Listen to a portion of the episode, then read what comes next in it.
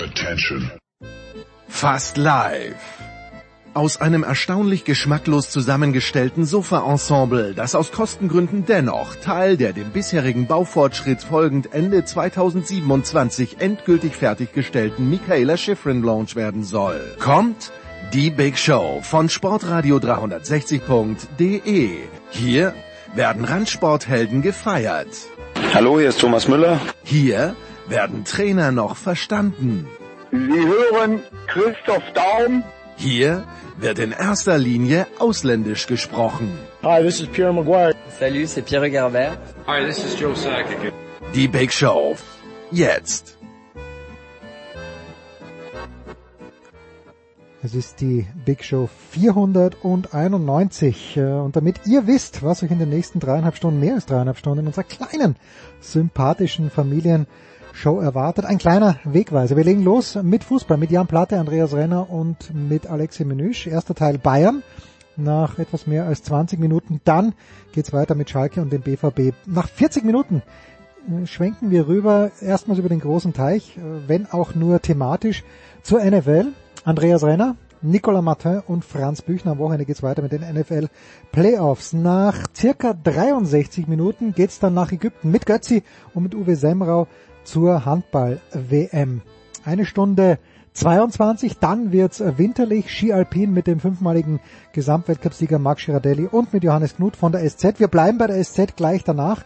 Saskia Aleite nach äh, knapp 100 Minuten geht's um den Biathlon und das deutsche Debakel von Oberhof. Ja, ähm, kurz vor der Zwei-Stunden-Grenze, 1,57 dann weiter mit der Formel 1 und Stefan de Vois Heinrich und Stefan Ehlen. De Vois macht dann auch noch gleich weiter mit der Rallye Dakar und nach zweieinhalb Stunden sind wir bei Dre angekommen. Gestern ein großer Trade in der NBA. Dre hat alle Details nach, wie gesagt, zweieinhalb Stunden. 20 Minuten später Heike Olderb mit der NHL, die legt ja los und äh, hinten raus nach drei Stunden und zehn, drei, elf in etwa Mats Merkel, Adidas Coach mit dem Tennisteil. So, jetzt geht's los. Big Show 491. Ja, und es geht los in der Big Show 491, wie angekündigt, mit Fußball. Und ich freue mich, dass äh, zwei Männer, die schon gemeinsam französischen Fußball kommentiert haben, bei der Zone mit am Start sind. Zum einen natürlich Alexi Menüsch. Servus Alexi. Servus. Dann Andreas Renner. Guten Morgen Andreas. Hallo, guten Morgen. Und ich finde es nicht gut, dass du Alexi nur auf den französischen Fußball reduzierst. Wir haben auch schon andere Sachen zusammen kommentiert. ich, ich erinnere mich, ihr habt doch auch Italien gemeinsam kommentiert, oder? Irgendwas als Ribéry da runtergegangen. Mit dem Europapokal irgendwelche, ich weiß es nicht mehr, was alles genau war, aber ja, also es war nicht nur Frankreich. Tut mir sehr, sehr leid, Alex. Und ich freue mich, dass zum ersten Mal dabei ist, heute ebenfalls von der Sohn Jan Platte. Guten Morgen, lieber Jan. Ja, schönen guten Morgen. Und ich muss auch sagen, ich glaube, ich habe mit Alexi noch nie französischen, sondern immer nur anderen Fußball kommentiert. Also irgendwie doch, einmal Europa Französisch. 2016. Oh, doch, aber das ist schon lange her, Alexi. Kann mich aber sehr gut erinnern. 2016. Die, dieses Gedächtnis hätte ich gern von Alexi. Ähm, ja, also es, es gab ja am, am letzten Wochenende nicht, dass ich auch nur eine Minute in den letzten zehn Jahren vom Doppelpass gesehen hätte. Wir haben nur einen Tweet gesehen. Da ist endlich mal eine spannende Meisterschaft. Die Dortmunder gewinnen in Leipzig. Ähm, die, die Schalker gewinnen endlich mal wieder und trotzdem wird nur über den FC Bayern München gesprochen.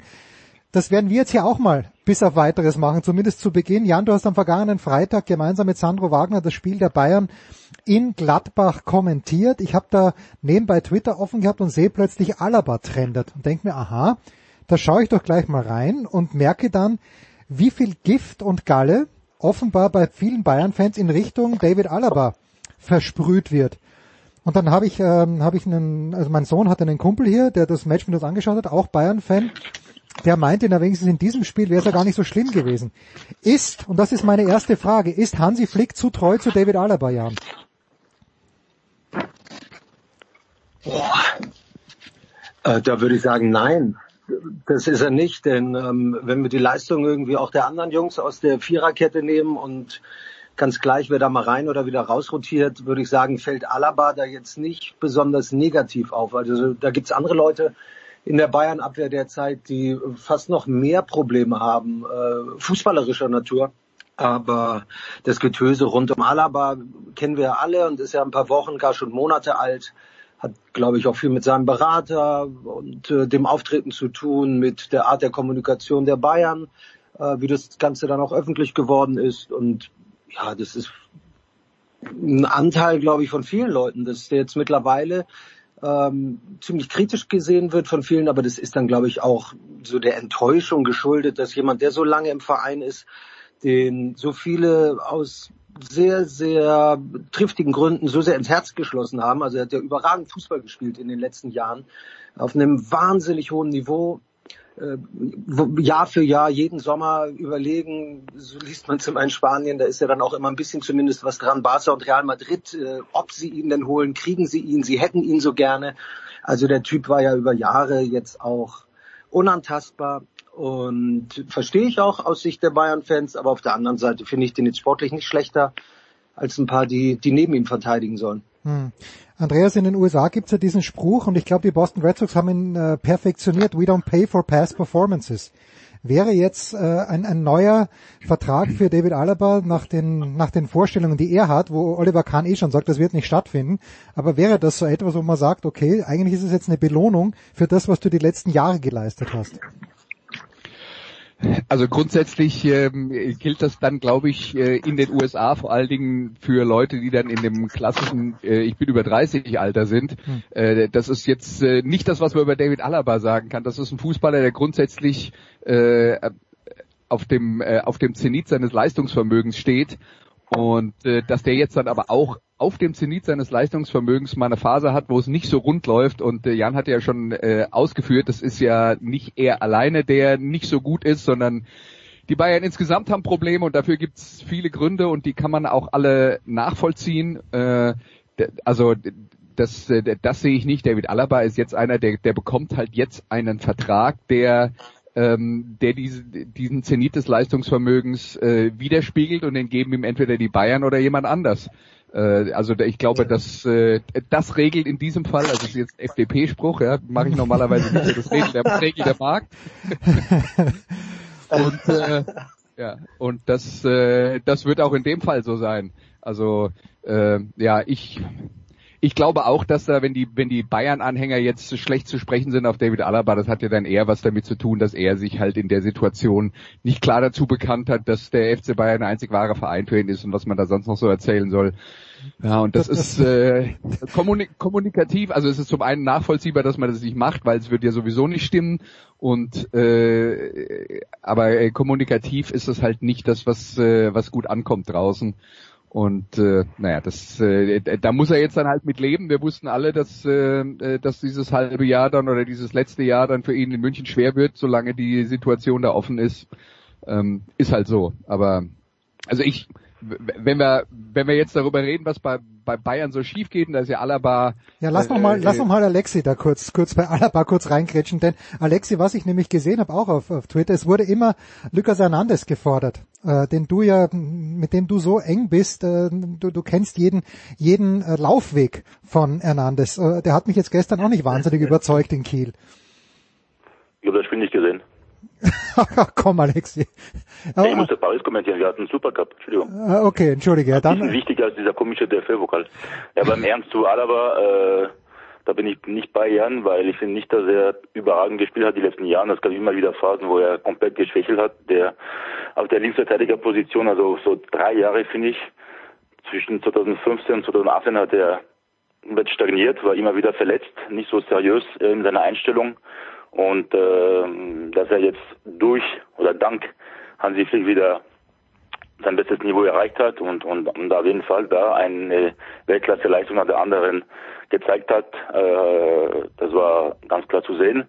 Aber trotzdem äh, ist klar, dass diese Situation, diese unsichere Zukunft ihn beschäftigt. Er ist überhaupt nicht auf seinem Niveau seit äh, dem Champions League-Finale, aber es betrifft auch natürlich äh, ein Süle, ein Pavard oder ein Davis, den wir nicht so oft äh, ansprechen, aber er hat auch schon längst nicht mehr sein Niveau vom von der vergangenen Saison oder zumindest von der Rückrunde und äh, Alaba, glaube ich, äh, dass Bayern-Fans äh, sauer sind, dass er nicht verlängert hat, beziehungsweise dass er sich so viel Zeit lässt und so, vor allem so viel Zeit, äh, Geld verlangt. Das äh, sorgt bei den Bayern-Fans, den ich gut kenne, vor allem bei Ingolstadt, äh, für unglaublich viel Unverständnis und äh, ja für alle Beteiligten besser, wenn er geht, ganz sicher.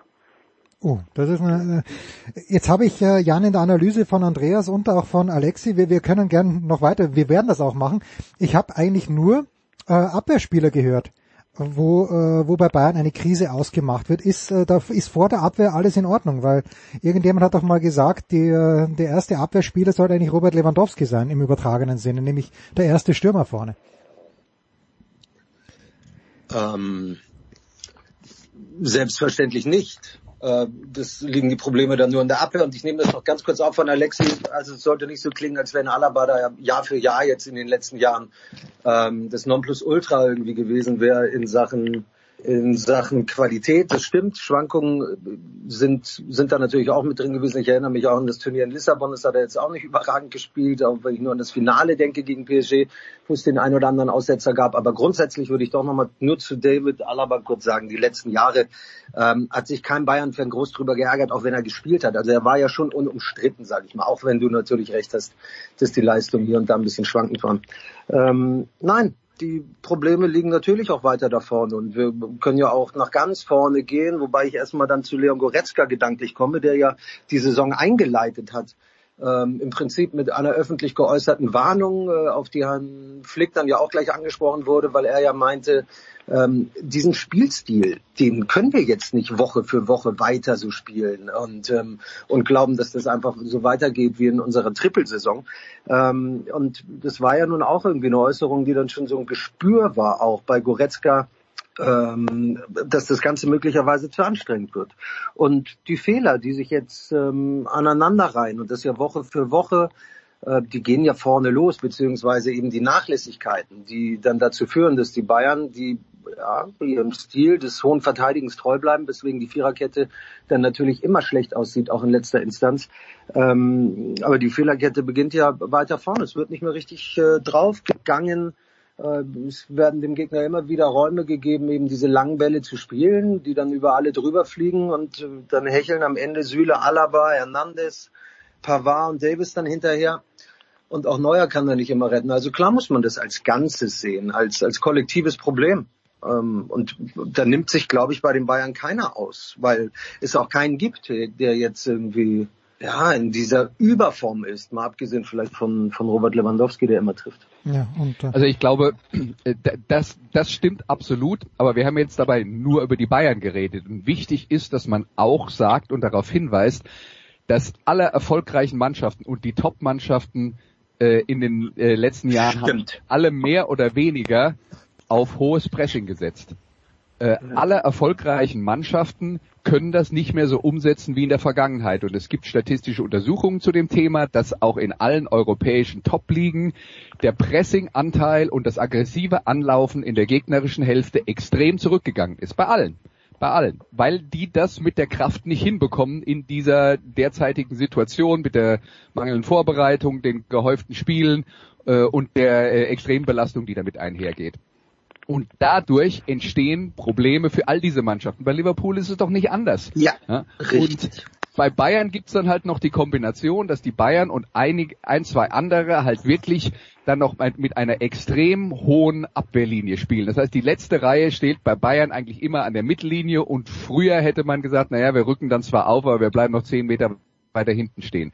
Und unter Flick war das ja ein, ein Erfolgsrezept, dass man das noch extremer macht, als es in der Vergangenheit gewohnt war und man steht dann halt wirklich an der Mittellinie und versucht den Raum in der gegnerischen Hälfte so eng zu machen wie möglich. Und da muss man sich nur das erste Tor von Kiel anschauen. Ich habe das Spiel auch nicht in voller Länge gesehen, aber das habe ich gesehen.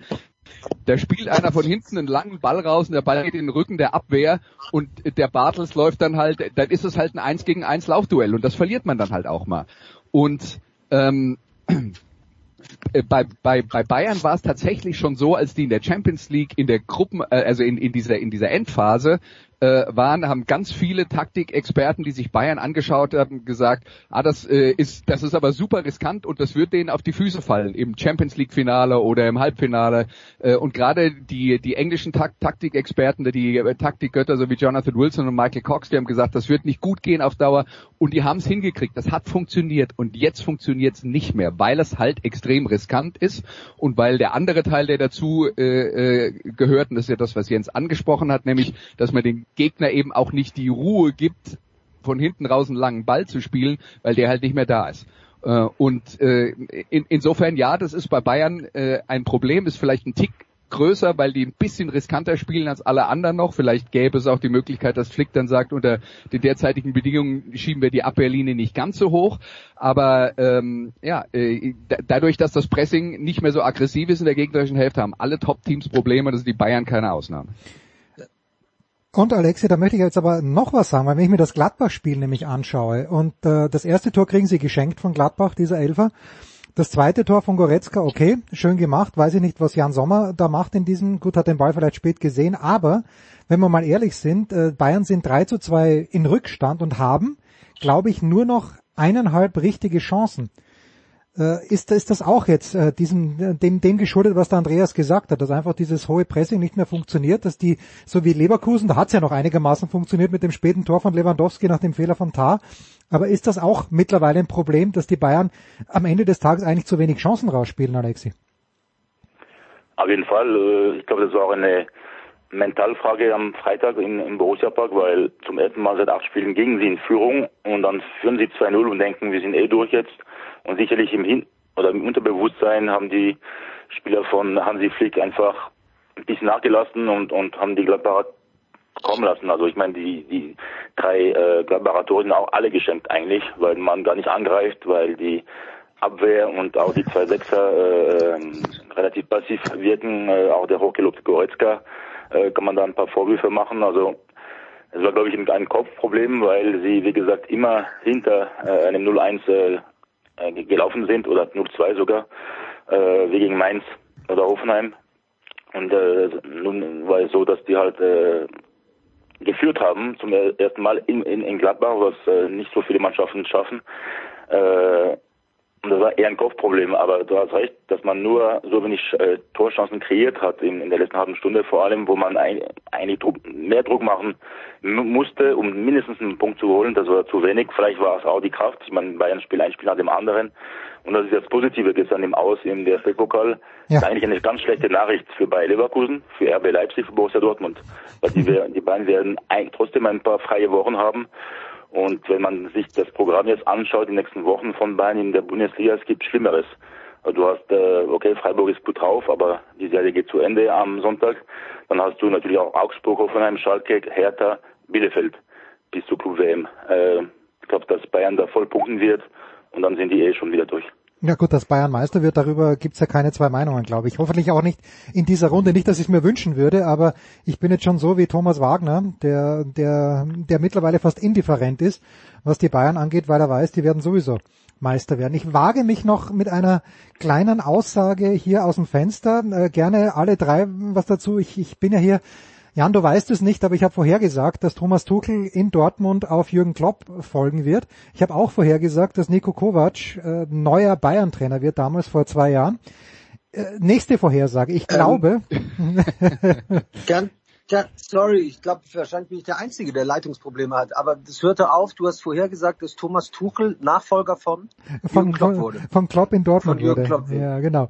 Okay. Ähm, pass auf. Und jetzt also der Producer ist, Jan, der Producer ist jetzt gerade dabei, die paar Körner, die, die er als blindes Huhn gefunden hat, in den letzten 20 Jahren aufzuzählen. Das ist, äh, das ist die Kurzzusammenfassung. Ich habe noch also, eins gefunden. Also dauert das jetzt? Nee, nee, nee, nee, nee, nee, ich, ich nee, bin nee, schon fertig.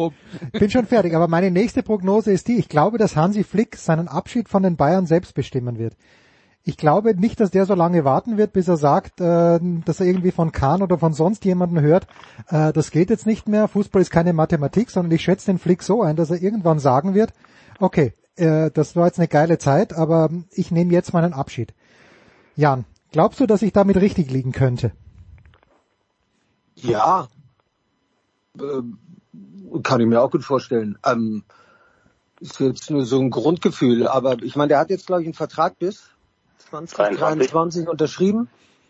Ja, also das ist jetzt die erste, ich glaube, die Süddeutsche hat auch geschrieben, die erste echte Niederlage, die er jetzt gestern in Kiel kassiert hat. Der Rest war auch ein Stück weit, ja, in gewisser Form vielleicht auch erklärbar oder gestern hat es auf jeden Fall am meisten überrascht, ähm, dass sie dann da eben rausgegangen sind. Und ähm, ja, es ist die erste ein bisschen schwierigere Zeit, aber du, ich, ich kann mir den auch noch sehr lange vorstellen, aber ähm, ich kann mir auch vorstellen, dass er irgendwann sagt, na, dann war's das für mich. Du, vorstellbar, absolut, Jens. Hm, hm, Andreas, weil ich, ich finde irgendwie, dass das, was ich auch angenehm finde an Flick, er macht sich mit dieser Sache noch irgendwie nicht so richtig gemein.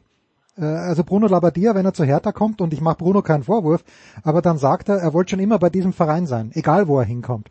Und das, das finde ich sehr angenehm bei Flick, dass er äh, aus meiner Sicht immer noch eine gewisse Distanz zu dem Ganzen hat. Oder zumindest die vermittelt.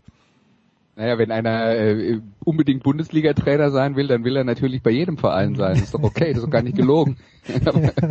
ähm, äh, ja, also äh, Hansi Flick ist halt einer, der, der drückt öffentlich, äh, öffentlich nicht so auf die äh, Emotionstube. Das finde ich persönlich ganz angenehm. Ja. Aber wir wissen natürlich auch, wenn die Mannschaft irgendwann mal aufhört, regelmäßig zu gewinnen, ähm, und dann kommen halt die Themen mit, der steht ja in der Seitenlinie rum und macht nichts. Also das ist mhm. ja, das passiert ja immer. Mhm. Ähm, und äh, ja, das ist, das ist halt seine Art. Ich persönlich finde sie angenehm. Viele wollen andere Fußballtrainer sehen, aber ich habe jetzt auch ehrlich gesagt, ich finde jetzt auch, weil sie im Pokal mal ausgeschieden sind, also ich, also das ist jetzt nichts gegen Bayern, aber dass grundsätzlich der FC Bayern im Pokal dann auch tatsächlich mal rausfliegen kann äh, gegen einen, das muss man ja auch dazu sagen, das ist ja jetzt ein sehr guter Zweitligist, ja? ähm, und äh, dass sowas dann äh, äh, immer noch möglich ist. Gott sei Dank ist das immer noch möglich. Äh, und klar, die, die, die Rahmenbedingungen für die Top-Mannschaften haben wir jetzt dann ausführlich drüber geredet, sind halt auch äh, schwierig in diesem Jahr. Deswegen ähm, sehe ich da jetzt auch, also ich weiß gar nicht, warum er jetzt sich anfängt, Gedanken zu machen über die Zukunft von Hansi Flick. Ich meine, der hat gerade, er hat gerade die Champions League gewonnen. Also nein, meine, ist, für mich, ist für mich ein Thema für in, äh, wenn sie zwei Jahre lang nicht weiter gewinnen. Alexi, wann wird das ein Thema? Nicht nach den äh, nächsten von, nicht. okay, nicht nach den nächsten von dir beschriebenen fünf Spielen, die die Bayern alle gewinnen werden. Okay, verstanden. Wir machen eine ganz kurze Pause in der Big Show 491 und kommen dann zurück mit Jan Platte, mit Andreas Renner und mit Alexi Menüsch. Don't go anywhere.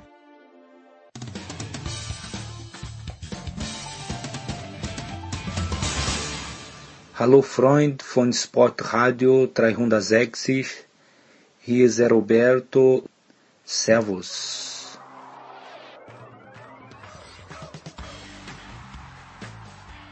In der Big Show 491 geht's weiter mit Fußball präsentiert von bet365.com. Heute noch ein Kontoöffner bei bet365.com und einen Einzahlungsbonus von bis zu 100 Euro bekommen. Von der Zone am Start sind Jan Platte und Andreas Renner. Auch Alexi Menüsch kommentiert dort, aber natürlich Alexi schreibt auch nach wie vor für die Le Kip. Alexi, ich weiß nicht, ob du Samstagabend 18.30 Uhr Zeit gehabt hast und Musse, dir die Dortmunder in Leipzig anzuschauen, aber Natürlich. ich war, äh, um es äh, österreichisch auszudrücken, ich war majorly impressed bei den Dortmundern, weil die in einer Art und Weise gepresst haben, dass Leipzig ja zu nichts gekommen ist. Kann Dortmund... Ja, ja bitte, bitte, bitte. Die erste Halbzeit fand ich grauenhaft, aber ja. von beiden Mannschaften, aber insbesondere vom BVB. grauenhaft. Das war wirklich nicht Bundesliga leicht. Ich dachte, das Spiel Brest gegen Dijon der Liga 1. Und dann zweite Halbzeit komplett anderes Spiel. Äh, ich weiß nicht, was in der Kabine beim BVB passiert ist, aber das war eine komplett andere Einstellung, Körpersprache bei den Spielern. Und da hat man äh, gesehen, was in dieser Mannschaft stecken kann, wenn man will, ja, weil das Potenzial ist nach wie vor groß, aber nach wie vor ist dieser BVB von einem 20-Jährigen zu sehr abhängig und auf Dauer geht's nicht gut. Ist das auch deine Analyse, Andreas? Äh, weil das erste Tor war natürlich brillante, also eigentlich waren alle Tore irgendwie brillant, weil Haaland bei der Arbeit zuzuschauen, das macht einfach Spaß. Zugegebenermaßen, also bei mir war das Problem, dass ich zu dem gleichen Zeitpunkt ein NFL Playoff Spiel kommentiert komm, habe. Das heißt, du musst deine Prioritäten, du musst deine Prioritäten anders setzen. Ja. Deswegen, ja, äh, okay. Da, darüber kann man diskutieren, aber äh, in, in diesem Fall kann ich da jetzt nicht äh, tief in die Analyse gehen. In der Zusammenfassung sah die erste Halbzeit nicht ganz so schlimm aus, wie das, was Alexi jetzt gerade beschrieben hat. Also Jan, ich habe in der ersten Halbzeit keine einzige Torchance gesehen, aber sonst war es toll. Meine ich ja. Ja. Und jetzt muss ich mich auch offenbaren, denn äh, mir ging es wie Andreas. Ich habe das nicht in Gänze live gesehen. Ähm, aber ich, ich habe auch ähm, das, was Alexi sagt, äh, ich habe gehört, sie haben sich sehr neutralisiert, die erste Halbzeit. Und natürlich habe ich dann äh, mir alle möglichen Highlights angeguckt von Erling Haaland. Die Abhängigkeit ist da. Das ist ja völlig logisch, aber ähm, es gab ja nun davor zumindest auch beim BVB irgendwie so ein paar Spiele und das bei Union Berlin ähm, konnte ich auch am Mikro begleiten, wo du dachtest, okay, neuer Trainer, jetzt sind sie Favre los, jetzt ist Edin Terzic da dann bei einem Team wie Leipzig so einen Auftritt hinzulegen und man kann es denen ja nun auch sozusagen auf die auf die Plusseite schreiben irgendwie auch gar nichts zuzulassen, ähm, um es positiv zu betrachten in Halbzeit 1 gegen Leipzig, das jetzt auch nicht Woche für Woche für Woche zuletzt irgendwie das Spektakel abgeliefert hat, aber ja ganz konstant und fast so, schon so ein bisschen stiller da irgendwie die Bundesligaspiele gewonnen hat. Äh, und ohnehin ja auch gegen Topmannschaften, Bayern 3-3, Man United 3-2 geschlagen in einem sehr wichtigen Moment in der Champions League gegen Topmannschaften eben dann ähnlich auch auf BVB-Niveau irgendwie gut ausgesehen hat. Da hat Dortmund das irgendwie, und das ist ja auch eine Qualität, das geschafft irgendwie auch, glaube ich, ein bisschen zu kämpfen, ähm, die Kunst ein bisschen hinten dran zu lassen. Das ist ja ihr Grundproblem auch äh, hier und da immer wieder gewesen. Und dass sie dann diesen Haaland haben, der einfach ein Geschenk für die ganze Bundesliga ist, ähm, das ist dann natürlich großartig für Schwarz-Gelb. Und ich ja, ich habe es mir immer wieder angeguckt. Also was der da macht, auch vor dem 2 zu 0, wie der das Ganze selber mit einleitet, das ist einfach ja, sensationell. Was, Alexi, siehst du beim Haaland ganz besonders? Ich, ich werf mal in den Pott, der, der strahlt einfach eine Spielfreude aus, wie man sie wahrscheinlich wirklich von Jungs kennt, die äh, drei Monate in Quarantäne waren und dann wieder raus dürfen auf dem Fußballplatz. Ja, äh, allein die, die, die Körpersprache im, im ersten Durchgang äh, bekam er kaum Bälle und da hat man schon gesehen, dass er genervt ist, dass er viel mehr will und irgendwie sauer ist und die zweite Halbzeit dann, ja, seine zwei Tore, sein Assist, äh, ist schon mit 20 sehr, sehr weit, sehr, sehr reif in seinem Spiel, äh, seinem äh, Positionsspiel auch. Er weiß genau, wo er hinlaufen muss, in die Tiefe oder mal abwarten mit dem Rücken zum Tor. Ist schon sehr, sehr weit. Also ich finde, der ist schon weiter als Mbappé, der eh stagniert hier seit zwei Jahren äh, und trotzdem vor Haaland zu bei Real Madrid landen wird. Ähm, warum lacht ihr? Das ist voll ernst. Ich bin nicht der Einzige. Alexia, der ist Weltmeister. Alexi, der ist Weltmeister. Jeder irgendwie. ist Mbappé ist Weltmeister, Alexi. Lass ihn doch ein bisschen ja, stagnieren. Ja gut, aber Weltmeister, da hat Alexi schon recht. Weltmeister schon ein paar Jahre her. Da kann ja, man dann also auf mit Weltmeisterschaft. Also bitte. Also ich, du, ich bin Österreicher. Wenn wir jemals Weltmeister geworden wären, dann würde ich, und wenn das 1934, ich rede jetzt noch von unserem dritten Platz 1954. Ähm, alles klar, Alex, bitte weiter, entschuldige, ich habe dich unterbrochen. Erinnerung aus deiner Kindheit, die du daran hast. Oder ja, genau. Alex, ja, entschuldige. Zu Haaland, also ich bin sehr gespannt halt, wie lange er noch in Dortmund bleibt, weil er will unbedingt Titel gewinnen. Äh, und die, auch wenn die Krise alle europäischen Topvereine äh, einige Konsequenzen äh, für Konsequenzen sorgen wird in den nächsten Wochen und Monaten. Er kann nicht lange in Dortmund bleiben, weil äh, die ganz Großen trotzdem und die Scheiß hin und her, die werden schon anklopfen und zwar schon im kommenden Sommer.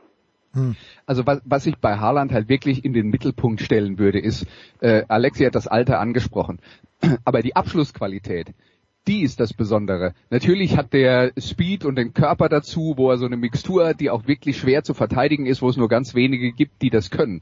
Aber ähm, wenn man sich mal anschaut, wie so eine Entwicklung von einem jungen Stürmer normalerweise vonstatten geht, dann hat man normalerweise den Körper und die Geschwindigkeit und dann müssen die lernen, damit umzugehen, dass sie das kanalisieren, dass sie äh, das alles richtig einsetzen und das Letzte, was dann kommt, ist tatsächlich die Abschlussqualität. Aber die Abschlussqualität war bei dem schon immer da. Ja? Der, der haut drauf und die Dinger sind drin. Äh, und das ist normalerweise was, was, äh, was, äh, wofür Stürmer eine Entwicklung brauchen und die, die eigentlich nicht mit 20 beendet ist. Und bei ihm muss man sagen, da ist einfach in diesem frühen Alter schon alles da und das ist eine Mischung, die man sonst nicht sieht. Ja, erstaunlich. Also die Dortmunder ähm, werden an diesem Wochenende es zu tun bekommen zu Hause mit Mainz und von Dortmund ist es nie weit nach Schalke. Ich weiß, es ist ein ganz, ganz harter Cut, Jan, aber ich habe am Wochenende Konferenz mir angeschaut und ich weiß nicht, wer es für Sky kommentiert hat. Ich glaube, es war Hansi Küpper, ich kann mich aber auch täuschen, oder was Holger Pfand. Ich weiß es nicht. Jedenfalls, äh, Hoffenheim vergibt eine Chance nach der anderen. Du weißt nicht, warum Hoffenheim nicht 3 zu 0 führt nach 15 Minuten gefühlt. Und Schalke schießt dann ein zugegebenermaßen nettes Tor und dann noch ein nettes Tor und plötzlich gewinnt Schalke und einen Tag später lese ich, äh, dass Sascha Rita sagt, ja, Schalke könnte jetzt eine Serie starten. Oder ist am Beginn einer Serie vielleicht sogar. Ist das das Grundproblem bei Schalke, dass dieser unfassbar glückliche Sieg gegen Hoffenheim, auch wenn er hoch, hoch ausgefallen ist, schon wieder zu hoch bewertet wird? Also wenn ich an Sascha Rita und seine Karriere denke, hat der, glaube ich, oder, oder so an den Typen Sascha Rita denke, hat der, glaube ich, nie dazu geneigt, irgendwie ähm, dann sofort in den Größenwahn zu verfallen. Hm. Also vielleicht fühlt es sich für ihn ja so an. Ich bin nicht nah genug dran an Schalke, ähm, aber der ist jetzt kein Lautsprecher, der irgendwie sonst was rausposaunt. Ähm, ich habe natürlich auch in den letzten Wochen, Monaten immer wieder auf Schalke geguckt und war erstaunt, wie, wie schlecht eine Mannschaft mit relativ vielen guten Namen dann auf dem Platz irgendwie zusammenspielen kann. Aber Marc Uth hat das ja irgendwann auch zusammengefasst ähm, mit seinem Hilferuf, äh, als er gesagt hat, wir brauchen dringend Leute, die uns sofort weiterhelfen. Dass da irgendwie was nicht stimmig war, ist ja uns allen dann irgendwie auch äh, bewusst gewesen.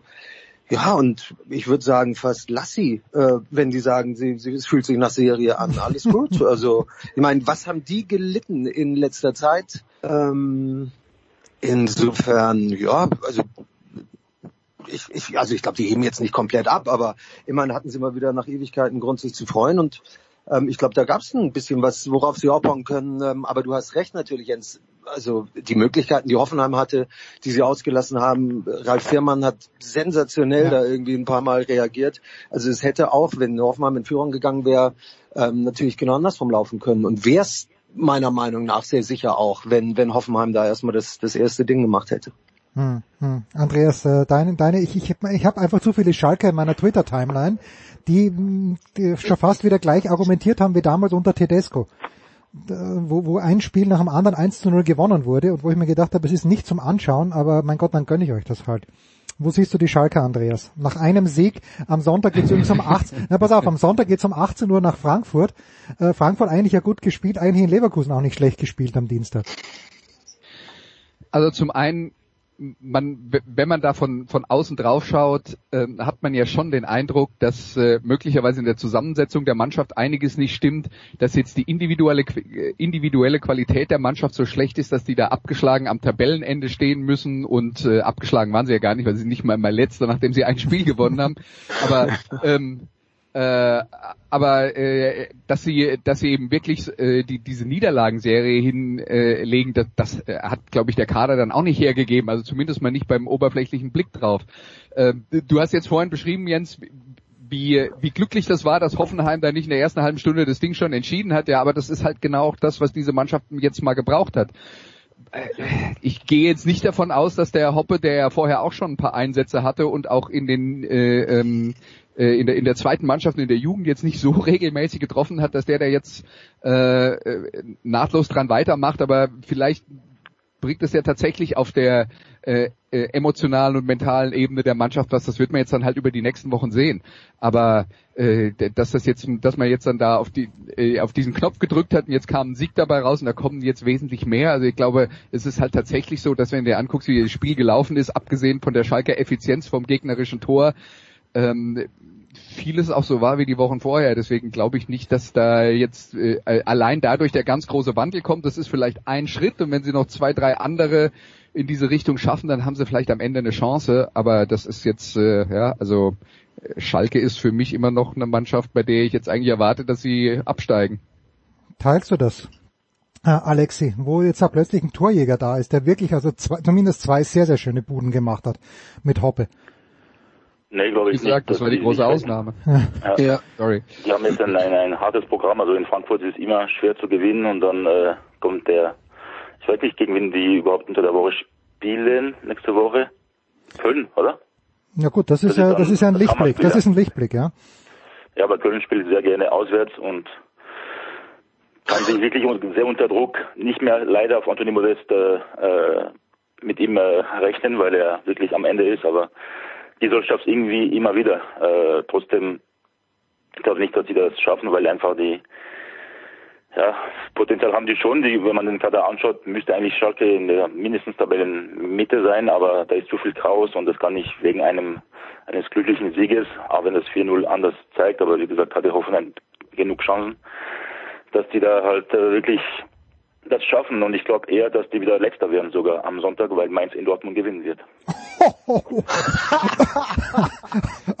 ich verschluck mich gerade. Sehr, sehr, sehr schön. Na gut, aber das, äh, ich bin nicht der Einzige, der hier, hier ansagen darf. Ein Wort vielleicht noch abschließend äh, zu Hoffenheim. Ich weiß nicht, wer sich eine Meinung gebildet hat, aber letztes Jahr Sebastian Hoeneß bei den Bayern-Amateuren. Ich habe da, glaube ich, nur ein Spiel gesehen. Das war gegen die 60er naturgemäß äh, dass sie, glaube ich, auch damals gewonnen hatten, wenn ich mich äh, recht entsinne. Aber Jan, ähm, das ist natürlich grandios losgegangen, auch mit dem Sieg gegen die, gegen die Bayern. Haben die Hoffenheimer mm, eilt denen der Ruf voraus, dass sie genug Geduld haben. 15 Punkte, also akute Abstiegsgefahr besteht ja nicht. Aber am Samstag gegen Bielefeld sollte schon gewonnen werden. Ja, definitiv. Ich habe mit denen neulich zu tun gehabt im Rahmen der Europa League und habe mit den ähm, Herren aus der Medienabteilung länger gesprochen. Und mhm. das war auch ein Thema. Sebastian Hoeneß, wie geht es da los? Wie ist es losgegangen? Wie schwierig ist es für so einen jungen Trainer, der so einen großen Schritt macht? Äh, dann eben von einem Drittligisten, den er hochgeführt hat, oder zumindest äh, zur, zur Meisterschaft in der dritten Liga, dann zu einem Bundesligisten, Aufmerksamkeit viel größer, Interesse viel größer, aber eben auch die Schwierigkeit, dass es keine Resonanz gibt, weil eben natürlich keine Zuschauer da sind ähm, die waren sehr angetan von Sebastian Hoeneß mhm. und es hörte sich irgendwie für mich so an. Ja, nur die Medienabteilung klar, aber dass sie, dass sie das sehr zu schätzen wissen, wie er das macht. Sie wissen alle um die Schwierigkeiten mit zwischenzeitlich, glaube ich, 10, 12 potenziellen Stammspielern, die gefehlt haben, vielleicht sogar noch ein paar mehr, Corona-Geschichten, viele ähm, gehabt, positive Fälle, Kramaric lange ausgefallen, mhm. der ja, eine ähnlich wichtige Rolle hat wie, wie ein Lewandowski bei den Bayern beispielsweise. Und ähm, also man muss das, glaube ich, schon als Ganzes sehen. Dass es irgendwann unruhig wurde, auch in Hoffenheim, versteht sich von selbst, wenn die da jetzt weiter unten reinrutschen. Aber ja, ich, ich traue denen auch zu, dass sie das, dass sie das ausstehen, dass sie, dass sie das zusammen hinkriegen. Aber ich bin kein Prophet, ich weiß nicht. Ich würde es ihm wünschen, weil ich mag seinen Auftritt, muss ich ehrlich sagen. Ich hatte ähnlich wie du ein paar Spiele oder wenig Spiele von den zweiten Münchnern gesehen von Bayern 2. Aber ich habe mit Sebastian Hönes einmal gesprochen mhm. von einem Youth League Spiel, als er noch für die Jugend verantwortlich war. Ich finde, es ist ein, ein sehr angenehmen Auftritt jetzt auch in Hoffenheim eine gute Art. Ähm, die Mannschaft, so wurde mir gesagt, ähm, kommt sehr gut mit, mit seiner Art klar und so, aber ja, hey, es ist Bundesliga. Hm.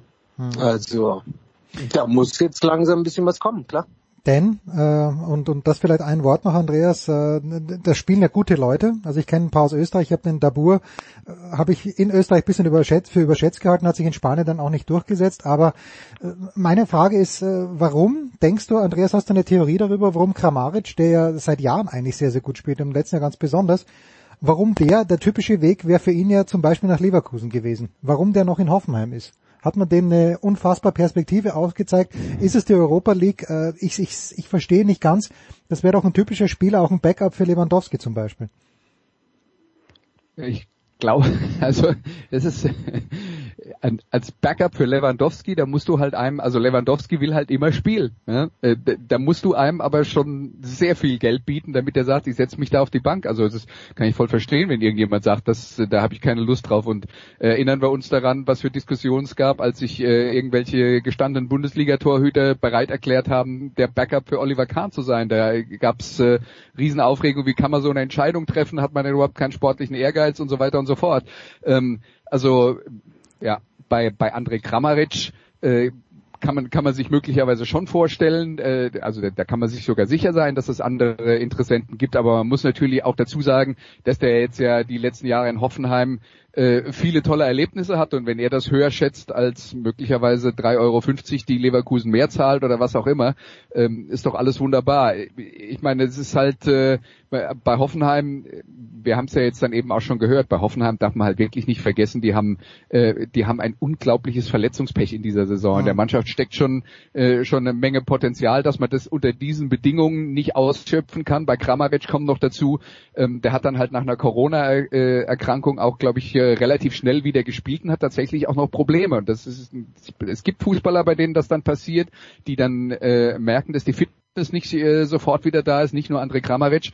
Und ähm, ja, da, da, da kommen halt in Hoffenheim jetzt vielleicht viele Dinge zusammen, wo ich es eigentlich gut fände, wenn, wenn man dem Trainer, der dazu noch in seiner ersten Saison ist, mal äh, mal ein bisschen Spielraum geben würde und sagen würde, okay, wir das stehen wir jetzt gemeinsam durch und äh, ähm, hoffen, dass da nicht allzu viel passiert. Man darf dann auch nicht vergessen, Hoffenheim ist immer noch acht Punkte vom, äh, vom vorletzten Platz entfernt. Also äh, da ist ja dann doch noch ein gehöriges Polster nach unten, bevor man sich da ernsthaft Gedanken machen muss. Und gerade bei einer Mannschaft wie Hoffenheim gehört es ja halt auch mal dazu, dass man sich vielleicht mal für die äh, Europa League qualifiziert und dann aber auch mal eine Saison hat, wo es nicht so läuft und dann hängt man halt relativ schnell unten drin.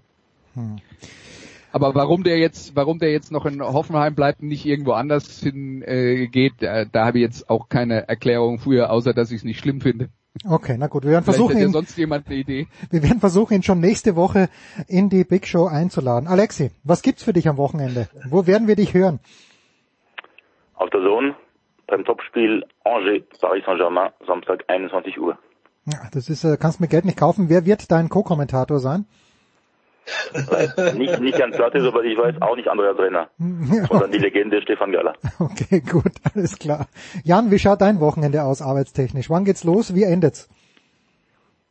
Ähm, es, es, hat praktisch heute begonnen und endet am Sonntag um 0 Uhr, weil ich mache gar nichts. Es ist aber stark. Oder gut, äh, muss, ja. muss, muss auch mal sein. Muss auch also Homeschooling, das ist jetzt ist gerade ganz viel Homeschooling, Schneeschippen für Oma und so. Also ich habe genug zu tun. Nee, aber ich, ich glaube Spanien, ich glaube, die spielen irgendeinen Supercup oder so, den kein Mensch zeigt. Und also wenn ich den Dienstplan richtig gesehen habe, habe ich frei. Alles klar, gut. Ja. Andreas, trifft das auch auf dich zu, gewissermaßen? Ähm, ich äh, ich habe gespielt. Ja, ich habe äh, am äh, Sonntagnacht um, also in der Nacht von Sonntag auf Montag um 0 Uhr 30 habe ich äh, Saints gegen Buccaneers, also das letzte Spiel am Divisional Playoff Wochenende und dann, es ist dann nicht mehr Wochenende, aber für mich zählt es dann zum Wochenende zu, Montagabend noch Cagliari gegen den AC Mailand. Ja, und äh, apropos Saints gegen Buccaneers, Andreas hat es noch nicht überstanden, er wird auch in unserem NFL-Teil da bleiben, ich, ich dabei bleiben. Ich bedanke mich ganz, ganz herzlich bei Jan Platte von der Zone, bei Alexi Menüsch von der Zone von der L'Equipe. Wie gesagt, Renners bleibt da, kurze Pause in der Big Show, 491.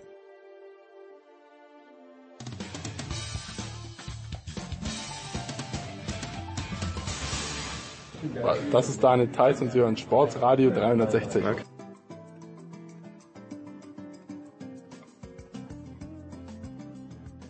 Es geht weiter in der Big Show 491. Ich lehne mich jetzt zurück, denn äh, Andreas Renner ist zum einen dabei geblieben. Dazugekommen ist Nicola Martin, GFL TV und Radio. Servus Nicola. Hallo. Und äh, Franz Büchner von der Zone und Magenta Sport. Servus Franz. Grüße. Es geht um die NFL. Ich bin raus in vielerlei Hinsicht, aber ich habe mhm. ich hab das Scheitern der Steelers dann doch mit Würde äh, ertragen, weil ich mir nie irgendwelche Illusionen gemacht hätte, dass sie auch nur eine geringe Chance hätten, einen Super Bowl zu gewinnen. So gesehen, Nicola, alles gut. Ich sag gar nichts mehr. Take it away, please. Du ist, äh, auch wenn du es nicht mit Würde ertragen hättest, du hättest es trotzdem thematisiert. Also, ähm, ja, äh, Franz, ähm, das war schon ein Schiffbruch. Ja, äh, absolut. Also wenn du dir halt so eine Hypothek verschaffst da im ersten äh, Quarter, dann äh, kannst du es auch nicht mit 500 Passing Yards von Big Ben reißen. Nee, also das war schon sehr seltsam, muss man mal sagen. Also es wirkte tatsächlich so, als äh, hätten die Steelers, ich weiß nicht, als wären, wären die sich entweder zu sicher gewesen, ob ihrer Favoritenrolle oder als ähm, ja, weiß ich nicht, hätte die Woche Pause dem einen oder anderen doch nicht so gut getan, die ja geschont wurden in der letzten Woche der regulären Saison. Also es wirkte gerade in der ersten Halbzeit mitunter, als äh, wären die Steelers in der Preseason und die Browns äh, in den Playoffs. Und das hat man halt dann auch gemerkt. Viel zu viele Fehler und die wurden halt auch gnadenlos bestraft. Und Andreas, wer jetzt dachte, das war's mit Big Ben, also Mike Tomlin hat gesagt, er, er hätte gern ein paar Wochen Bedenkzeit, aber er geht nicht davon aus, dass wir das letzte von Big Ben gesehen haben muss zugeben, zwischendurch in diesem Playoff-Spiel dachte ich so, naja, wenn er jetzt gebencht wird, sehen wir ihn jemals wieder, weil irgendwie das schon teilweise schlimm aussah. Gerade der Supporter also, ne? Also ich meine, ja, gut, Quarter also ich meine, dann den Rhythmus, ne? Aber wir reden jetzt von einem ersten Quarter, in dem für Pittsburgh wirklich alles schief gegangen ist, was schief gehen konnte. Und äh, insofern war das dann auch historisch, so was sieht man tatsächlich, tatsächlich gerade in den Playoffs äh, nur äh, eher alle Jahrzehnte mal als äh, äh, als mit irgendeiner Regelmäßigkeit. Also das war schon äh, das war schon bizarr und es geht ja beim mit dem ersten Play los mit dem äh, mit dem Snap über den äh, Kopf des Quarterbacks und ähm, hat sich dann hat sich dann fortgesetzt. Da ist halt alles schiefgegangen für die einen und hat alles geklappt bei den anderen. Ähm, ja, ich, ich ich weiß nicht, ob das für eine Analyse dann tatsächlich so extrem viel hergibt. Was man dann im weiteren Verlauf des Spiels gesehen hat, ist, äh, dass äh, natürlich, wie es zu erwarten war, nach diesem äh, ähm, extrem schlechten Start, die Steelers dann auch äh, irgendwann wieder mehr zu ihrer Leistung gefunden haben und dann äh, das Spiel aufgezogen haben, äh, mit dem sie ja auch im Lauf der Saison relativ lange erfolgreich waren. Und das waren dann eben auch äh, kurze Pässe von Roethlisberger. Und er hat ja neben seinen vier Interceptions auch vier Touchdown-Pässe geworfen in diesem Spiel. Ähm, in, insofern kann ich mir dann halt eben auch vorstellen, dass man dann in der in der Nachbetrachtung des Spiels sagt, okay, das war halt eins von den Dingern, das passiert halt mal.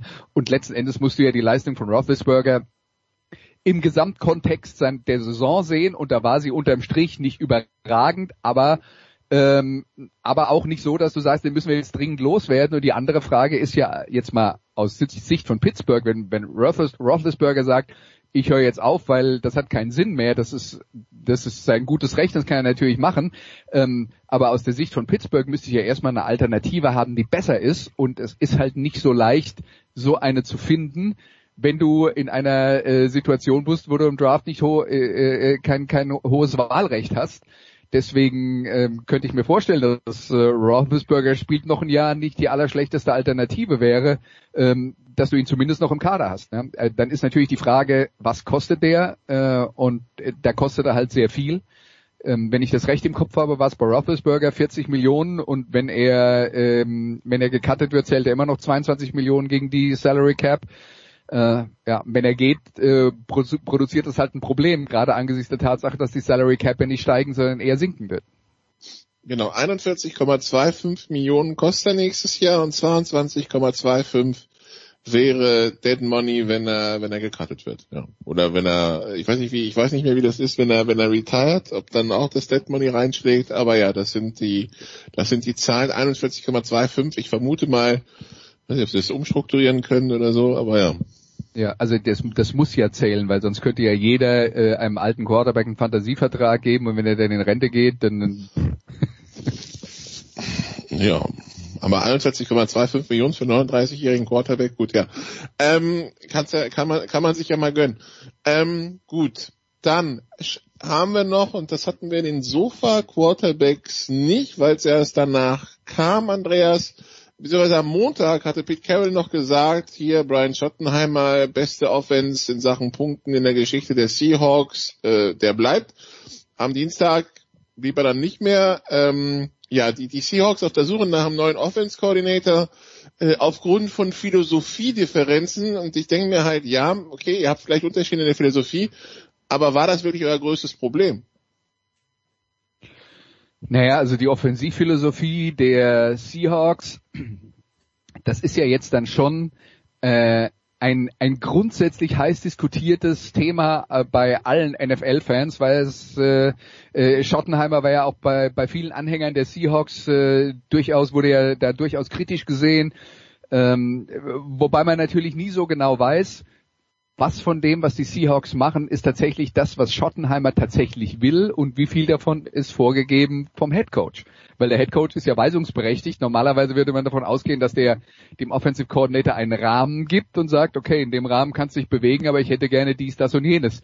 Und ähm, ja, dann sind wir immer wieder bei dem Thema, das ist ja dann der Klassiker in dem Fall, wie viel laufen die und wann laufen die und so weiter und so fort. Ich glaube, äh, was man halt sagen kann, ist, dass die Offense der Seahawks gegen Ende der Saison nicht mehr funktioniert hat. Ähm, ich glaube auch und ähm, das äh, geht so ein bisschen gegen das, was wir die ganze Saison über gehört haben, dieses äh, dieses Motto Let Russ cook, äh, was ich jetzt mal äh, über äh, ein bisschen frei übersetzen möchte mit Lass Russell machen, was er will, der kriegt das schon hin.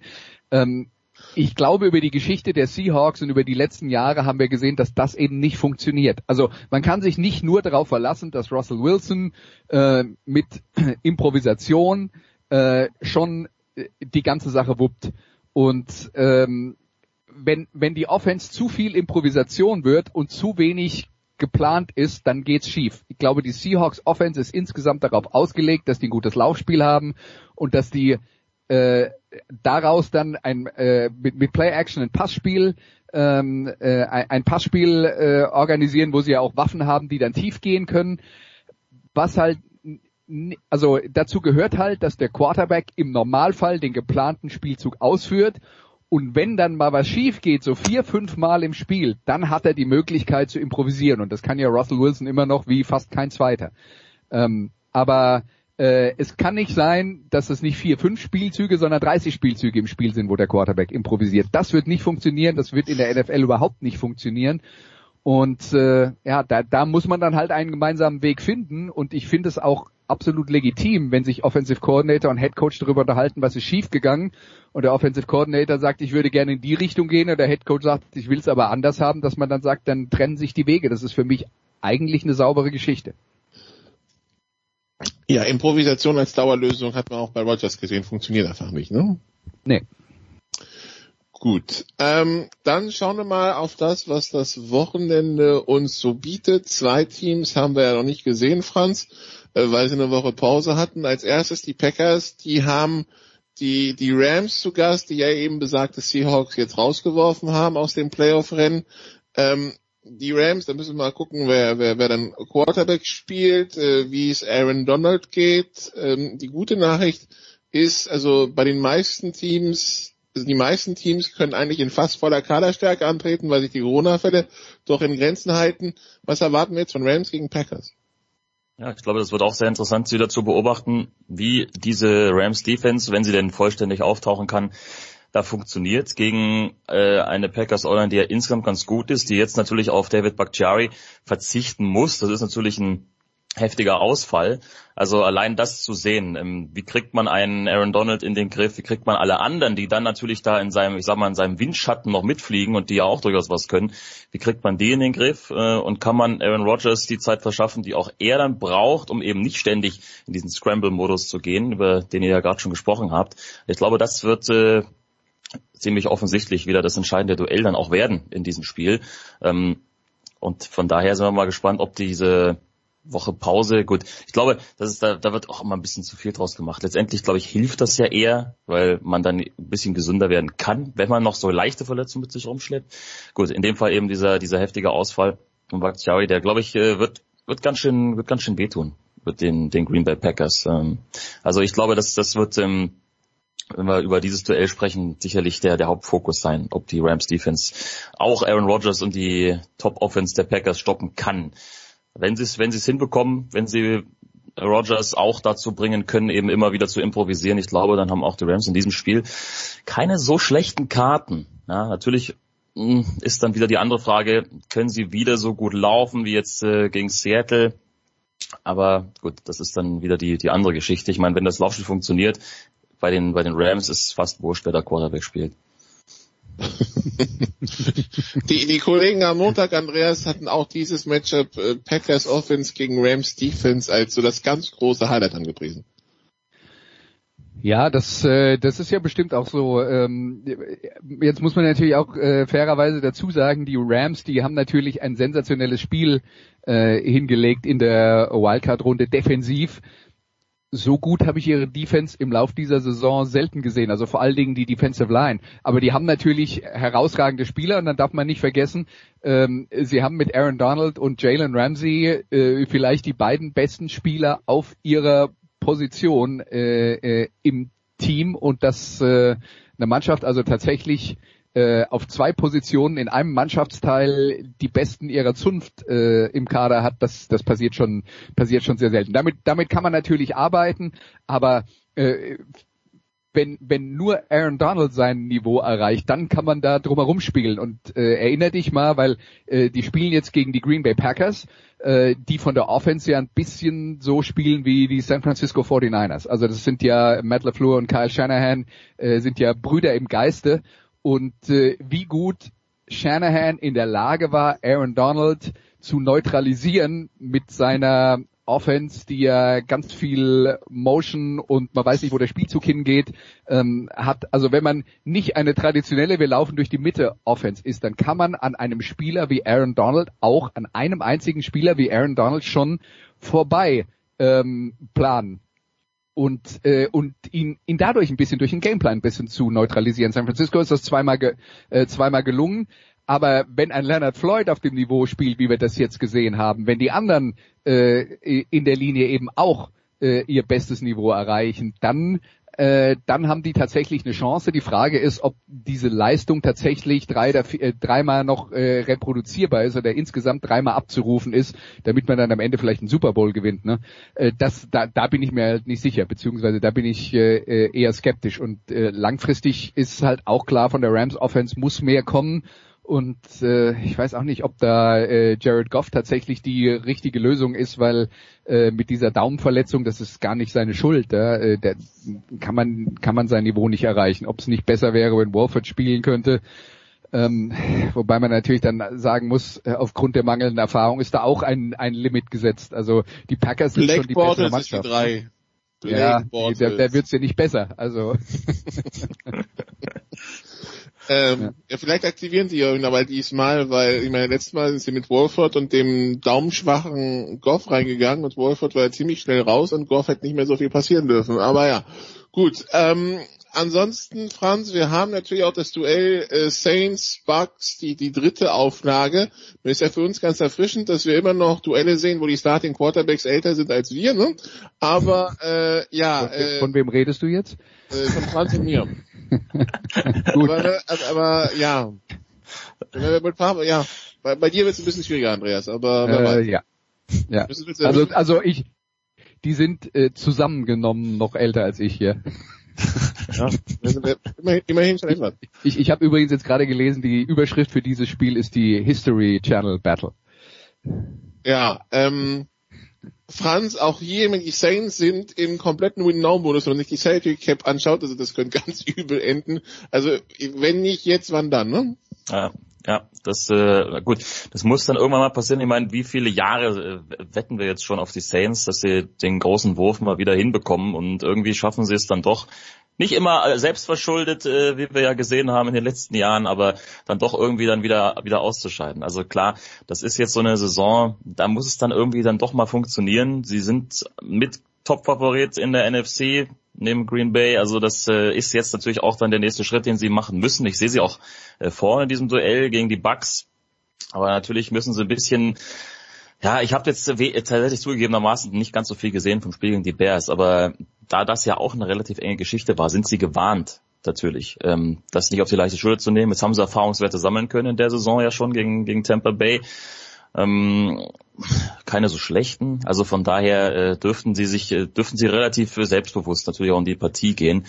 Aber wie, wie du schon gesagt hast, es kann natürlich sein. Man weiß immer nie. Es wird keiner zugeben. Aber wenn man, wenn man das so im Hinterkopf hat, von wegen, na, wir müssen eigentlich diese Saison, dass das in irgendeiner Form dann auch mal, weiß ich nicht, für Hemmungen sorgen kann. Ich hoffe, dass es nicht so ist und dass die Spieler, wie sie es immer betonen, das natürlich auch ausblenden können, solche Geschichten von außen. Aber wer weiß es schon so genau, man, man steckt ja auch nicht drin. Aber ja, das äh, wird natürlich trotz allem ein sehr interessantes Duell, keine Frage. So ein Division-Duell in einem Playoff-Spiel, besonders dann auch schon in der zweiten Runde, hat hat auf jeden Fall was und sicherlich werden auch die Bucks sich nochmal hingesetzt haben und äh, viel aus diesen zwei Aufeinandertreffen mitgenommen haben. Ähm, mit einem Playoff-Sieg im Rücken geht da sicherlich auch nochmal einiges und ähm, ich glaube schon, dass die Bucks gerade mit ihrer Offensive schon eine Möglichkeit haben, da auch die Saints unter Druck zu setzen.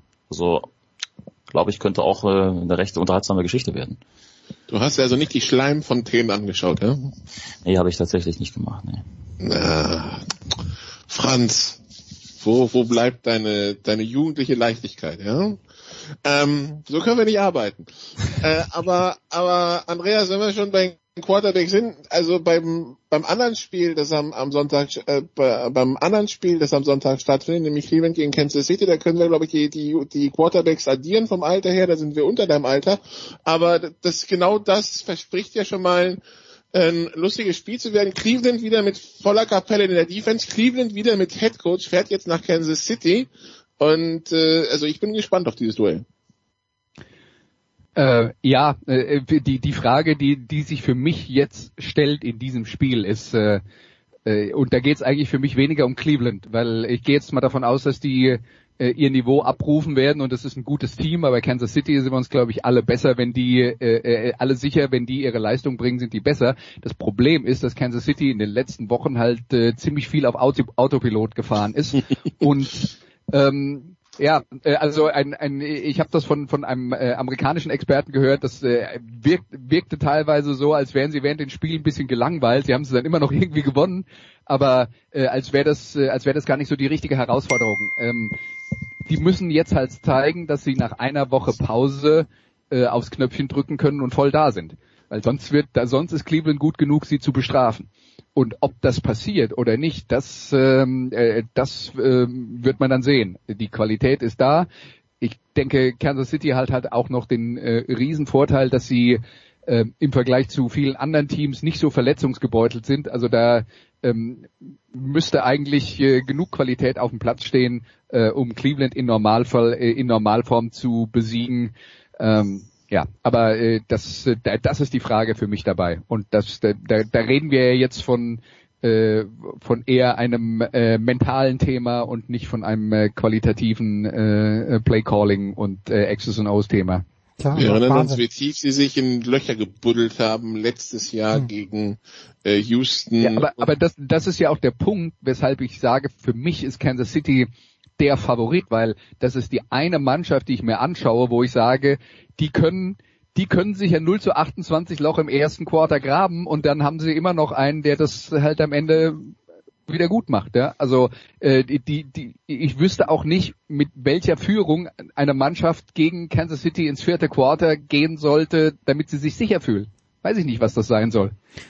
Aber Andreas ich weiß auch nicht, mit welcher Führung der Browns-Fan ja, ich wollte gerade sagen, äh, ins, äh, ins vierte Quarter gehen muss, damit er sich sicher fühlt. Weil ich glaube, selbst bei, bei 42 zittern die noch. Übrigens, kleiner Hinweis noch, wir haben, wir haben neue Zeiten ähm, es wird jetzt ab, ab diesem Jahr in den Divisions gespielt, wie auch fürs Championship Game Schedule. Das heißt am Sonntag nicht 19, 22 Uhr, sondern 21 Uhr 5 und 0 Uhr 40, Samstag 10 Uhr, äh, 22 35 und 2 Uhr 15 morgens. Und damit ist, äh, so da ist der kleine Jens schon lange im Reich der Träume. Ja, aber Andreas hat mich jetzt nicht nur mich wahrscheinlich aufgeschreckt, indem er äh, den, den Satz Qualität und Cleveland, äh, also zwei Worte, Cleveland und Qualität in einem Satz untergebracht hat. Und vielleicht schaue ich es mir ja dann doch an. Aber du hast völlig recht, Nicola. Alles nach, äh, nach 21.20 Uhr äh, übersteigt schon meine Möglichkeiten.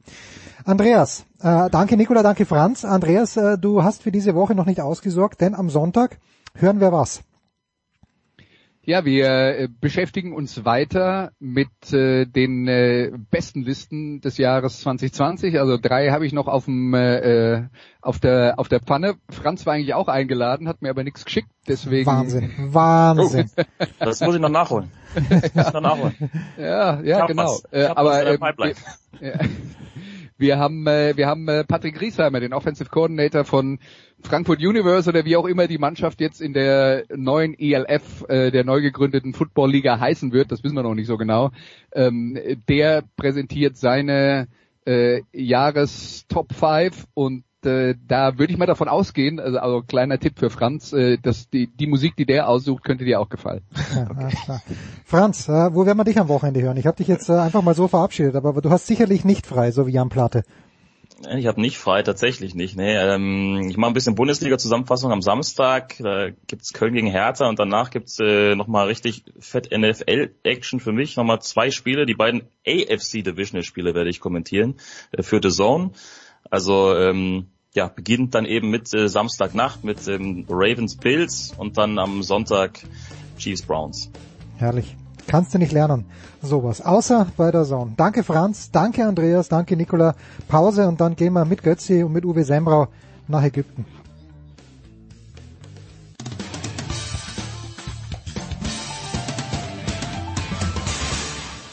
Hallo, hier spricht Viktor Silagi vom Bergischen HC. Ihr hört Sportradio 360.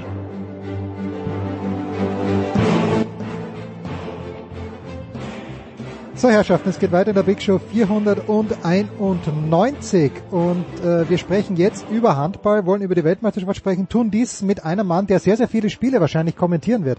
Bei Eurosport, bei äh, Uwe Semrau. Uwe, grüß dich, guten Morgen. Äh, auch bei Sport Deutschland TV oder bist du exklusiv bei Eurosport im Einsatz? Nein, nein, nein, auch ein paar Spiele bei Sport Deutschland TV, ja. Also man kann, glaube ich, Uwe, wenn ich es richtig verstanden habe, wirklich alle Spiele bei Sport Deutschland TV der WM sehen oder übertreibe ich da ein kleines bisschen? Nein, absolut. Man braucht ein Ticket und kann live oder real live äh, sich das reinziehen, ja. Ausgezeichnet. So, und mit dabei ist natürlich auch Markus Götz von Sky. Morgen Götzi. Ja, aber nur hier mit dabei. ja, das ist. Nicht, dass da Missverständnisse das, das schon. Entstehen. In unserer letzten Handballrunde hatten wir ja Thomas Wagner zu Gast und äh, Thomas schreibt mir vor ein paar Tagen, als Deutschland in Graz gegen Österreich spielt, nach ungefähr zwei Minuten Spielzeit, es kündigt sich das nächste Cordoba an. Und ich denke, und du schaust das nicht an, so vorwurfsvoll schreibt der Wagner mir, denke ich mir, okay, ich schalte den Fernseher ein. Und in den nächsten 35 Minuten hat der österreichische Torwart keinen einzigen Ball mehr gehalten und Deutschland hat mit acht oder neun gewonnen. Das zweite Spiel habe ich eingeschaltet, als 11-1 für Deutschland gestanden ist. Uwe, ist Deutschland so gut oder ist Österreich so blind oder ist, ist beides der Fall?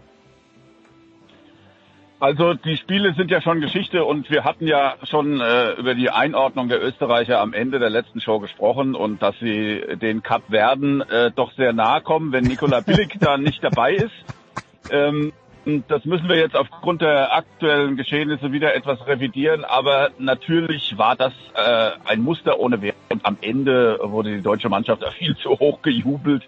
Also mit Verlaub zwei Spiele, auch wenn sie natürlich äh, Qualifikationscharakter hatten gegen Österreich, das sagt im Vorfeld der WM rein gar nichts aus. Leider ist es so.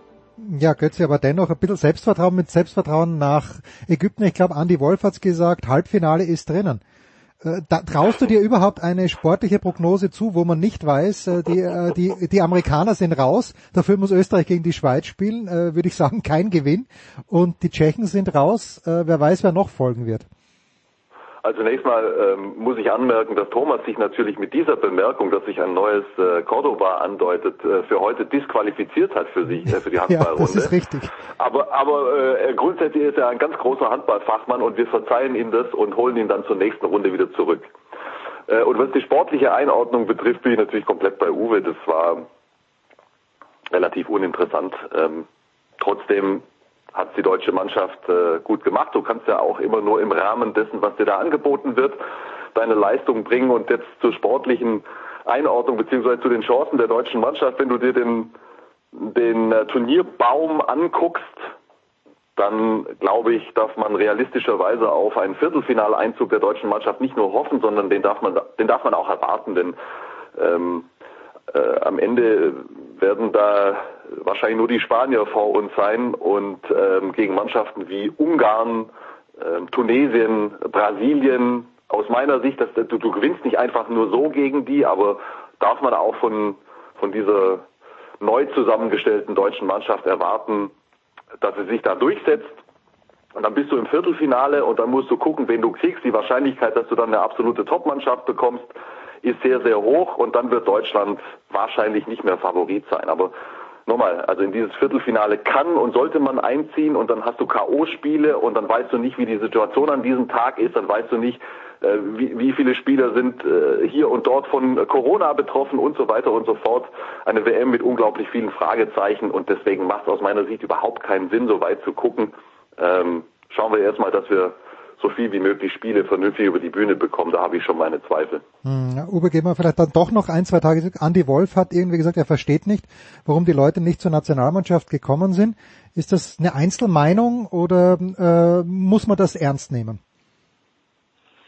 Also der Andi Wolf ist ja immer besonders angespannt, wenn es zur Nationalmannschaft äh, geht und besonders ehrgeizig. Und von daher ähm, sage ich jetzt mal, darf man das auch nicht so aus dem Kontext herausgerissen sehen. Ähm, er ist natürlich enttäuscht, dass seine alten Kieler Kompanen da vorher in den Sack gehauen haben und sieht da natürlich auch seine Medaillenchancen schwinden, wenn der Mittelblock nicht dabei ist und äh, der letzt großartig aufspielende Steffen Weinhold und ähm, ich denke, auf der anderen Seite weiß auch jeder, dass der Andi gerne mal einen raushaut und der hat da schon viel Kredit auch bei Alfred Gislason und ähm, von daher, ja, das werden ihm auch die Kieler äh, bestimmt nicht übel nehmen. Die sitzen zu Hause schön am Fernseher und schauen sich das an, äh, wie er sich abzappelt im Tor. Und dann ist das, wenn, wenn jetzt die ersten Spiele gelaufen sind, auch äh, gar kein Thema mehr. Mhm. Ja, aber ich würde da gerne noch ganz kurz was anmerken das, wir brauchen da echt nicht lang äh, mehr drüber reden und das äh, Thema ist dann auch hoffentlich durch und weil ja die Kieler den äh, Andi ganz gut kennen und äh, die anderen in der Nationalmannschaft auch, äh, können die das ganz gut einordnen. Nichtsdestotrotz, ich habe mir den Satz mal im Original angehört, den er da losgelassen hat in diesem besagten Podcast. Das war dummes Zeug, das er da erzählt hat. Also das ist mir schon wichtig nochmal zu betonen. Einen Satz äh, wie, also sinngemäß, äh, in anderen Nationen äh, lassen die Spieler auch ihre Familien zurück. Äh, wieso geht denn das bei uns nicht? Also das tut mir echt leid. Das war dummes Zeug. Hm. naja, da muss man doch auch sagen, wie es ist. Ja, na, auf jeden Fall. Ja, ich, ja, ja. Das ein, ein Wort nur noch zu Alfred. Ich weiß nicht, wo ich es gesehen habe, aber ein kolossal schönes Bild, wo er mit einer, glaube ich, Kaffeetasse oder Cappuccino-Tasse in der Hand vor den Pyramiden sitzt. Das macht schon einen gewissen Charme. Es sind acht Vierergruppen. Uwe, 32 Mannschaften, äh, machen wir uns nichts vor. Wahrscheinlich können nur vier oder fünf Mannschaften den Titel gewinnen. Ist es dennoch okay, dass man sagt, ähm, dass man möglichst viele Nationen jetzt ganz generell, unabhängig von den Corona-Umständen, aber ist es generell in Ordnung, dass man möglichst vielen Nationen die Möglichkeit gibt, bei Weltmeisterschaften mitzuspielen aus deiner Sicht? Ich war früher anderer Meinung, sage heutzutage ja. Unter den gegebenen äh, Umständen ist äh, diese Zusammenstellung äh, aufgrund der Corona-Lage höchst unglücklich, aber prinzipiell sagt ja. Und äh, wenn man sich die Amtszeit von Hassan Mustafa anschaut, die jetzt eine Spanne von deutlich über 20 Jahren angenommen hat. Und ähm, ich war ja 1999 bei der Weltmeisterschaft in Ägypten. Und äh, seit dieser Zeit propagiert er ganz klar, das Feld muss breit sein, wir müssen expandieren, wir müssen jeden Winkel äh, der Welt erreichen. Und äh, deswegen sind aus ähm, diesen Kontinenten auch mehr Mannschaften dabei. Natürlich hast du schwierige Ergebnisse, wenn die Favoriten ähm, in den Vorrunden gegen die Kleinen antreten und da äh, irrwitzige Ergebnisse rauskommen. Aber das gibt's bisweilen bei Fußball-Weltmeisterschaften auch, dass Mannschaften da überfordert sind mit diesem Niveau. Aber um den Handball weiter, äh, sage ich mal, mit einem Netz, einen engmaschigen über die Welt zu spannen, finde ich das äh, in der Vorbildfunktion einer WM legitim, so viele Mannschaften dort unterzubringen und spielen zu lassen, dass das in dem europäischen Kontext und dem Stress, der durch die europäischen Wettbewerbe auf unsere Spieler äh, zukommt, natürlich zu hinterfragen ist. Das ist ganz klar. Aber der grundsätzliche Ansatz, finde ich, ist nicht verkehrt. Es ist ja, wenn ich das noch dazu sagen darf, es ist ja eine perspektivische Maßnahme. Handball ist ja im Vergleich zu Fußball oder Basketball noch kein weltweites Phänomen, sondern jeder weiß, dass der Handball traditionell von den Europäern dominiert äh, wurde und auch wird und dass immer mal wieder Mannschaften aus anderen Kontinenten da reinschmecken konnten. Ja, jetzt zum Beispiel Brasilien, Argentinien haben mal für Überraschungen gesorgt aus Südamerika. Der, die eine oder andere afrikanische Mannschaft hat immer mal wieder ein Ausrufezeichen gesetzt. Die Koreaner waren mal, mal ganz gut, aber es ist ja in dem Sinne im Vergleich zu den beiden anderen Sportarten, die ich gerade genannt habe, noch kein weltweites Phänomen. Und du kannst, wenn du in diese Richtung denkst, natürlich auch nur dahin kommen, wenn du über, wenn du diesen, diesen kleineren Nationen äh, eine WM-Teilnahme auch mal ermöglicht, um dort entsprechende Aufmerksamkeit zu generieren und um dort Entwicklungen in Gang zu setzen. Und ähm, wenn das aufgeht am Ende äh, in 10, 12, 16 Jahren, dann, dann lohnt sich das auch, diese sportliche Verbesserung, die es natürlich im Moment gibt, ähm, auszuhalten. Ja. Grundsätzlich äh, reden wir nicht drum rum. Äh, es wird Spiele geben bei dieser WM, die braucht kein Mensch jetzt äh, aus, aus Sicht des, des Handballfans, aber wie, wie willst du denn da hinkommen, wenn du es nicht versuchst? Aber es ist natürlich auch vollkommen richtig, was Uwe da angedeutet hat. Unter den aktuellen Umständen ist es, äh, ist es außerordentlich schwierig. Und was man bislang aus Ägypten hört, äh, nährt die Zweifler, nährt die Kritiker und äh, ist einfach überhaupt nicht schön. Und ich bin jetzt wirklich gespannt, wie sich das die nächsten Tage entwickelt. Hm, ein Wort vielleicht noch zu einer Mannschaft, die, die ich in München gesehen habe vor zwei Jahren bei der WM und das sind die Japaner, die ja Dago Sigurdsson geholt haben. Uwe, äh, in erster Linie darum, äh, dafür, dass äh, die Olympischen Spiele 2020 gut ausfallen. Jetzt wissen wir, wenn wir Glück haben, werden die in diesem Jahr stattfinden. Weißt du irgendwas Neueres von den Japanern? Die haben mir damals unheimlich gut gefallen, weil sie sehr, sehr schnell waren. Nur leider, ich glaube, sie haben gegen Mazedonien gespielt und wenn ein Kreisläufer mehr als 78 Kilo hat, dann waren die Japaner komplett überfordert. Also ich fürchte, Dago hat auf das falsche Pferd gesetzt. Äh, ja, ja. Und jetzt, Entschuldigung, wenn dir die Japaner so gut gefallen ich fand die großartig. Beim Handball, ähm, äh, muss ich nochmal hier ein Fragezeichen hinter deiner ja, aber einer, ein, einer muss es ja moderieren, Götze. Ich kann nicht wagen ja, und mich selbst auch rausschmeißen. Nein, ich fand das erfrischend, wie schnell die gespielt haben, aber die waren körperlich so unterlegen. Es war, es war fast traurig gewissermaßen. Uwe, keiner Satz gerade. Ich fürchte, ja, das auf das falsche also, gesetzt. wir, wir, wir wissen alle, wie das ausgeht, ne? Wenn, wenn äh, die Japaner zum Sturm blasen, aber die Kieler Kocke steht dann in der Abwehr wehrhaft und die schauen dann von oben runter, äh, was die anderen da vor ihnen da so rumspielen, ähm, da, da bleibt nicht viel. Also und da wird Dagur auch nicht mit massivem Trainingseinsatz, vielen Trainingslagern und, und äh, sehr guter taktischer Schulung ausrichten können. Äh, es bleibt äh, der Satz von unserem alten Bundestrainer, die kleinen Leute kann ich nicht groß machen, aber die großen Leute kann ich schnell machen. Das ist ganz einfach äh, auf diesem Niveau. Äh, und äh, da wird sich nicht viel tun. Und es gibt auch keine Indizien. Ne? Also früher war es ja so, dass äh, im Zuge von Kyung Shin Yoon, der in Gummersbach gespielt hat, noch zwei, drei Koreaner auch den, den Weg in europäische Ligen gefunden haben und haben sich dann auch beißfest gemacht äh, im Ausland. Das ist ja bei Japan überhaupt nicht der Fall. Mhm. Ne, wenn sie solche Spitzenspieler hätten, äh, die sich bei guten europäischen Mannschaften beweisen könnten, dann würde ich sagen, ja, okay, da gibt's eine Entwicklung und die haben auch echt äh, eine Wettkampfhärte, die dann der Nationalmannschaft zugutekommt. Aber das sehen wir überhaupt nicht. Es gibt keine Im- oder Exporte aus Japan von starken Handballern, die die Vereinsmannschaften befeuern könnten. Von daher sehe ich das sehr, sehr kritisch, äh, was Japan bei, äh, der nächsten, bei den nächsten Olympischen Spielen leisten kann, wann immer sie stattfinden werden. Hm. Äh, war das jetzt Vlado Stenzler oder war das Heiner Brandt? Genau, nein, das war Vlado Stenzler. Vlado Stenzler. So, Götzi, aber immerhin, und das ist ja die einzig gute Nachricht, es, es scheint ja doch so zu sein, dass ein kleines bisschen Druck hilft. Ursprünglich wollte man das Ganze mit Zuschauern ausführen, jetzt äh, wird die Halle leer sein.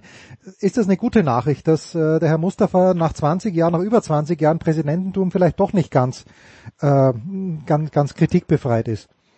Ich bin nicht in der Lage, im Moment Lob äh, zu finden für okay. den IHF-Präsidenten. Äh, da wirst du jetzt lange kramen müssen. Also zunächst mal bin ich ähm, bin ich auf der einen Seite wenig überrascht, auf der anderen aber auch irgendwo schockiert über das, was ich momentan äh, mitkriege aus Ägypten. Okay. Ähm, also zum einen äh, natürlich, natürlich war es die einzig richtige Entscheidung, die einzig richtige Entscheidung in dieser Gemengelage jetzt ähm, durchzusetzen, dass auf Zuschauer verzichtet wird. Dass das überhaupt äh, bis zum letzten Moment im Raum stand, ähm, müssen wir gar nicht diskutieren. Was man jetzt aber hört von den Mannschaften, die vor Ort sind und wie die Verhältnisse dort sind in den Hotels und drumherum in der sogenannten Bubble, also das, das, das scheint ein Witz zu sein. Also wir, wir konnten das ja alle im Vorfeld nicht wirklich abschätzen. Äh, wie, wie willst du auch? Die Informationslage war dünn. Ich kannte keinen, der vor Ort war. Ich kannte keinen, der wirklich involviert war äh, in die Entwicklung äh, dieses Konzeptes, aber wenn du von den Spielern hörst und insbesondere Sander Sargosen hat sich da ja ganz eindeutig zu Wort gemeldet, die Deutschen mittlerweile auch, dass sozusagen die Mannschaften im Hotel gemeinsam essen, dass das Personal ohne Masken durch die Gegend flaniert und so weiter und so fort. Was hat das dann noch mit einem ähm, schlüssigen Hygienekonzept zu tun? Und von Anfang an hat sich mir eine Sache nicht erschlossen. Ähm, wenn wie äh, in diesem Fall ja so üblich offenbar bei den Mannschaften du zwei, maximal drei Tage vor den Spielen anreist, was hat das noch mit einer Bubble zu tun? Hm. Wenn du wenn du das wirklich ernst genommen hättest, dann hätten alle Mannschaften aus meiner Sicht mindestens eine Woche vorher da sein müssen. In Quarantäne dann, dann auch. Und ganz genau. Und wenn du dann sicherstellen kannst, sozusagen mit einer Testreihe, äh, dann, dann gibt's wahrscheinlich immer, ich bin ja kein Mediziner, ich bin kein Virologe, dann hätte es sicherlich immer noch Schlupflöcher gegeben, aber dann hättest du in, in, in etwa sicherstellen können, dass du dass du einigermaßen Corona-frei in, in, in diese Spiele reingehst. Aber was jetzt schon alles passiert ist und vor allem auch äh, mit diesem mit dieser kurzen Anlaufzeit, das, das habe ich nie verstanden. Das, das, Leute, was hat das mit einer Bubble zu tun? Das ist, äh, das ist vielleicht eine Bubble im Sinne einer Luftblase, einer verbalen, aber sonst gar nichts. Und nein, ehrlich, das, das, das ärgert mich auch, weil äh, guck mal, was gerade passiert. Ja? Die, die, die, die ersten Mannschaften müssen zurückziehen und es würde mich sehr wundern, wenn im Laufe des Turniers nicht noch deutlich mehr passieren würde. Und das ist einfach für den Handball ein, ein, ein, ein schlimmer Image-Schaden. Und ich war immer der Meinung, also ich habe nicht zu den grundsätzlichen Kritikern des Turniers gehört. Ich war, bin grundsätzlich der Meinung, dass das, was unter vernünftigen Rahmenbedingungen in diesen Zeiten stattfinden kann, auch stattfinden sollte, wenn man die Dinge nicht einfach aussitzen kann. Aber wenn die äh, Umstände nicht äh, vernünftig sind und darauf äh, deuten die ersten Meldungen aus Ägypten aktuell äh, hin, dann kann es ganz furchtbar nach hinten losgehen. gesundheitlich und ähm, vom Image-Schaden her. Und äh, das, Leute, echt, das kann doch wohl nicht wahr sein, dass wir über solche Sachen sprechen, wie dass die Mannschaften zusammen in einem Raum essen und äh, dass das Personal in den Hotels nur als Beispiel ohne Maske rumläuft. Also ja. Da bin ich bei dir. Ein Wort noch zum Sportlichen. Also gestern ist schon losgegangen, aber der erste Kracher heute und Uwe wird ihn kommentieren. 18 Uhr Österreich gegen Schweiz. Nein, Uwe, Uwe keine Angst. Musst du nicht. Der erste Kracher, der erste wirkliche Kracher. 20.30 Uhr Norwegen gegen Frankreich. Das ist natürlich eigentlich komisch, äh, dass es Gruppen gibt, die jetzt keine Favoriten drin haben und das aber, darf man sagen, ähm, Uwe, dass das zwei der ganz großen Favoriten sind, Norwegen gegen Frankreich. Was erwartest du dir heute um 20.30 Uhr? Also ich erwarte mir den ersten Kampf auf Biegen und Brechen, denn das Schon. kann ja wegweisend sein. Der Verlierer dieser Partie wird unheimlich unter Druck geraten, kein anderes Spiel mehr zu verlieren. Also das, das, das wird sehr spannend. An, an Sander Sargosen, der vielleicht mit ordentlich Wut im Bauch äh, äh, auf die sehr verunsicherten Franzosen äh, losgeht. Wir wissen ja, wie die gegen Serbien in der Euro-Qualifikation gespielt haben und äh, dass es dort auch ein bisschen rumort im Moment. Und äh, da bin ich, die, diese Gemengelage verspricht äh, einiges für den heutigen Abend. Das finde ich, finde ich sehr spannend und ist für mich das eigentliche Auftaktspiel dieser WM. Ja, also Chile gestern schon gespielt, das ist irgendwie untergegangen. Götze, an diesem Wochenende, wo werden wir dich hören, in welcher Konferenz? Wo wirst du den VfB Stuttgart feiern? Zu Hause oder vielleicht sogar als Kommentator? Nee, gar nicht. Äh, ich kommentiere am Samstag tatsächlich Premier League. Ach was. Ach und schaue am Sonntag mal bei den Bayern wieder vorbei. Ja. Bei den Krisenbayern. Äh, hoffe, dass ich, dass ich, dass ich zwischendrin ganz viel Handball gucken werden könne und bin auch echt total gespannt auf das Spiel heute Abend. Ich sehe die, die Norweger grundsätzlich da favorisiert, weil die Franzosen, Uwe, du bist da jetzt ja, äh, in, in den Vorbereitungen auf das Spiel noch, noch weit tiefer drin. Nicht nur die Ergebnisse jetzt gegen Serbien, sondern äh, das Ausscheiden in der, in, in der Vorrunde äh, bei der Euro zu Beginn des vergangenen Jahres, das haben wir auch alle noch in bester Erinnerung. Die Mannschaft ist ja nach wie vor gespickt mit Talent. Aber seit diese Generation, äh, die große Generation äh, sukzessive aufgehört hat und mit Nikola Karabatic der letzte große Leader ja jetzt äh, eben auch noch fehlt ähm, aufgrund einer schweren Verletzung, siehst du einfach, dass dieses, dieses äh, talentierte Team noch keine Struktur, noch keine Hierarchie hat. Und da hat Guillaume Gilles, äh, denke ich, alle Hände voll zu tun, was zu entwickeln. Erfahren genug ist er zumindest aus seiner Spielerzeit her, als Trainer ja noch nicht. Äh, bin ich äh, unwahrscheinlich gespannt, wie sich die Franzosen dann im Laufe des äh, Turniers präsentieren und in den nächsten Jahren. Wir freuen uns. 20.30 Uhr heute, Uwe, nur ganz kurz noch. Äh, wirst du mehrere Spiele pro Tag machen oder bleibt es immer bei einem Topspiel? Äh, selten zwei Spiele an einem Tag, meistens nur eins. Alles klar. Wir freuen uns drauf, uh, Uwe Semrau auf Eurosport, auf sportdeutschland.tv. Wir machen eine Pause in der Big Show 491. Dann geht's weiter.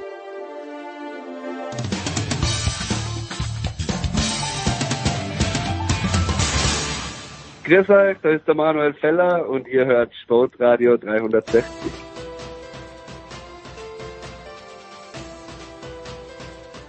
In der Big Show 491 geht es weiter mit dem alpinen Skisport. Wieder mal dabei ist der Johannes Knut von der Süddeutschen Zeitung. Servus Johannes. Servus. Und der fünfmalige Gesamtweltcup-Sieger, Hahnenkamm-Sieger, Sieger am Lauberhorn, äh, Weltmeister Marc Girardelli. Servus Marc. Hallo Jens, hallo Johannes. Marc, ich habe nach dem Slalomsieg in Zagreb mir das Rennen natürlich auch in Adelboden angeschaut von Linus Strasser und ich habe mir gedacht, ich muss jetzt alle mal ein kleines bisschen einbremsen, die deutschsprachigen Kommentatoren, vor allen Dingen nach dem ersten Durchgang und dann wird der Linus wird er wirklich wieder Zweiter. Äh, wo ist er denn gerade, der Linus aus deiner Sicht? Es wird keine Seriensieger mehr geben, so wie den Hirscher. Oder zum, also ich sehe zumindest Linus Strasser nicht als Seriensieger. Wo siehst du den Linus? Also ich finde die Leistung von ihm fantastisch. Es war ein sehr schweres Rennen in Zagreb, auch weil es sehr warm war und ganz anders wie jetzt zum Beispiel in Adelboden. Und das Bemerkenswerte ist, dass er wirklich auch in Adelboden haarscharf am Sieg vorbeigeschrammt ist und er scheint wirklich jetzt noch einmal äh, Höhenluft bekommen zu haben durch diese sensationelle Leistung in Zagreb. Und ich bin mir sicher, er wird noch mehr tolle Ergebnisse höher in der Saison fahren. Hm, Johannes, gleich zu dir, aber Marc, was hat das mit dir gemacht, als du dein erstes Weltcuprennen gewonnen hast? Ich habe jetzt nicht nachgeschaut, wo es war, aber ist dir da ein Stein vom Herzen gefallen? Bist du sowieso davon ausgegangen, dass du mehrere Weltcuprennen gewinnst? Wie war das bei dir? Ja, also bei mir war es, äh, ich war schon einige Male am Podium, bis es dann endlich mal geklappt hat in Jelleware im Slalom 1983, aber da hatte ich wirklich einen super Tag. Ich habe mit anderthalb Sekunden Vorsprung zweimal Bestzeit gefahren. Hm. Vor Stenmark, Strand, Krischei, Vielmehr, Wenzel, es waren alle da. Keiner ist ausgefallen. Und ähm, da habe ich ihnen wirklich gezeigt, wo der Hammer hängt. Leider habe ich mich dann bald einmal verletzt und deshalb, äh, deshalb äh, war die Saison vorzeitig beendet. Beim, Im nächsten Jahr ging es dann eigentlich in derselben Manier weiter. Es hat äh, im Slalom super funktioniert. Äh, vielleicht hat ja der Linus in dem, im nächsten Jahr auch die, äh, die Möglichkeit, dann noch ein bisschen nachzudoppeln und vielleicht den Slalom-Weltcup zu gewinnen. Wer weiß. Ja, im Moment Marco Schwarz im roten Trikot. Johannes, da sind jetzt ein paar Namen gefallen, ein paar Namen gefallen, die du nur äh, vom Hörensagen kennst. Bojan Krijaj, Andy Wenzel, Phil Mehr, das ist äh, gut, Stenmark natürlich, äh, den sieht man aber viel zu selten an den Strecken. Aber wo siehst du denn den Linus jetzt im Moment? Äh, ist dieser, ich möchte, Hype ist noch ein bisschen viel, aber wenn man so ein bisschen Eurosport und auch Marco Büchel äh, beim ZDF gehört hat, es ist mir ein bisschen too much. Naja gut, ist, er hat jetzt so lange gewartet, da darf man noch ein bisschen überdrehen. war jetzt auch eine lange, war jetzt auch eine lange Zeit auch für den für den Skiverband, die ja immer schon gesagt haben, dass das kann richtig was werden und dann hat's ja doch, äh, er hat schon eine, lange, eine Weile gebraucht, glaube ich, bis er selbst so rausgefunden hat, wie er in diesem Geschäft sich zurechtfinden muss, dass er schon auch immer fleißig äh, tüfteln muss, dass es nicht einfach so weitergeht. Und natürlich auch, dass er sich, ich glaube, das war der größte Punkt, auch von seinen Erwartungen oder beziehungsweise von den Erwartungen von anderen befreit und mhm. jetzt nicht ähm, auch dieses Gerede von Neureuter Nachfolger und zeitweise hieß es ja, er, er macht ihm seine Technik nach oder auch seine, seine, die Art und Weise, wie, wie Neureuter auftritt, wobei ich das jetzt nicht so richtig nach oder nicht bestätigen oder großartig äh, erlebt habe, aber ähm, ich glaube, es, ist, es war schon ähm, nicht immer so einfach, bis er sich da vorne ran äh, ähm, getastet hat. Und gerade, also ich finde es faszinierend, was dieser, was dieser psychische, ähm, äh, ja, diese, diese mentale Herangehensweise für einen Unterschied macht. Weil vor zwei, drei Jahren hat er wirklich gesagt, ähm, hat er jetzt auch in mehreren Interviews bestätigt, er, er hätte fast hingeschmissen, weil er es auch so oft mit der Brechstange wollte und nicht, es nie geklappt hat. Teilweise mit Startnummer 50 ist er vor zwei Jahren gestartet. Und dann ähm, kam halt nach und nach dann doch über diese technische Sicherheit, die ihm unter Christian Schweiger und dem Bernd Brunner wieder so ein bisschen antrainiert wurde. Übrigens Wahnsinn, was Christian Schweiger im, im DSV seit Jahren im Hintergrund äh, für gerade auch über die Skitechnik dafür Arbeit macht. Ich glaube, das kann man gar nicht hoch genug äh, schätzen, was das für eine Auswirkung hat. Und sich dann wieder so peu à peu nach vorne gearbeitet. Und im Grunde ist es ja jetzt kein großartig verschiedener Fahrer. Der war ja vor zwei Jahren auch schon schnell, aber jetzt schafft er es wirklich, mit Kopf schnell zu fahren. Ja, also nicht mit der direkt auf die Tore zu mit Brechstange, sondern clever, so wie es das Gelände gerade hergibt. Und dann auch mal nach einem ersten Lauf, der nicht so funktioniert, dann im zweiten sich zu sagen, hey, eine Sekunde ist doch gar nichts, äh, wie eng es da vorne zugeht. Also ich denke, das ist jetzt mal für diese Saison ist er wirklich jetzt, äh, wenn man auf so einer Wolke ist, ähm, dann, dann geht das, kann er echt viel rausholen. Das Spannende wird natürlich jetzt sein, wie, wie lange es anhält, weil wir haben es ja auch schon gesehen, äh, das war ja auch in seinem ersten Winter so, dass das hält so eine Saison an und dann musst du wieder von vorne anfangen. Dann geht, mhm. dann geht das alles wieder von vorne los. Und ähm, ich meine, manche, Felix Neureuter war auch 28, als er angefangen hat zu gewinnen und das hat ja nicht so ganz schlecht geklappt. Aber also ich denke das schon, dass, dass da noch dass da noch einiges drin ist, aber das das äh, dann, so in, in die die die Ehren, glaube ich, oder eine Ära würde ich da sowieso noch nicht ausrufen. Ja, also das Potenzial ist da, aber ähm, äh, was er daraus schöpft, das, das äh, liegt allein an ihm. Aber hm. die, das, die Anlagen sind auf jeden Fall vorhanden. Ja. Das Wort Brechstange ist gefallen, Marc. Und damit direkt zu Henrik Christoffersen. Kannst, kannst du uns bitte erklären, was mit dem Christoffersen los ist? Jetzt sagt man, okay, in Zagreb, die Bedingungen mag er nicht oder mag den Kurs nicht, äh, was auch immer. Aber was er dann in Adelboden gezeigt hat, der hat mir erstmals in seiner Karriere fast leid getan. Ja, da bist du aber der Einzige, der, der passiert ist. ja, er war ja bekannt, er war ja bekannt dafür, dass er auch Wutausbrüche hat äh, im Ziel, wenn es nicht so funktioniert hat, weil er halt wieder einmal knapp gegen den Hirscher verloren hatte. Auch letztes Jahr war es im Gesamtweltcup ein bisschen Pech, würde ich sagen, obwohl er super gefahren ist. Heuer scheint mir schon, dass er ein bisschen unruhig ist. Er ist nicht so stabil am Ski. Ich glaube aber nicht, dass er am Material hängt, sondern wirklich, dass er versucht mit der Brechstange, wie du sagst, den Erfolg zu erzwingen. Wer es da viel, viel besser macht, ist der Penturo, der wirklich souverän und äh, absolut äh, toll da runterfährt und äh, wirklich strategisch den Weltcup angeht. Ich glaube, der äh, Christoffersen muss seine, seine Sturm- und Drangzeit ein bisschen loswerden. Er ist zwar auch nicht mehr der Allerjüngste. Ich bin mir aber sicher, er wird seine Form wieder finden. Auch wenn es heuer nicht ist, wird er nächstes Jahr sicherlich wieder so stark sein wie immer. Hm. Äh, wenn ich noch darf, Johannes, ich habe noch eine Frage an den an den Marc. Äh, die, diese, äh, na, immer zu. Die, diese jungen Norweger, die jetzt leider den einen schmeißt im Ziel, den Braten, den anderen, der McGrath, äh, dessen Vater du wahrscheinlich noch sehr gut kennst. Was siehst du denn bei denen? Ja. Fahren die anders als äh, die Generation Christoffersen schon? Sie sind ja doch sieben, acht Jahre jünger. Oder ist das, äh, was siehst du bei denen ganz speziell?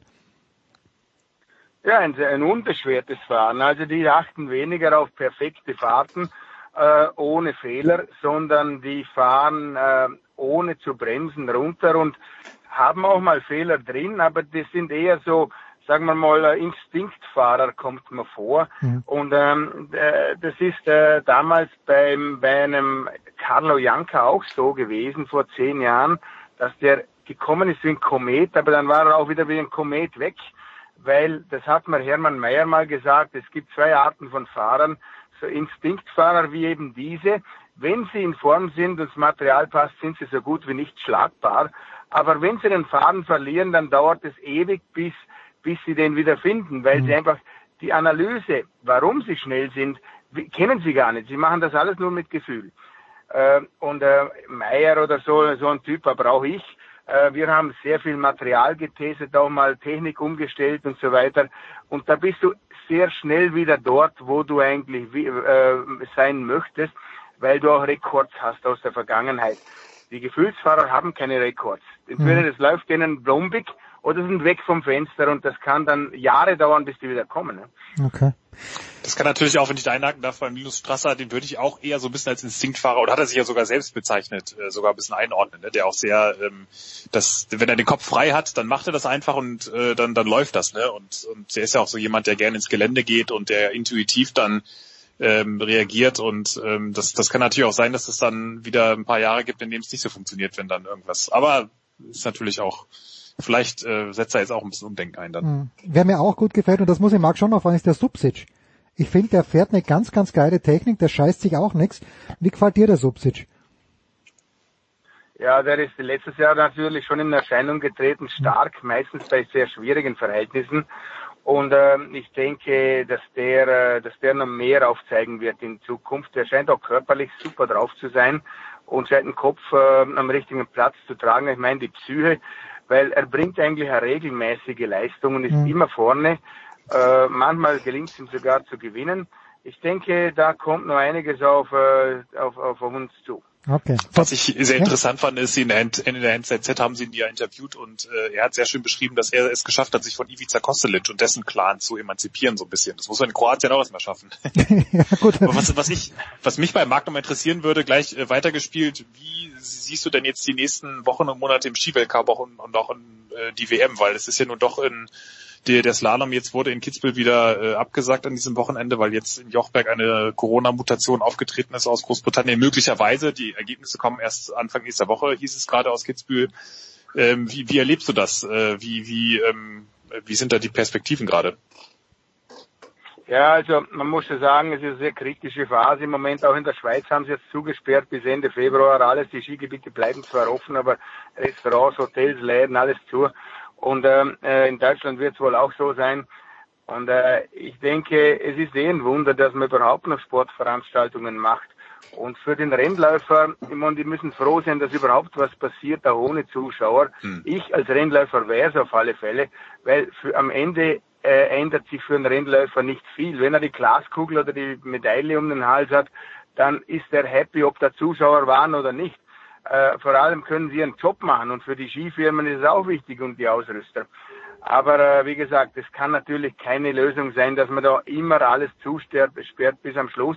Im Moment ist es nötig, weil die Spitäler am Rand der Leistungsfähigkeit sind. Es gibt schlichtweg äh, genug Zimmer, aber zu wenig Personal, um diese vielen Kranken äh, zu betreuen. Und ich habe da mit meinem Arzt, mit dem Dr. Schenk gesprochen. Er hat das mir ziemlich genau erklärt vor ein paar Tagen, dass einfach das Personal ist nicht vorhanden und äh, wenn da wirklich wieder geschludert wird und es kommen drei, vier, fünfmal so viel krank in die Spitäler, dann sterben die halt am Parkplatz oder in den Gängen, weil kein Mensch um sich, sie um sich kümmern kann.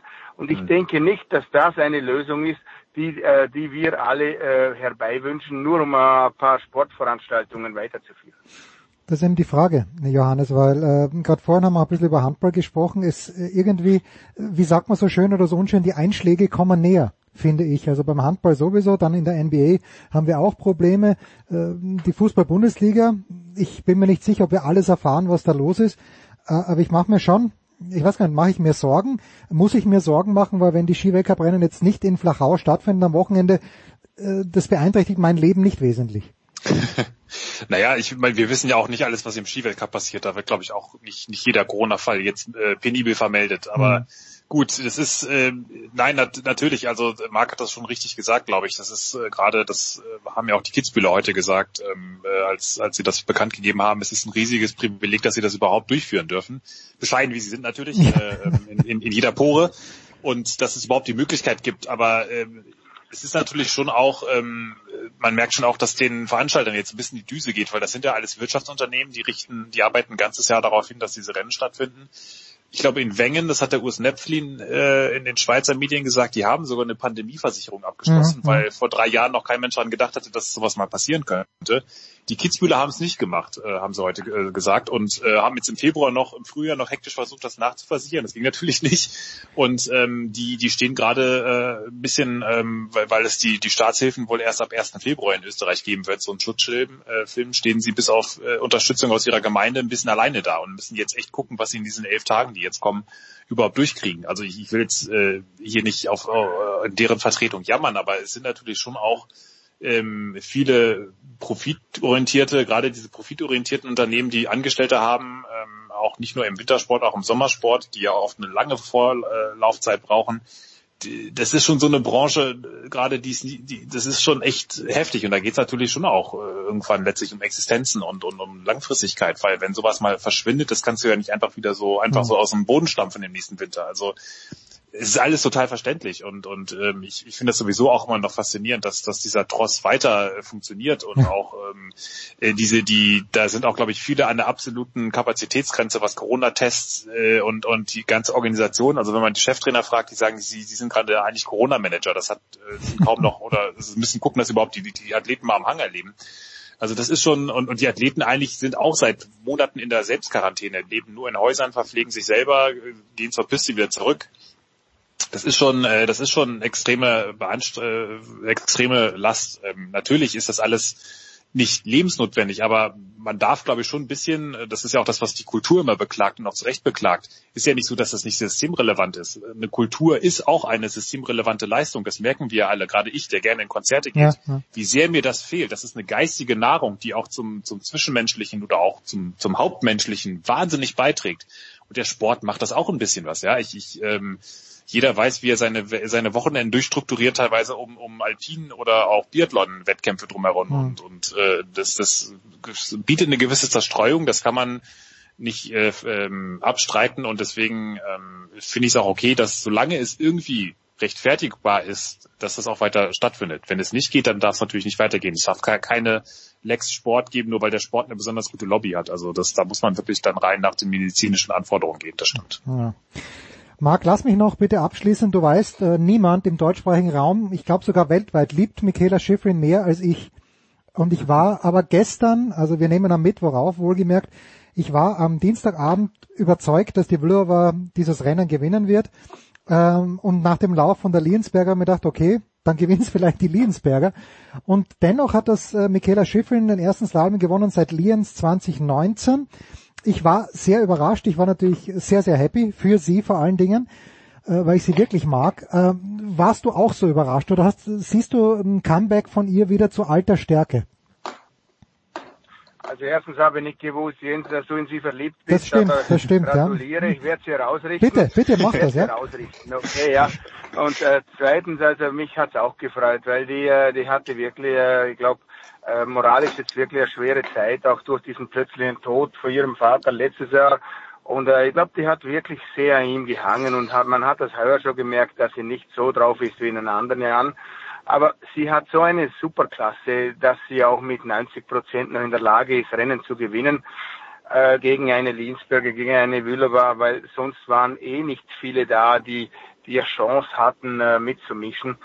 Ähm, ich ich, äh, ich habe mich für sie gefreut, dass sie wieder den Slalom gewonnen hat, ihre Paradedisziplin. Ja, schön. Und ich denke auch, dass das, dass, dass äh, dadurch, so viel kann ich ja verraten, ich habe jetzt heute auch nochmal mit ihrem Manager telefoniert, ähm, dass äh, da schon auch noch ein bisschen was kommt, weil sie hat ja durch die Rückenverletzung auch viel Zeit äh, ja. im, in der Vorbereitung verpasst, sonst hätte die der Enkopper ja die, die gesamte Speed-Vorbereitung auch mitgemacht und äh, ähm, ja. hat jetzt ja auch vor Flachau wieder gut trainiert und ähm, also ich glaube schon, dass da zumindest in, in den Technikwettbewerben, wenn denn Cortina stattfindet, äh, können die sich ganz schön warm anziehen da äh, wieder und äh, auch mittelfristig, ähm, nachdem wir ja zur Saisonbeginn so ein bisschen überlegt haben, äh, wie lange das eigentlich überhaupt noch, äh, ob sie überhaupt noch so lange weiterfährt, äh, nach diesem moralischen Hänger glaube ich schon, dass da noch einiges jetzt kommt. Und ähm, ja, also gestern fand ich da kann ich Marc nur beipflichten, äh, schon unfassbar, da war schon wieder diese, diese teilweise in vielen Schwüngen diese Lockerheit, dieses Tanz, Tänzelnde und gleichzeitig unfassbar sichere, also dieser, diese brutale Sicherheit und Leichtigkeit war schon wieder zu sehen. Also das, das ist schon äh, immer wieder faszinierend. Ja, und trotzdem nicht mal zwei Zehntel vor Katharina Linsberger, die auch immer besser wird. Ja, Marc, Absolut. Marc, wir alljährlich äh, versuchen wir uns in Kitzbühel zu sehen, alljährlich gelingt es uns nicht. Äh, sollten denn die Hahnenkammrennen stattfinden, wirst du dich wenigstens in der Gegend herumtreiben oder wirst du in Vorarlberg bleiben oder vielleicht in der Schweiz? Wo wirst du sein am kommenden Wochenende? Nein, ich werde sicherlich ich werde sicherlich in der Schweiz bleiben, auch Covid-bedingt natürlich. Ich möchte nicht irgendwelche Grenzen überschreiten, die von der Regierung äh, äh, bestimmt wurden ich versuche mich wirklich an die Regeln zu halten, weil ich möchte äh, auch meine meine Familie, meine Lieben nicht äh, in, äh, in, in ein Risiko versetzen und versuche halt wirklich diese Zeit so mit so wenig wie möglich äh, menschlichen Kontakten rüberzubringen, damit das Risiko halt äh, vermindert hm. wird. Okay. Johannes, dein Wochenende, dein kommendes Wochenende wird's äh, Flachau sein, was dich am meisten interessiert? Ja, also interessiert ja, vor Ort nein. Das ist, das ist klar. auch ein riesen, Riesenaufwand jetzt mit den Tests und äh, Reiserückkehren und Bestimmungen, die sich alle fünf Stunden gefühlt ändern, wobei so viel ändert sich gar nichts. Wir sind als Dienstreisen immer noch sehr privilegiert, muss man dazu sagen. Also wir, man kommt derzeit sogar weitgehend um, äh, um manche anderen Einschränkungen drumherum, wenn man es äh, korrekt alles anmeldet, aber bis auf Kitzbühel, Garmisch und die WM werde ich nichts vor Ort machen, was sehr alles sehr ungewohnt ist. Man, man kommt Gott sei Dank an die Athleten, an die Betreuer immer noch sehr gut ran aus der Ferne, aber es ist schon mühsam und ähm, bin mal sehr gespannt, ob das in Flachau jetzt wirklich auch stattfinden kann überhaupt. Ja, wir nehmen Mittwochabend auf, vielleicht ist zum Zeitpunkt unserer Ausstrahlung, sind alle schon wieder zurück in Adelboden, was weiß man schon. Danke, danke, Marc. Ah, ja, danke, Marc Girardelli, danke, Johannes Knut, kurze Pause in der Big Show 491.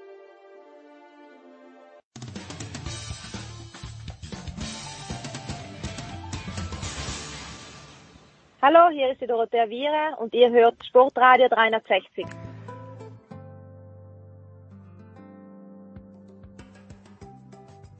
Big Show 491, es geht weiter mit einer Krisensitzung. Es hilft ja nichts. Eine Krisensitzung nicht aus österreichischer Sicht, das möchte ich überraschenderweise an dieser Stelle anmerken, aber äh, ich habe Laura Dahlmeier gesehen im ZDF, äh, wie sie dann von einem Studio ins andere geflitzt ist auf ihren äh, Roller, Schienen, was auch immer das ist und das hat möglicherweise auch die großartige Saskia Aleite von der Süddeutschen Zeitung beobachtet. Grüß dich Saskia.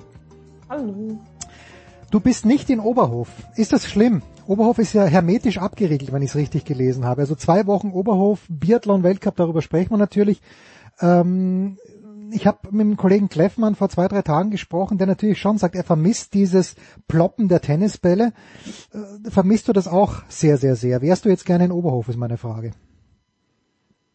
Äh, ich wäre sicherlich gerne in Oberhof. Äh, ist halt die Frage, wie... Also es ist natürlich nicht vergleichbar mit... Äh früheren Oberhoferfahrungen. Also ich erinnere mich irgendwie mal an Pyeongchang, wo dann auch keine Zuschauer waren, da gab es kein Corona, kein Lockdown, aber da interessierte sich niemand dafür und dann ähm, ja, schießen die Athleten da einsam ihre ihre Patronen äh, ab am Schießstand und äh, man hört nichts. Also ja, so ähnlich stelle ich es mir jetzt auch in Oberhof vor, ehrlich gesagt. Bevor wir jetzt auf Oberhof zu sprechen kommen, äh, wie sieht das, man sieht das manchmal im Hintergrund im TV, aber wie sieht denn so die letzte halbe Stunde vor Rennbeginn aus? Also dürfen die Athleten da schießen oder wie ist das tatsächlich Beim Tennis kann ich es mir gut vorstellen, die schlagen auch ein paar Bälle. Beim Golf auch, Ja. aber, aber wie ist es beim Biathlon? Also es gibt ein Anschießen vorm Rennen halt. Das ist in, in einem gewissen Zeitraum vor dem Rennen, aber eher so ein, zwei Stunden vorher. Mhm, mhm. Jetzt nicht unbedingt in der letzten halben Stunde. Und ja, sonst ist halt einfach nur bereit machen auf den Wettkampf und genau. lockeres Anwerfen. So, also am Wochenende, es gab, äh, das wird natürlich in Deutschland genau niemand interessiert haben, aber nur der Vollständigkeit halber zwei dritte Plätze für Österreich und ansonsten war das äh, Tableau oder waren die, die, das Siegerprotest ziemlich norwegisch besetzt. Aber das Thema muss natürlich ein kleines bisschen, müssen die Deutschen sein. Äh, Denise Herrmann wird heute zitiert, das ist ein Auf und Ab. Im Training läuft es eigentlich ganz gut und im Wettkampf ist man trotzdem nur in der Strafrunde. Also Denise Herrmann hat einen neuen Schießtrainer, wenn ich es richtig verstanden habe, 81% Trefferquote, aber in der Verfolgung waren es, glaube ich, sieben Fehlschüsse. Wie hast du denn das, äh, oder wie, wie magst du, wo ist der Lichtblick im deutschen Wochenende? Fangen wir mal so an, vielleicht bei den Frauen am vergangenen Wochenende. Ja, also diesen, diesen Schießtrainer, den gibt's ja insgesamt jetzt beim DSV, den haben sie neu installiert im Sommer. Ähm, der sollte alle so ein bisschen voranbringen und bei dem einen oder anderen hat das auch was gebracht. Also Benedikt Doll zum Beispiel schießt schon besser als in den anderen Jahren. Der hatte ja da aber ein großes Problem. Ähm, wenn wir jetzt auf die Frauen gucken und jetzt speziell Denise Herrmann, ähm, ich glaube, bei ihr ist das Schießen tatsächlich wie bei vielen auch immer eine Kopfsache. Und wenn es dann irgendwie nicht so läuft, dann äh, ja, wirkt sich das da immer, immer noch mehr aus und ähm, ja. Was ist der Lichtblick, fragst du jetzt? Ja, gab es denn aus deutscher Sicht einen, einen Lichtblick an diesem Wochenende? Also ich hatte auch bei dieser Mixed-Staffel den Eindruck, läuft ganz gut, aber da ist es hinten raus ja dann auch äh, nur der fünfte Platz geworden. Ja, also es gibt ja zwei relativ neue, jüngere Frauen, sage ich jetzt mal, im deutschen Team, die Janina Hettich und die äh, Anna Weidel, Mhm. die jetzt auch schon die, das erste Weltcup-Trimester, wie sie es ja immer nennen, äh, mitgemacht haben und die schießen eigentlich für ihre Verhältnisse ganz gut. Also das kann man hervorheben. Die laufen natürlich jetzt um, also können läuferisch da jetzt noch nicht mithalten, was die, was die äh, ersten, ja, was die Besten natürlich angeht, was eigentlich ja auch beruhigend ist, dass man jetzt nicht mit Anfang Mitte 20 gleich äh, ja mit Norwegern mithalten kann. Aber ähm, das kann man auch mal positiv hervorheben. Vanessa Hinz ist auch wieder irgendwie äh, auf dem Form, auf dem aufsteigenden Ast, sage ich jetzt mal. Aber die haben halt alle nichts mit den vorderen 15 Plätzen zu tun, sage ich jetzt mal. Und das ist natürlich immer so ein Anspruch der äh, Deutschen. Ja, das ist klar. Also ich glaube, es war der 18. Platz ähm, in der Verfolgung als, äh, als allerbestes. Das kann es natürlich nicht sein. Du sprichst die Norweger an. Ähm, Siege Heinrich hat nach, ähm, nach irgendeinem russischen Erfolg vor kurzem mal gesagt, und das war wohlgemerkt Siege Heinrich, ja, ein Schelm, wer Böses dabei denkt, dass die Russen wieder so gut laufen. Bei den Norwegern ist ja nicht so, dass die komplett unbefleckt waren. Jetzt weniger im Biathlon als vielmehr im, im regulären Langlauf. Aber bei den Norwegern denke ich mir immer, naja, okay, oder, oder man, ich rede es mir zumindest ein. Naja, die Norweger, die sind halt einfach stark. Die Eckhoff und die Reuseland und die Bös und äh, der Dahle und äh, wer, wer da noch alles mitläuft. Äh, schwingt da auch ein kleines bisschen Verdacht mit manchmal oder ist, sind wir da komplett, äh, komplett sicher? Man ist nie komplett sicher, bis die nächste Dop positive Dopingprobe um die Ecke kommt. Also äh, weiß ich nicht. Es ist, es ist halt natürlich, wie du schon sagst, Norwegen jetzt schon immer eine, eine, eine Laufnation. Ne? Hm. Wenn du jetzt, wenn du dir jetzt die die Laufzeiten alleine anguckst, fällt dir aber auch auf, dass halt Frankreich oder Schweden zum Beispiel, die können da schon auch mithalten. Also es gibt auch immer einen Schweden, der irgendwie die dritt- oder zweitbeste Laufzeit hat oder einen Franzose, der da vor- vorne mit dabei ist, allein was die Laufzeiten angeht. Dann sagen die Deutschen ja auch selber, ja, sie gucken so ein bisschen, was was haben die anderen für Material und da läuft's wohl, die, die, irgendwie haben die dieses Jahr anscheinend ein super Material und äh, also da kommen, glaube ich, viele, viele Sachen zusammen. Und gerade wenn man jetzt vielleicht, und das gilt, glaube ich, tatsächlich auch für Schweden, Frankreich und Norwegen, dass die alle so, ein- so, so ein Team-Spirit gerade auch haben, wo es einfach läuft und die Deutschen eher so ein Team-Spirit haben, wo es gerade nicht so läuft. Und das eine bedingt sich positiv ne, bei den anderen Ja, und ja. bei den Deutschen ist es eher so eine Negativspirale so ein bisschen. Ich habe das, ja, also es ist interessant, dass du das sagst, weil ich fand, ich weiß nicht, wie viele Skispringen du geschaut hast, aber in der vergangenen Woche habe ich ja auch mit Volker, Volker Kreisel von der Süddeutschen Zeitung über die Vierschanzentournee gesprochen und was mir dort wirklich aufgefallen ist, und zwar positiv aufgefallen, egal welches Team das war, ob es die Deutschen waren, ob es die Norweger waren na, und vor allen Dingen auch die Polen, die scheinen sich wirklich aufrichtig füreinander zu freuen. Hast du diesen Eindruck auch äh, zum Beispiel im deutschen Team? Äh, Wir hatten ja mit Dorothea Viera gesprochen für unser Jahresmagazin und da gab es ja vor der WM dann doch so etwas wie ich, ich mag das Wort gar nicht sagen, ich sag's auch nicht, aber es gab irgendwie äh, Verwerfungen innerhalb des italienischen Teams. Hast du den Eindruck, dass im Biathlon durchgehend auch, es ist am Ende des Tages doch ein Einzelsport, aber dass man sich da auch füreinander freuen kann? Ja, also das ist jetzt nicht das Problem der Deutschen, dass sie sich nicht füreinander freuen würden. Ne? Hm. Das glaube ich nicht. Das ist auf jeden Fall definitiv auch so wie bei den anderen, aber mh, jeder knabbert so ein bisschen mit seinen Problemfeldern und das kriegt man dann ja auch mit von dem anderen. Ne? Und das meine ich mit einer Negativspirale. Alle stehen ja, immer, und ja. ich glaube, das ist auch, mich erinnert das immer so ein bisschen ans Schwimmen, ja. weil ich das ja auch, auch betreue und auch Olympia und so weiter damit verfolgt habe und die Weltmeisterschaften und so und wieder ein Rennen, wo es nicht läuft und hier wieder abgeschlagen und da wieder hinter den Erwartungen zurückgeblieben. Und so ungefähr fühlt sich gerade die Situation bei den deutschen Biathleten auch an. Und dass es da halt keinen gibt, wo man sich so ein bisschen, ja, mitziehen lassen kann ähm, oder auf den man gucken kann und sich sagen kann, hey ja, der mit dem trainiere ich irgendwie, bei dem läuft's, ich bin irgendwie vielleicht nicht so weit weg. Und das, das hebt mich jetzt vielleicht auch so ein bisschen von der von der Stimmung und von der vom Selbstbewusstsein und das fehlt den Deutschen, glaube ich. Da sind die anderen gerade aufgrund ihrer Erfolge äh, natürlich einfach besser, ja, hm. Im, im, Kopf äh, mit dabei. Ja. Es geht ja weiter in Oberhof, jetzt auch an diesem Wochenende. Am vergangenen Sonntag, was mich ein bisschen irritiert hat, wir hatten am Vormittag diese äh, Mixed-Staffel und am Nachmittag hatten wir das Single Mixed, die Single Mixed Staffel. Ich, ich habe irgendwie, ich. nee, ist egal, aber ich habe irgendwie habe ich versäumt, warum, äh, warum es da zwei verschiedene Staffeln gibt, damit mehr Athleten äh, was zu tun haben an, an so einem Any Given Sunday. Äh, Gab es irgendeinen Memo der IBU, warum er das jetzt macht? Weil ich, für mich ist das ein kleines bisschen redundant weiß ich jetzt nicht, ob, ob das jetzt äh, an dem Tag, warum das jetzt an dem Tag so war. Ich meine, diese Single Mix Staffeln werden ja auch je, jedes Jahr im Weltcup jetzt schon seit ein paar Jahren immer mal äh, aufgeführt, ne? Und mhm. die haben auch in, in der in, bei den Athleten selber einen höheren Stellenwert bekommen, weil es einfach jede Nation ein, eine Frau oder einen Mann stellen kann, die konkurrenzfähig sind und du hast dann meistens eine größere Range an Leuten, die da auch vorne mit dabei sein können. Mhm. Also deswegen. Ist es aus meiner Sicht ist es doch äh, schön dann, dass wenn Tyrell Eckhoff und Johannes Tinius Bö an den Start gehen, irgendwie tröstlich, dass sie, eigentlich denkst du, du kannst ihnen das Rennen vorher schon geben und dann wären sie aber trotzdem nur Dritte. Ist das nicht das Schöne am Sport auch gewissermaßen, dass man es eben nicht vorhersagen kann alles? Das auf jeden Fall. Also es ist ja dieses Jahr, auch wenn du jetzt sagst, okay, es sind irgendwie in jedem Rennen ist mindestens ein Norweger, manche, oft zwei eher ja. auf dem Treppchen, aber du hast halt nicht den, den Überläufer oder die Überläuferin oder ne, die Seriensiegerin, ja. Auch Dorothea Vira, die haben wir ja vor ein paar Wochen auch schon mal angesprochen, die da gerade irgendwie schon, ja, mit ihrer Leistung, glaube ich, nicht so zufrieden ist und zurückgefallen ist, was, was so dieses Siegereinfahren angeht. Also von, von der Spannung her von der Konkurrenzsituation der einzelnen Läufer hast du gerade auf jeden Fall eine, eine, eine, gute Saison, würde ich sagen. Und wie du schon sagst, also es ist ja auch nicht so, dass die Norweger sind ja angreifbar. Es ist ja klar, vielleicht wirst du ihre Laufzeiten nicht schlagen, aber die schießen ja auch nicht alles weg und treffen ja auch nicht alles. Nur in den Momenten sind halt auch die Deutschen da nicht da. Also ja. Ja, vor allen Dingen äh, äh Johannes Tines Bö ist mir aufgefallen. Das war ja in der Verfolgung schon ja. so. Im Sprint hat es ja, glaube ich, noch hinbekommen, dass es gewinnt, aber in der Verfolgung äh, hat es dann nicht mehr ja. hingehaut. Also gerade beim Liegenschießen, was ich auch erstaunlich fand. Ja, irgendwie Liegenschießen. Ich weiß auch nicht, was da jetzt bei ihm los ist. Hat er vielleicht einen Fehler im System? Keine Ahnung. ja, äh, und weil, weil du sie gerade ansprichst, Dorothea Viera hatte das allererste Rennen gewonnen, hauchzart damals in Kontiolahti, ist jetzt äh, auf dem sechsten Platz äh, im Gesamtweltcup. Dort führt äh, Reuseland vor Eckhoff. Bei den Männern sind vier Norweger gleich vorne mit Johannes Tinius Bö.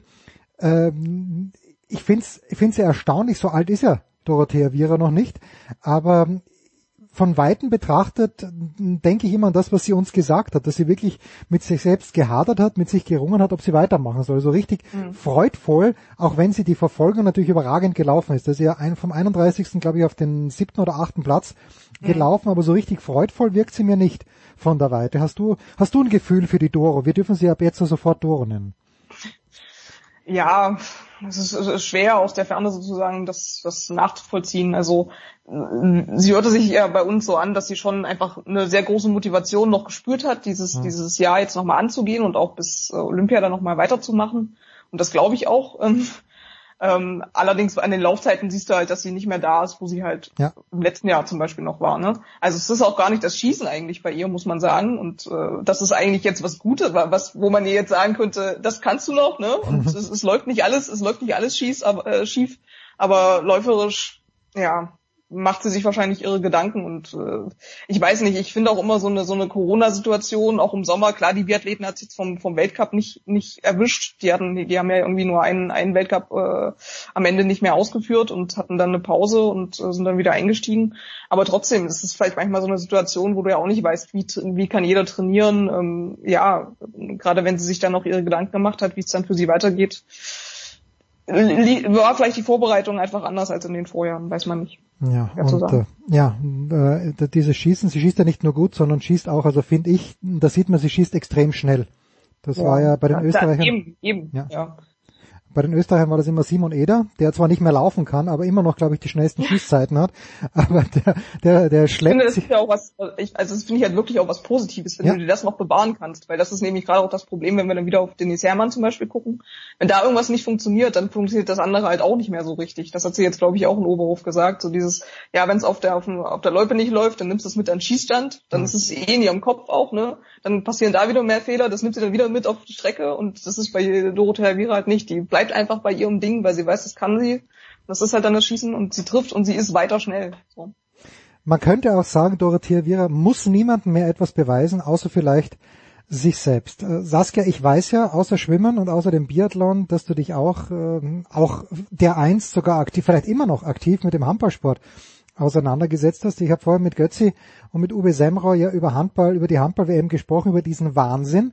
Ähm, hast du auch eine Meinung zu diesem Wahnsinn, wo die USA zurückgezogen haben, Tschechien zurückgezogen wurde, keiner weiß, wer denn überhaupt in die Bütt geht. Ähm, ist, ist, wie, wie siehst du das aus Weiten, dieses äh, Debakel, das nun doch ohne Zuschauer in Ägypten stattfinden soll? Ja, es ist schon ein ziemlicher Wahnsinn. Also allein auch wenn ich jetzt, wir reden hier, springen gerade so ein bisschen durch die Sportarten, aber die Biathleten in Oberhof, die haben ja auch ein sehr strenges Hygienekonzept, die haben mhm. ihre eigenen Teststationen da vor Ort, ne? Man durfte irgendwie nur mit einem negativen Test anreisen, ja. musste dann vor Ort noch einen Test machen. Und die haben jetzt, glaube ich, so wie ich das gelesen habe, 17 positive Tests in, seit, seit letzte Woche Mittwoch oder so. Ja. Und das ist die Hälfte aller positiven Tests, die sie in diesem Jahr bisher hatten. Ja. Und wenn, allein wenn ich mir das angucke und jetzt gucke ich auf diese WM in Ägypten mit 32 Mannschaften aus 32 Ländern, logischerweise. Also, und wir haben jetzt schon dieses, dieses Szenario, dass irgendwie zwei Mannschaften nicht antreten konnten und man kann sich nur vorstellen, wie das jetzt weitergeht. Also, ja. ich weiß nicht, was das werden soll, ehrlich gesagt. Das ist, welcher sportliche Wert da noch dahinter stehen soll und man muss sich halt auch die Frage stellen, wie man da auch als deutsche Mannschaft oder als deutscher Verband äh, sich zu positioniert oder eben halt nicht zu positioniert. Ne? Und immer zu sagen, wir brauchen diese WM als Schaufenster und so weiter, ist irgendwann nicht mehr verhältnismäßig, finde ich. Andy Wolf hat gesagt Halbfinale, glaube ich auch, nach dem, was ich gesehen habe. Also Österreich ist natürlich schlecht. Ich habe mir diese beiden Spiele jetzt angeschaut, Österreich ist eine Katastrophe, aber Halbfinale halte ich für die deutschen Männer nicht unrealistisch, Saskia. Wenn ich weiß nicht, will da eigentlich, eigentlich sportlich will ich da jetzt eigentlich nicht, nicht großartig was zu sagen, weil ich finde, das steht unter allem zurück, was, in dieser Corona-Situation passiert. Also. Ja, da hast du natürlich völlig recht. Äh, wirst du an diesem Wochenende beruflich dich tatsächlich dann auch mit Oberhof auseinandersetzen dürfen oder hat die Süddeutsche Zeitung andere Leckerlis für dich bereit? Nee, ich werde weiter jetzt beim Biathlon bleiben und mir die norwegischen Podestplatzierungen weiter angucken. Ja, du wirst ein neues DIN A4-Blatt brauchen, falls du eine Strichliste ja. an, angelegt hast. Saskia Leite von der Süddeutschen Zeitung, immer eine Freude. Ich danke dir ganz herzlich. Wir machen eine kurze Pause in der Big Show 491.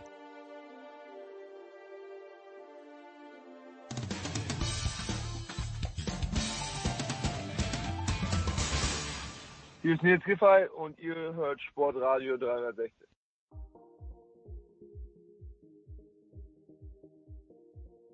In der Big Show 491 geht es weiter mit dem Motorsport in bewährter Runde, mit Stefan der Voice Heinrich, mit Stefan Ehlen. Without further ado, Stefan, letzte Woche haben wir es äh, irgendwie schon angesprochen, Stefan Ehlen. Was ist konkreter geworden hinsichtlich des neuen Formel 1 Kalenders? Ja, also die zu erwartenden Situationen unter der Corona-Krise sind tatsächlich eingetreten. Der Saisonstart in Australien wurde verschoben. Man hat jetzt gesagt, dieses Stadtrennen hat einfach so viel Vorlauf, dass man jetzt allmählich anfangen müsste mit dem Aufbau. Und dann haben die australischen Behörden gesagt, angesichts dessen, was da gerade in der Welt passiert, äh, kann man sich jetzt nicht einfach darauf einlassen, dass es so kommen wird und dieses Rennen stattfindet mit 14 Tage vorher einreisen und so weiter und so fort. Sprich, man hat gesagt, okay, wir müssen verschieben. Man hat dann gesagt, dieses Rennen wird auf die zweite Saisonhälfte verschoben. Man hat den Kalender ein bisschen angepasst. Die Saison endet jetzt eine Woche später und man hat Australien dann hinten raus, ich glaube im November eingepflanzt. Das heißt, wir sind, wir sind noch, wir sind noch im australischen Sommer dann, oder? Also, oder fast, Wir sind dann- ist fast im Australi fast im australischen Sommer. Genau, oder wieder im Wieder, australischen okay. Sommer. Also man spart dann den Winter aus und hat es dann nach hinten verschoben. Und das hat natürlich Auswirkungen darauf hin, dass dann Bahrain Saisonauftakt ist und die Wintertestfahrten werden sehr wahrscheinlich auch verschoben, einfach von Barcelona nach Bahrain, auch um ein paar Tage nach hinten. Das heißt, die ganze Planung jetzt, wann fängt die ganze Chose überhaupt an, die ist jetzt nochmal ein bisschen verschoben. Und dann kommt dazu, der China Grand Prix ist ebenfalls verschoben. Hm. Auch die Chinesen hatten sich gemeldet und gesagt, irgendwie wird es schwierig mit der Planung, weil in Shanghai selbst hat, glaube ich, seit Anfang der Corona-Krise letztes Jahr keine größere Sportveranstaltung mehr stattgefunden. Und man hat die Formel E in China schon abgesagt und die Formel 1 ist jetzt die nächste Station. Allerdings hat man dann für den China Grand Prix noch keinen Termin definiert, weil, und das ist so ein bisschen die Krux an der ganzen Geschichte, die Formel 1 plant ja dieses Jahr 23 Rennen und dazu steht sie weiter. Laut offizieller Aussage, man will diese 23 Rennen fahren, bedeutet aber auch, irgendwann gehen die Wochenenden auf, äh, aus. Wenn dann Mitte April, Ende April, ich glaube am 28. Mai, äh, März, wenn am 28. März der Saisonauftakt stattfindet, dann hast du nicht unendlich Zeit bis 12. Dezember. Und in der zweiten Saisonhälfte, wo dann China einen Platz finden könnte, gibt's halt nur vier, drei, vier, fünf freie Wochenenden. Also die Möglichkeiten sind begrenzt. Plus, es gibt ohnehin schon genug Tripleheader, das heißt drei Rennen in Folge an aufeinanderfolgenden Wochenenden, möglicherweise sogar über Kontinentgrenzen hinweg. Das heißt, es wird ungeheuer anstrengend. Und der Platz reicht halt irgendwann nicht mehr aus für alle Rennen. Und Imola zum Beispiel ist bereits als Ersatzrennen nominiert worden. Das wird stattfinden, definitiv als Europaauftakt. Ist jetzt also schon reingerutscht. Man hat noch einen Termin drin jetzt, das ist äh, to be determined, wie es so schön heißt. Das ist die, äh, das ist der Slot von Vietnam, was ja eigentlich dieses Jahr zum zweiten Mal im Kalender war und zum zweiten Mal nicht stattfinden wird. Ja, das ist so ganz kurz umrissen die Situation in der Formel 1 und der ganze Kalender hat im Prinzip so ein Asterix dahinter, wie oft auch. Man weiß es momentan einfach noch nicht. Also diese Verschiebung von Australien, diese quasi Absage von China oder Verschiebung, je nachdem, was es wird, ähm, das ist möglicherweise halt nur der Anfang, weil die Situation halt sehr dynamisch ist. Aber jetzt erstmal halt das Signal an die Welt, ähm, auch die Formel 1 wird sich umschauen müssen. Da, dazu vielleicht noch ein, ein kleiner Hinweis aus der Praxis, aus dem Redaktionsalltag. Wir haben jetzt wieder angefangen, auf motorsport.com und motorsporttotal.com ähm, den Corona-Live-Ticker zu machen, Mhm. weil einfach täglich jetzt Absagen kommen, Verschiebungen oder andere Änderungen am Kalender und da blickst du nicht mehr durch. Das heißt, wir haben jetzt da gesagt, wir brauchen eine zentrale Übersicht, weil ansonsten verlieren erstens wir den Überblick und zweitens natürlich auch der Leser, der denkt irgendwie, was ist jetzt überhaupt Phase?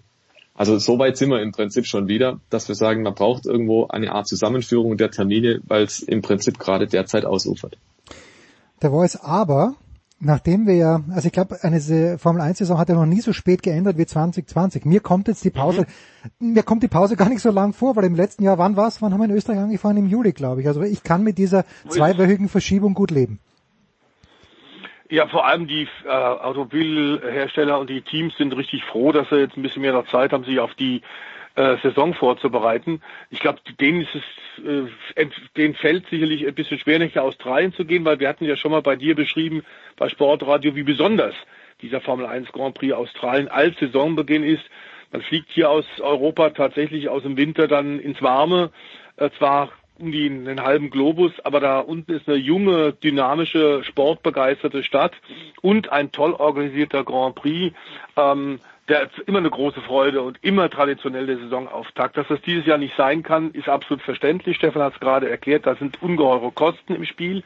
Wir kennen Vergleichbares von der Rallye, von der Monte Carlo, vom Monte Carlo Grand Prix und auch vom Norrisring-Rennen in Deutschland. Auch da hast du sechs bis acht und mehr Wochen Vorlaufzeit, weil da Hunderte von Mitarbeitern halt die Sicherheitseinrichtungen aufbauen müssen. Das ist ein gigantischer Aufwand und da brauchst du äh, sicherlich diesen Vorlauf.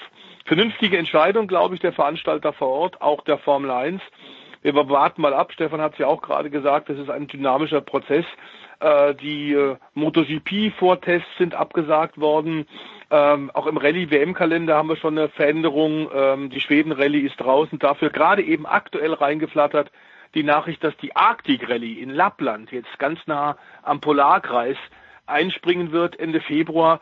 Aber das werden nicht die einzigen Änderungen bleiben. Ich glaube, die Formel 1 Teams, Teams sind ganz froh, weil ganz offenbar die Änderungen mit dem veränderten Unterboden doch deutlich mehr Auswirkungen hat, als wir uns das am Anfang vielleicht auch ein bisschen naiv vorgestellt haben. Die brauchen jede Zeit und vor allem natürlich so Teams, bei denen es Veränderungen gibt, wie zum Beispiel äh, McLaren, die jetzt eine andere, einen anderen Antrieb haben. Die nehmen jeden Tag, den sie haben, um sich wirklich auf die Saison so gut wie möglich vorzubereiten.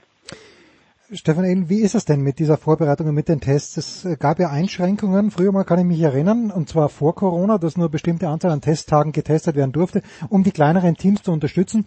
Äh, hat sich das irgendwie geändert durch Corona? Also dürfen, dürfen alle jetzt so viel testen, wie sie wollen? Oder ist es noch rigider geworden? Nein, also vor 20 Jahren war es zum Beispiel so, da ist der Luca Badoer bei Ferrari am 1. oder 2. Januar ausgerückt und hat sein Testprogramm angefangen und der ist dann ungefähr, ja, ich weiß nicht, 180 Tage im Jahr rumgefahren, nur zum Testen. Ne? Und, mehr äh, gefahren als die aktiven Formel 1 Piloten, genau. Äh, genau, also der ist teilweise mehr getestet, als die überhaupt Rennen gefahren sind. Und äh, das, das ist schon kurios gewesen damals. Das hatte fürchterliche Auswüchse. Das waren hunderttausende Testkilometer pro Jahr, was die Formel 1 da gefahren ist. Und ähm, das ist schon lange reglementiert. Ich glaube, so 2009, 2010 war da der große Knackpunkt, dass man es zusammengestrichen hat, dramatisch. Und inzwischen ist es so, ja, letztes Jahr waren es, glaube ich, noch, jetzt muss ich überlegen, zwei Testwochen, meine ich zumindest mhm. sechs oder acht Tage. Und dieses Jahr hat man gesagt, weil die Autos eigentlich gleich sind zum vergangenen Jahr, zu 2020, und weil Corona-Krise herrscht, wird man es reduzieren auf insgesamt nur drei Tage. Das heißt, unterm Strich bleibt jedem Fahrer eineinhalb Tage Zeit, wenn man es gleich aufteilt, um sich da auf das neue Auto einzustellen. Das ist tatsächlich so wenig wie nie in den letzten 20 Jahren. Und das ist natürlich gerade für diejenigen, die da ein Team gewechselt haben oder die, die zurückkommen, wie Fernando Alonso zum Beispiel, oder die, die neu reinsteigen, wie Mick Schumacher, irre wenig Zeit, ja. weil du hast jetzt im Prinzip, wenn da irgendwas schief geht und du zwei, drei Stunden verlierst beim Testen, was, was leicht mal passieren kann, und das muss nur nicht mal ein Fahrfehler von dir sein, sondern das kann irgendwie ein, ein technisches Klimbim sein. Wir sagen immer, der Pfennigartikel kann es kaputt gehen. Ähm, dann hast du echt ein Problem. Also viel Vorbereitungszeit ist nicht. Und jetzt kommt natürlich dann wieder hinzu, Stefan hat es gerade gesagt, McLaren wechselt den Antriebspartner, es gibt neue Unterbodenregeln. Also so gleich sind diese Autos eigentlich gar nicht. Das sind im Prinzip die Basis, ja, die hat man genommen, aber weil der andere Unterboden dran ist, ändert sich auch die Gesamtaerodynamik. Also im Prinzip sind es dann doch wieder neue Autos. Und dafür muss man sagen, ist es eigentlich schon sehr streng, dass die Formel 1 so wenig testen lässt. Andererseits wissen wir auch aus Erfahrung, je mehr die Formel 1 testet, umso besser läuft's dann, umso besser zementiert ist auch das Kräfteverhältnis.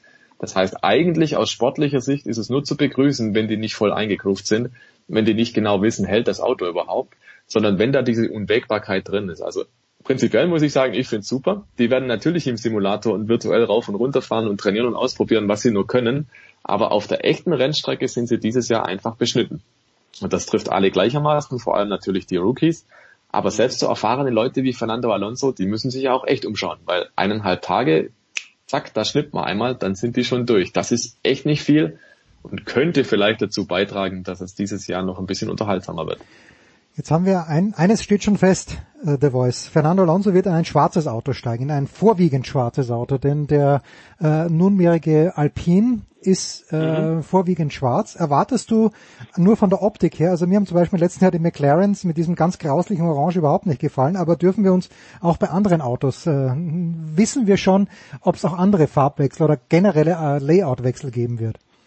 Nee, noch nicht so wahnsinnig viel. Alpin, das Alpin kommen wird, hat, äh, war, wurde zwar gemunkelt, ähm, dass diese Konzernschwester, die man jetzt innerhalb des Renault-Konzerns wieder aufbauen möchte, um tatsächlich ähm, Sporteinsätze äh, auszulagern und auch dieses Nachkommenauto des A111, des legendären Autos, der auf der Straße und vor allem aber auf Rallyepisten in den 70er Jahren für Furore gesorgt hat und die deutlich höher motorisierten Porsche und Mercedes und alle in Grund und Boden gefahren hat.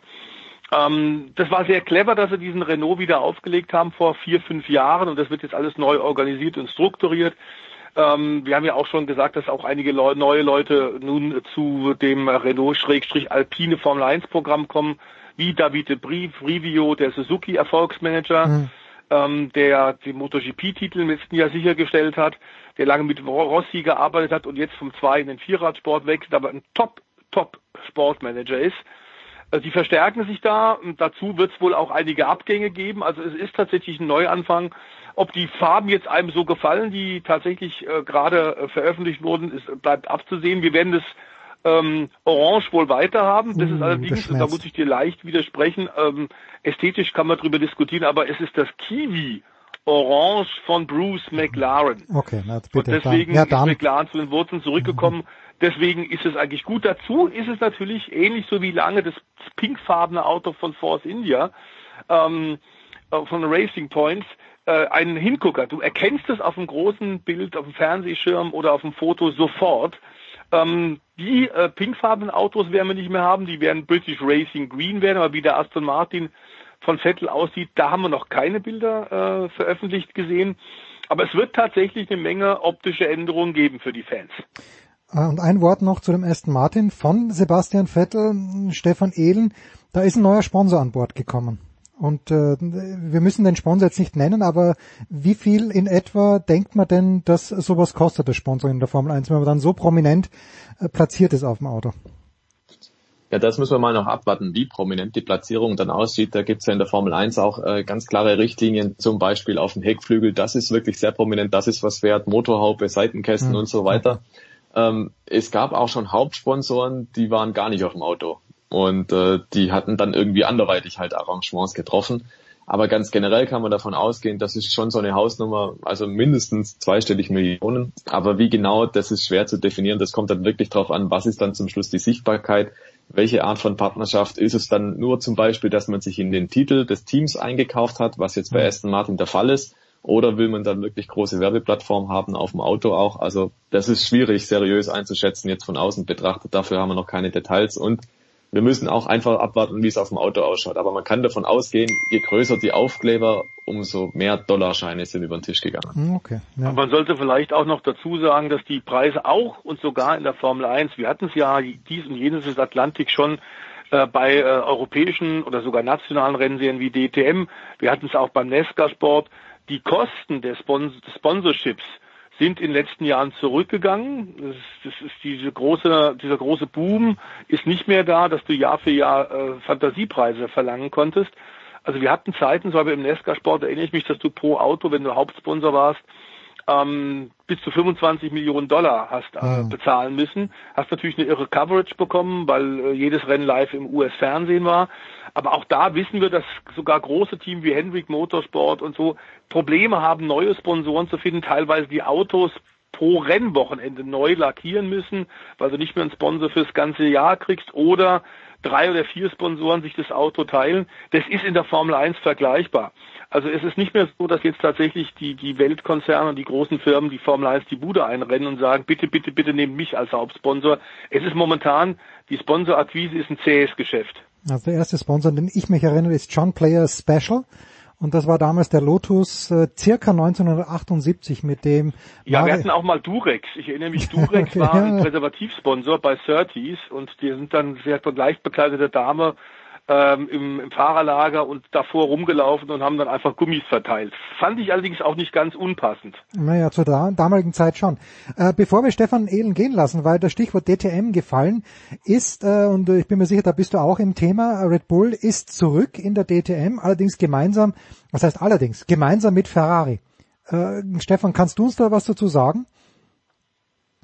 Ähm, tatsächlich hat mich das auch ein bisschen überrascht. Ähm, dass Red Bull an sich die DTM macht, haben wir glaube ich letzte Woche schon ähm, diskutiert. Mhm. Äh, da liegt natürlich die Verwandtschaft beziehungsweise die, die, die, die österreichische ja, Nähe zu Gerhard Berger ja, schon da. Ne? Genau, dass man da sich hin und wieder einen Gefallen tut. Helmut Marko und Gerhard Berger, die kennen sich natürlich. Ähm, das mit Ferrari gemacht wird, ähm, da muss ich ehrlich gesagt sagen, diese News habe ich tatsächlich nicht gelesen, beziehungsweise die Hintergründe nicht dazu. Stefan, ich weiß nicht, bist du da auf Stand? Ja, der Voice ist auf Stand. Ja, du, das ist einfach eine, insofern, dass Honda überhaupt kein Interesse dran hat, äh, tatsächlich, was ja naheliegen würde, äh, Red Bull Honda dann mit einem Honda NSX, äh, gibt's ja ein Class One Auto, das in der Super GT in Japan fährt, sehr erfolgreich fährt. Dazu gibt's ein neues Mittelmotorauto, was auf Kiel gelegt wurde, eben auch für die Serie, für die Straße.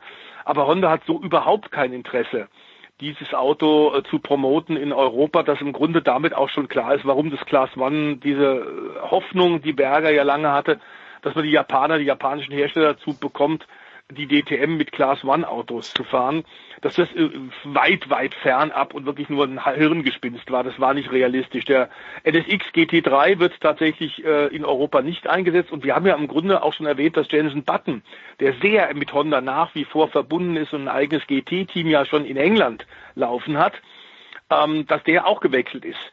Der wird also keinen Honda NSX einsetzen bei seinem Einsatz mit seinem Team in, in der DTM, in der GT3 DTM 2021, sondern er ist gewechselt auf McLaren. Der wird einen 27S GT3 fahren.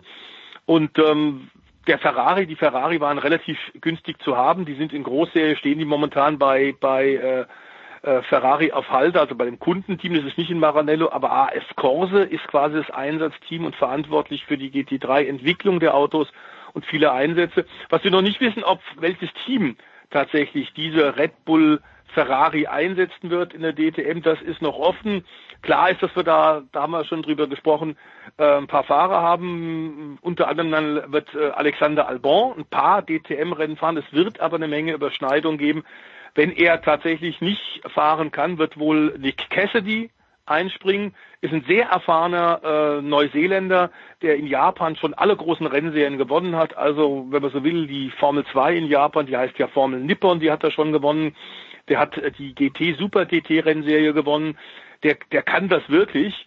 Ähm, der wird dann mit Albon sich das eine Auto teilen, das andere, das Wagen wird der Liam Lawson fahren, auch ein sehr junger Mann, ein talentierter Mann, der im Red Bull Kader ist und der soll damit bisschen Rennkilometer kriegen, ist 18 Jahre alt, ähm, soll auch in diesem Jahr die FIA Formel 2 im Rahmen der Formel 1 fahren. Und wenn es da Überschneidungen gibt, wird wahrscheinlich auch Cassidy einspringen. Ähm, also man sieht, es ist so ein bisschen tatsächlich ein Gefälligkeitsrecycling zwischen ähm, Mateschitz und Berger. Äh, aber klar ist, dass du natürlich, wenn du so viele Fahrerwechsel hast, dann auch nicht die Chance hast, um den DTM GT3-Titel zu fahren. Ähm, die werden zwei Autos da haben, das werden Ferrari sein. Ähm, die werden einigermaßen gut vorbereitet sein, aber um den Titel können die sicherlich nicht mitfahren.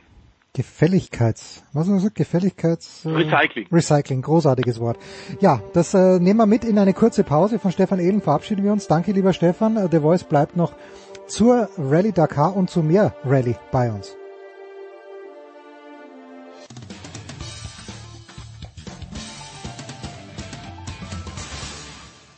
Ja, hallo, grüße euch, hier spricht Franco Foda und ihr hört Sportradio 360.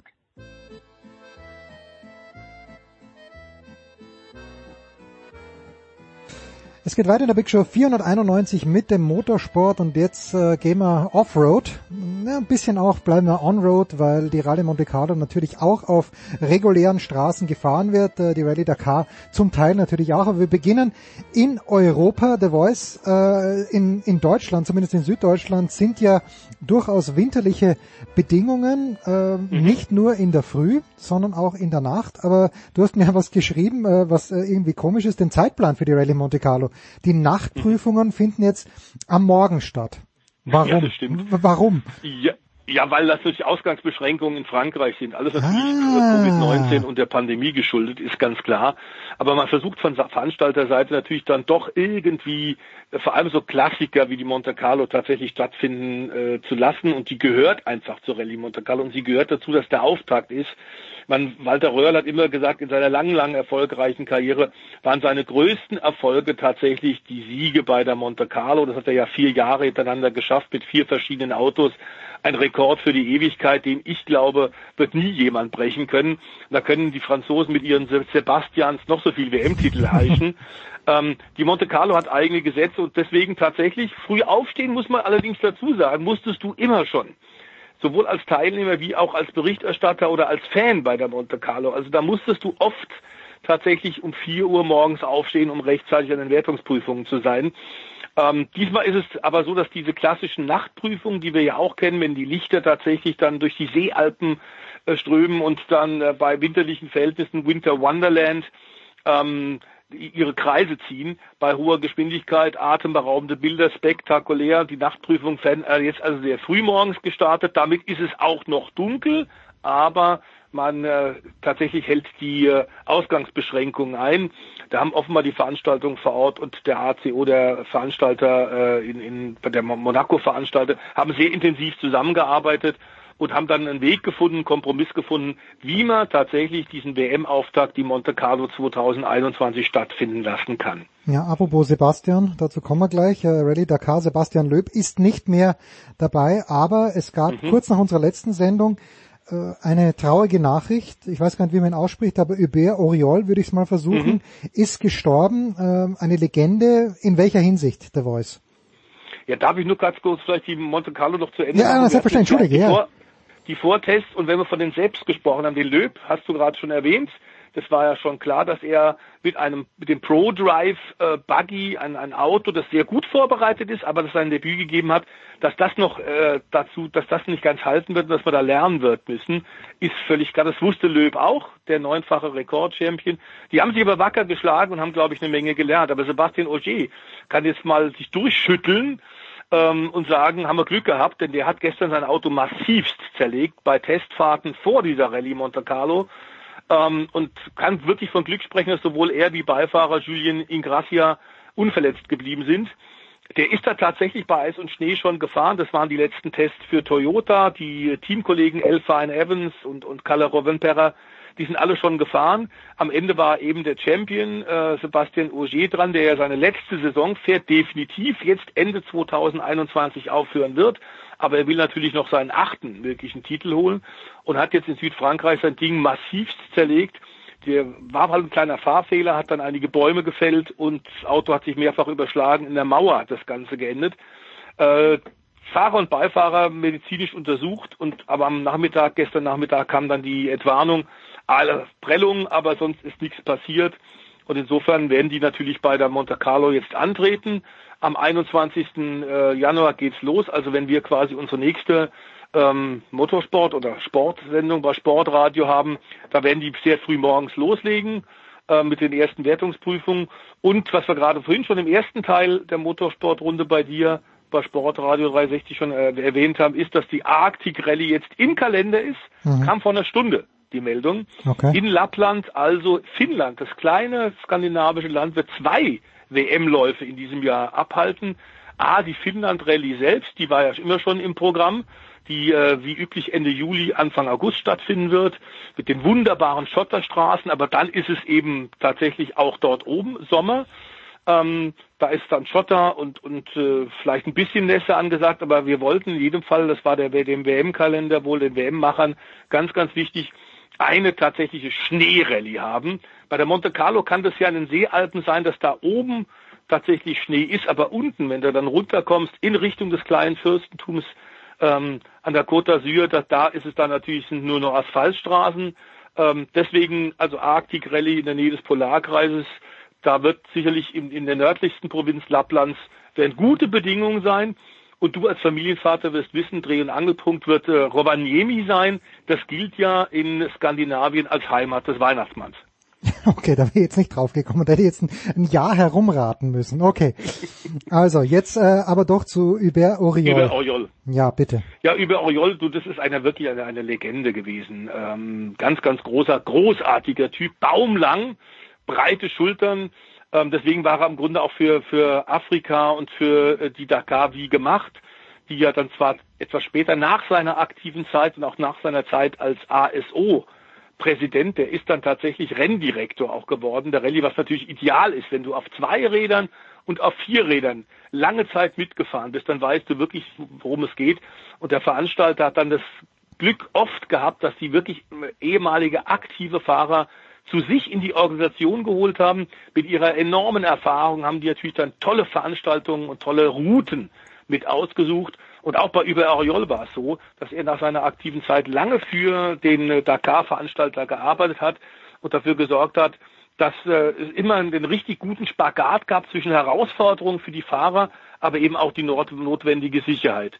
Ähm, er war der erste Fahrer, der auf zwei und vier Rädern hat die Dakar gewinnen können, als Motorradfahrer, unter anderem auch für den deutschen Hersteller als Werksfahrer für BMW ähm, ist dann zu Kajiva gewechselt, war da auch erfolgreich, hat das Motorrad mit einem Ducati-Motor tatsächlich Dakar siegfähig gemacht, ist dann, nachdem er einen extrem schweren Unfall hatte, sich beide Knöchel gebrochen hat und trotzdem, trotz eines solchen Sturzes, ist er damals auf dem Motorrad weitergefahren bis ins Etapenziel.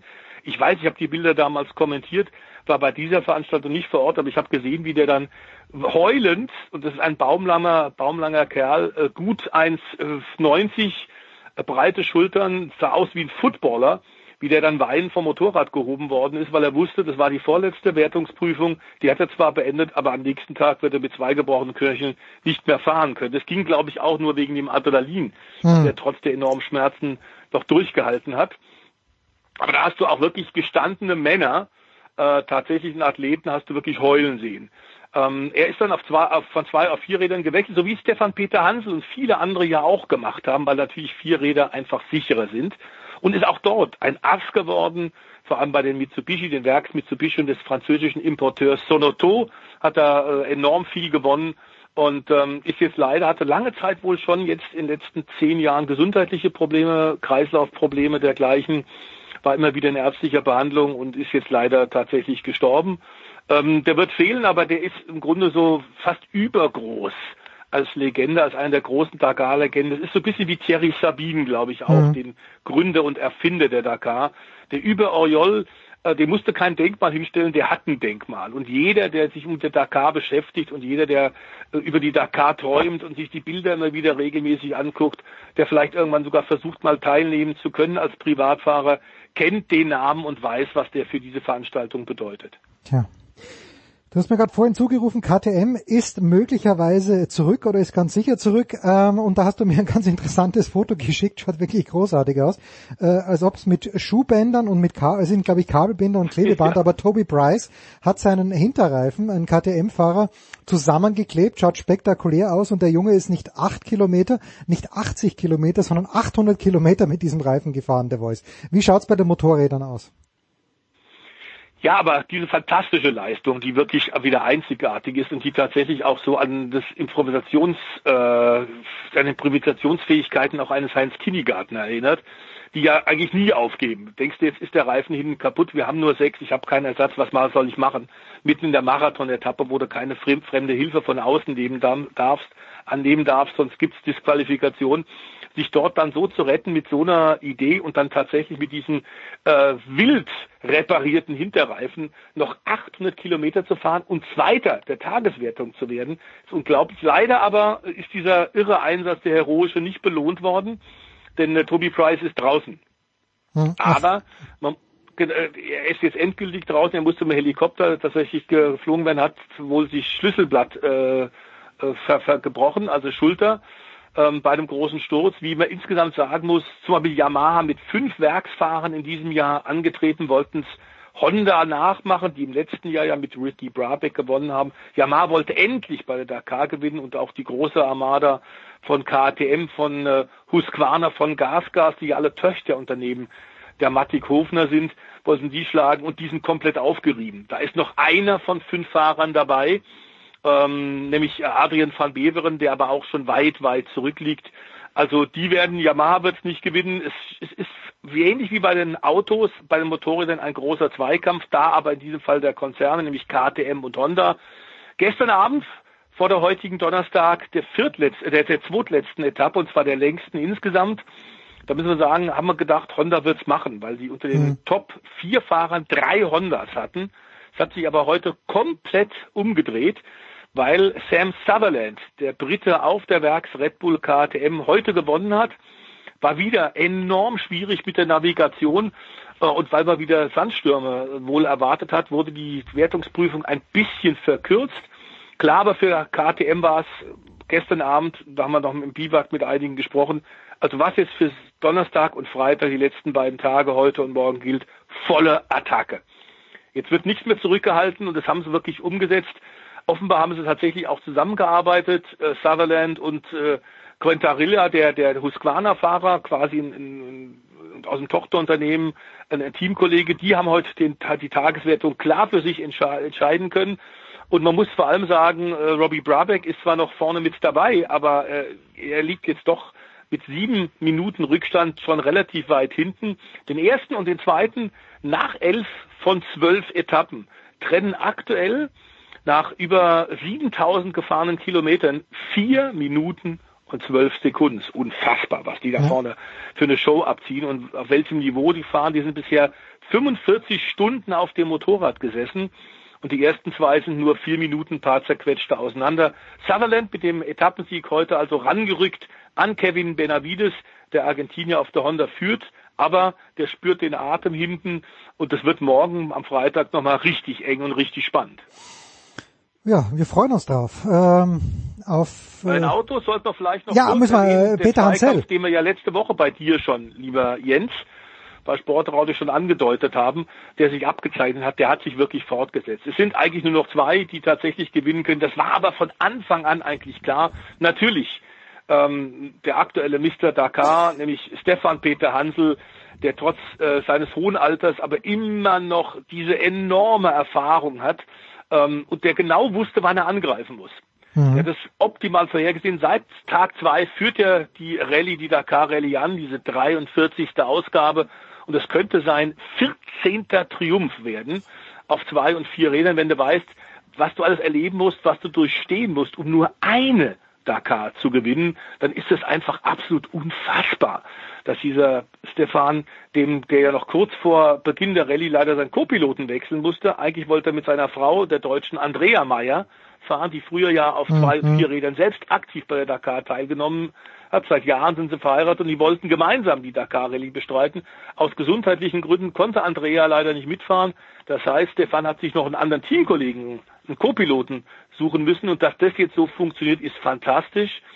Er äh, ist vorne, auch wenn er heute ein paar Sekunden hat liegen lassen müssen. Die endgültigen Zeiten haben wir noch nicht, weil sie nicht im Ziel sind. Aber klar ist, dass Nasser Al-Attiyah zwar mehr Etappensiege geholt hat, aber konstant jeden Tag möglichst fehlerfrei zu fahren, das ist so dem Peter Hansen gelungen. Der ist seit, glaube ich, Tag zwei immer in den Top drei an jedem Tag, egal wie viel hunderte von Kilometern der fährt, ob es Dünenpassagen sind, ob es Gerölllawinen sind, Steinpassagen mit extrem schwieriger Navigation. Also er ist der absolute Wüstenfuchs und äh, alles andere als ein Triumph von ihm wäre eine Riesenüberraschung. Das wäre dann auch fantastisch für das deutsche X-Ray-Team von Sven Quanz, die momentan tatsächlich äh, Peter Hansel und auch äh, Carlos Sainz Senior auf den Plätzen eins und drei haben. Das wäre natürlich ein grandioser Erfolg für die deutsche Firma aus Trebur. Tja, und Sven Quandt wollen wir ja nach wie vor, das nehmen wir uns vor. Den Kindergarten haben wir bekommen nach ein paar Jahren und Sven Quandt wäre auch schön in der Sendung. Der weiß, ich danke dir wie immer, eine große Freude. Wir machen eine kurze Pause und dann äh, gibt's äh, News aus der National Basketball Association.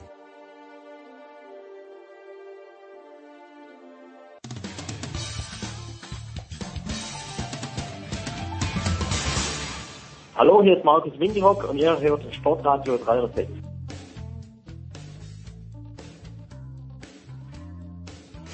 In der Big Show 491 geht es weiter mit der NBA, mit André Vogt, Ray. Mahlzeit Jens. Also gestern, ich weiß gar nicht wann, war es 21.58 Uhr oder 22.30 Uhr ungefähr, lese ich plötzlich Nachricht, äh, André Vogt geht jetzt live auf Instagram und nachdem ich davor schon ein bisschen auf Twitter ein bisschen mit angeschaut habe, was los ist, ähm, Dre, ganz, ganz beeindruckend finde ich, dein Mikrofon, vor dem ich dich gesehen habe, was mich ein kleines bisschen irritiert hat, also du natürlich auch, aber das Mikrofon großartig. Was mich irritiert war, war, dass du irgendwie was äh, von geteilten Bildschirmen und jetzt seht ihr links oben ja, wie sich äh, das Salary von von äh, Spieler A und B aufteilt. Wo hätte ich dir eigentlich folgen sollen? War das auf Twitch? Genau, auf Twitch, da habe ich mich jetzt äh, reingewagt in dieses Haifischbecken der, der jungen Menschen, die da, äh, ja, also eigentlich dachte ich immer, die spielen alle nur äh, mit Computerspiele und gucken mal dabei einander zu. Da habe ich auch nichts gegen. Aber mittlerweile, da gibt's ja viel. Da gibt's Leute, die einfach nur welche Glücksspiele machen und damit berühmt werden und so. Aber äh, nö, ich rede, ich habe jetzt quasi, ich habe so eine Software, ich muss ein bisschen weiter erklären, ich habe so eine Software, wo ich halt auch so in verschiedene Szenen reinspielen kann. Okay. Ne? Und dann kann man auch mal den, den Bildschirm sharen und dann kann man auch ein bisschen was erklären vielleicht. Ähm, das, deswegen habe ich gedacht, okay, das ist jetzt so mein mein Werkzeug, um so Videosachen zu machen. Ähm, heute Abend spiele ich auch wieder. Äh, Spielen tue ich ja auch und jetzt können Leute mir auch dabei zugucken. und äh, gestern habe ich gesagt, okay, aber ich will meine Instagram-Gemeinde auch nicht vergrätzen. Also machen wir so, so ein, mit dem Handy nehme ich mich auf für Instagram und gucke da gar nicht in die Kamera. Und äh, äh, den richtigen Stream gibt's dann bei, bei twitch.tv slash André Vogt. Ja, und da muss ich aber schon sagen, ich habe so ein bisschen miterlebt in der Corona-Zeit, äh, wenn manche Leute streamen, okay, Maria Sharapova hat dann vielleicht 2000 Zuschauer, wenn sie irgendwas macht, aber du hattest gestern immer so um die 500, das ist schon echt stark. Abge also nur auf Instagram. Was dann auf Twitch war, das ist aller Ehren wert, mein Lieber. Großartig. Dankeschön. Also, ja, ich meine, das ist ja, das ist ja das Ding heutzutage, glaube ich. Ne? Ich meine, äh, wir sind ja beide alte Menschen, wir sind aufgewachsen ja. mit, oh, da äh, gucke guck ich mal, was morgen in der Zeitung steht. Aber, wenn, wenn überhaupt. Äh, das, der Harden Trade äh, wäre erst übermorgen in der Zeitung gestanden, nicht morgen. Ja, genau. Äh, von daher, ähm, na, heutzutage soll ja alles immer direkt äh, quasi, die wollen, Leute wollen ja in Zeiten von Twitter direkt in fünf Minuten wissen, was los ist. Und dann gibt man den Leuten eben, was sie wollen. Ne? Ja, ne, und hat wunderbar funktioniert. Und was sie gestern wollten, war deine Einschätzung über diesen Trade. Es ist ja so, dass äh, meine Kinder, äh, vor allen Dingen meine Tochter, meine Älteste, so ein Buch gemacht hat zu meinem 50. Geburtstag. Und da ist dann auch die Frage an André Vogt ergangen, äh, in welcher Sportart kennt sich der Producer nicht aus? Und du hast völlig richtigerweise gesagt, im Basketball. Meine Analogie zu James Harden wäre jetzt äh, Carmelo Anthony der auch immer von einem Team zum anderen gegangen ist, aber nirgendwo Meister geworden ist. Ist das komplett aus der Welt gegriffen, ähm, wenn man sagt, James Harden wandelt ein kleines bisschen auf diesen Spuren? Mm, ja, man kann natürlich schon gewisse Parallelen, weil beide äh, Spieler sind, die sich natürlich sehr, wie alle Superstars natürlich, über die Offensive äh, definieren. Allerdings muss man schon sagen, dass natürlich James Harden viel, viel besserer Spieler ist, also okay. äh, viel, viel besserer Scorer. Ähm, Cameron Anthony war vielleicht mal so im Dunstkreis des MVP Awards in seiner Karriere, aber auch mit viel gutem Willen konnte man ihn da nennen. Und, und bei Harden muss man natürlich schon ganz klar sagen, seit er in Houston ist, gehört er eigentlich in diese Konversation mit rein. Man kann natürlich sich überstreiten, ob sein Stil ähm, der so schön ist, ob das im Endeffekt Gewinn bringt ist und mit so einem Meister werden kann als bester Spieler.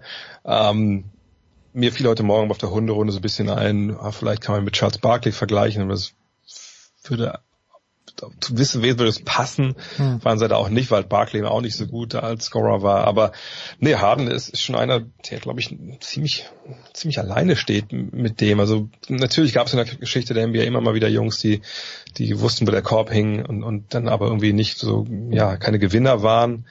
Aber was bei ihm natürlich wieder zukommt, sind jetzt diese letzten zwei, drei Monate, wo man einfach sagt, um Gottes Willen, ey, ich hätte nicht gedacht, dass das so ein unprofessioneller Typ ist, okay.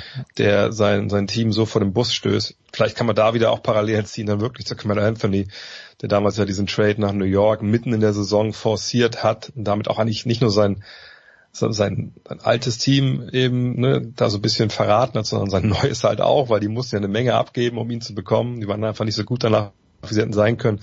Ähm, aber sonst, nee, sonst würde ich eigentlich die Parallelen nicht ziehen. Jetzt, äh, du hast das ja gestern ja ausgeführt, äh, potenziell gibt's in Brooklyn also jetzt äh, eigentlich auch wieder ein Superteam mit drei Superstars, mit Kyrie Irving, mit Kevin Durant und eben mit James Harden und mich dünkt, ohne ihn jemals persönlich kennengelernt zu haben, natürlich aber Kevin Durant ist einer, der sein Ego auch ein kleines bisschen hin anstellen kann, obwohl er ja, wahrscheinlich ist er der Beste der dreien, wenn er, oder wenn, wenn er gesund wäre. Aber egal. Aber wie wird das funktionieren? Sollte denn Kyrie Irving äh, sich dazu entscheiden, doch weiter Basketball zu spielen? Und das ist gleich die nächste Frage. Warum ist, ist, hast du da leichte Zweifel gestern angemeldet? Aber wie kann das im besten Fall funktionieren zwischen Harden und Kyrie Irving, die beide Ballhawks sind? Ja, das ist natürlich eine der zwei großen Fragen. Vielleicht muss man echt nochmal die Frage mal stellen, ob der überhaupt Basketball spielen will noch.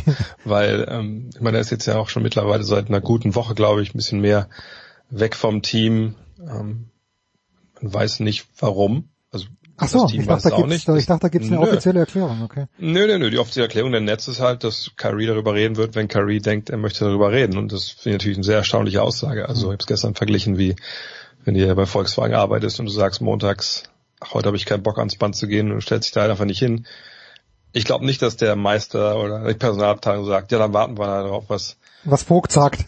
Ja, was, was Atze Vogt äh, irgendwann mal sagt, wenn er Bock hat, wieder hier aufzutauchen, sondern dann gibt es wahrscheinlich relativ schnell Konsequenzen und, und am Band verdienst du auch keine Millionen. Ähm, nee, das ist mit Kyrie Irving auch wirklich eine komische Situation. Ne? Man, aber weg wegen Personal Reasons, das sind ja normalerweise irgendwelche äh, ja, tragischen Geschichten in der, in der Familie, im Umfeld, wo dann der Verein sagt, da müssen wir uns jetzt nicht so äußern, wollen wir auch nicht. Der Spieler spricht darüber, wenn der Spieler dazu bereit ist. Hm. Ähm, den einzigen Familienvorfall, den man jetzt dokumentiert bekommen hat, war der 30. Geburtstag seiner Schwester. Da hat, war er ja tanzend zu sehen auf einer Party ohne Masken, wo man aber auch nicht weiß, wie viele Leute waren wirklich da. Das war zwar ein Club, aber äh, von den Videos kann man jetzt nicht sehen, ob das 50 Leute waren oder 10. Mhm. Äh, also, ähm, von daher muss man sich da auch noch ein bisschen zurückhalten mit dem äh, finalen Urteil vielleicht. Äh, Fakt ist aber, dass, wie gesagt, sein Trainer bis vor ein paar Tagen nicht wusste und immer nicht weiß, wo er ist und warum er fehlt. Jetzt kommt dieser Trade und na klar, man kann das alles in einem Vakuum betrachten oder wie wenn man den Trade bei, bei 2K selber durchgezogen hat, dass man sagt, gut, man hat jetzt mit Kyrie Irving und James Harden zwei Balldominante, wie du schon gesagt hast, ähm, Guards, die, die beide exzellente Scorer sind. Ja, du hast mit Kevin Durant, äh, ich, gehe ich ja vollkommen äh, mit dir überein, das ist der beste Spieler von den dreien, ähm, auch einen unfassbaren Scorer, einer der besten Spieler aller Zeiten auch, ähm, von dem, was er eigentlich kann. Ähm, und wenn du drei so eine Spieler hast, dann ist der Rest eigentlich fast schon egal. Den Rest kriegst du irgendwie zusammen. Ne? Klar, jetzt hat man natürlich viel abgegeben äh, in diesem, diesem Trade. Aber man, man findet schon genug Leute, die dann geradeaus laufen können, ein bisschen rebound, ein bisschen werfen, ein bisschen verteidigen, dass man mit denen auf jeden Fall ein Titelfavorit ist. In einer normalen Welt oder halt in einem Vakuum. Aber jetzt wissen wir halt nicht. Aber was mit Kyrie Irving, findet ihr das überhaupt gut, dass jemand wie James Harden jetzt kommt? Weil ich denke nicht, dass dieser Deal schon seit Wochen und Monaten äh, auf dem Tisch lag und der informiert war und gesagt hat, ja, machen wir, sondern das, was man lesen konnte, lief das ja alles mehr weniger, ich will nicht sagen heute die Polter, aber dadurch, dass James Harden da dann vorgestern einfach mal gesagt hat, über also meine Mannschaft hier, pff, so richtig gut sind die alle nicht und so eine Chemie haben wir auch nicht und das ist eigentlich eine Scheißsituation und das ist auch nicht mehr zu kitten, ich will eigentlich nur noch hier weg. Das hat das im Endeffekt alles total beschleunigt, deswegen kam dieser Deal auch so schnell dann zustande. Ähm, und wie gesagt, will denn jetzt Irving mit Harden? Keine Ahnung. Was ist mit James Harden? Wenn man jetzt letzt gesehen hat, würde man denken, boah, der war aber auch im Lockdown nicht ganz so aktiv, ne? weil er einfach mega fett geworden ist. Mhm. So und man einfach nicht glaubt, dass der momentan auf höchstem Niveau NBA Basketball spielen kann. Ich meine, so wie man den kennt, macht er wahrscheinlich im ersten Spiel für die Netz über 40 Punkte und sagt, ja, Plauze hin oder her ich bin halt trotzdem ziemlich geil. hat er auch zum Saisongewinn gemacht, als er 44 äh, Punkte und 17 Assists aufgelegt hat. Ähm, das ist wirklich, es ist absolut faszinierend. Also die Nets sind wirklich auf einen Schlag das Team, das man sich halt anschauen muss. Und ich kommentiere es nächste Woche ähm, Nacht vom Montag auf Dienstag in die Bugs. Und ich bin echt gespannt. Mhm. Weil da kommt es auch direkt an, wenn denn Harden schon dabei ist, zum Duell mit Janis Antetokounmpo. Die beiden, ich will sagen, die Hass, Hass ist ein großes Wort, aber man mag sich relativ nah, relativ nah dran, wie die beiden, glaube ich, sich gegenüberstehen. Ähm, das ist wirklich, ist wirklich faszinierend. Und ähm, eine, eine andere Facette dabei ist auch noch, dass die Nets einfach jetzt mit diesem Deal durch diese ganzen Draft-Picks, die sie abgegeben haben, also diese Wahlrechte, wo man junge Spieler jedes Jahr dann äh, sich, sich sichern kann, ähm, man hat echt die Zukunft setzt, man setzt halt eigentlich quasi die ganze Zukunft bis 2027 mehr oder weniger auf dieses Triumvirat, wo man halt nicht weiß, ist der eine eigentlich noch an Bord wirklich oder geht er vielleicht auch in Rente oder so. Beim zweiten weiß man nicht, wie das mit der Fitness ist, ob er Bock hat, aber wahrscheinlich mhm. schon, denn die Nets waren ja das Team auf seiner Liste, was als erstes drauf stand. Ähm, und du hast dann halt diese Draftpicks weggegeben und Ältere werden sich erinnern, das haben die Nets schon mal gemacht, damals äh, für Kevin Garnett und Paul Pierce, ähm, die aber natürlich älter waren als ähm, und am Ende der Karriere eigentlich schon waren, was auch Wahnsinn war. Und da hat man dann jahrelang äh, danach rumgekrebst.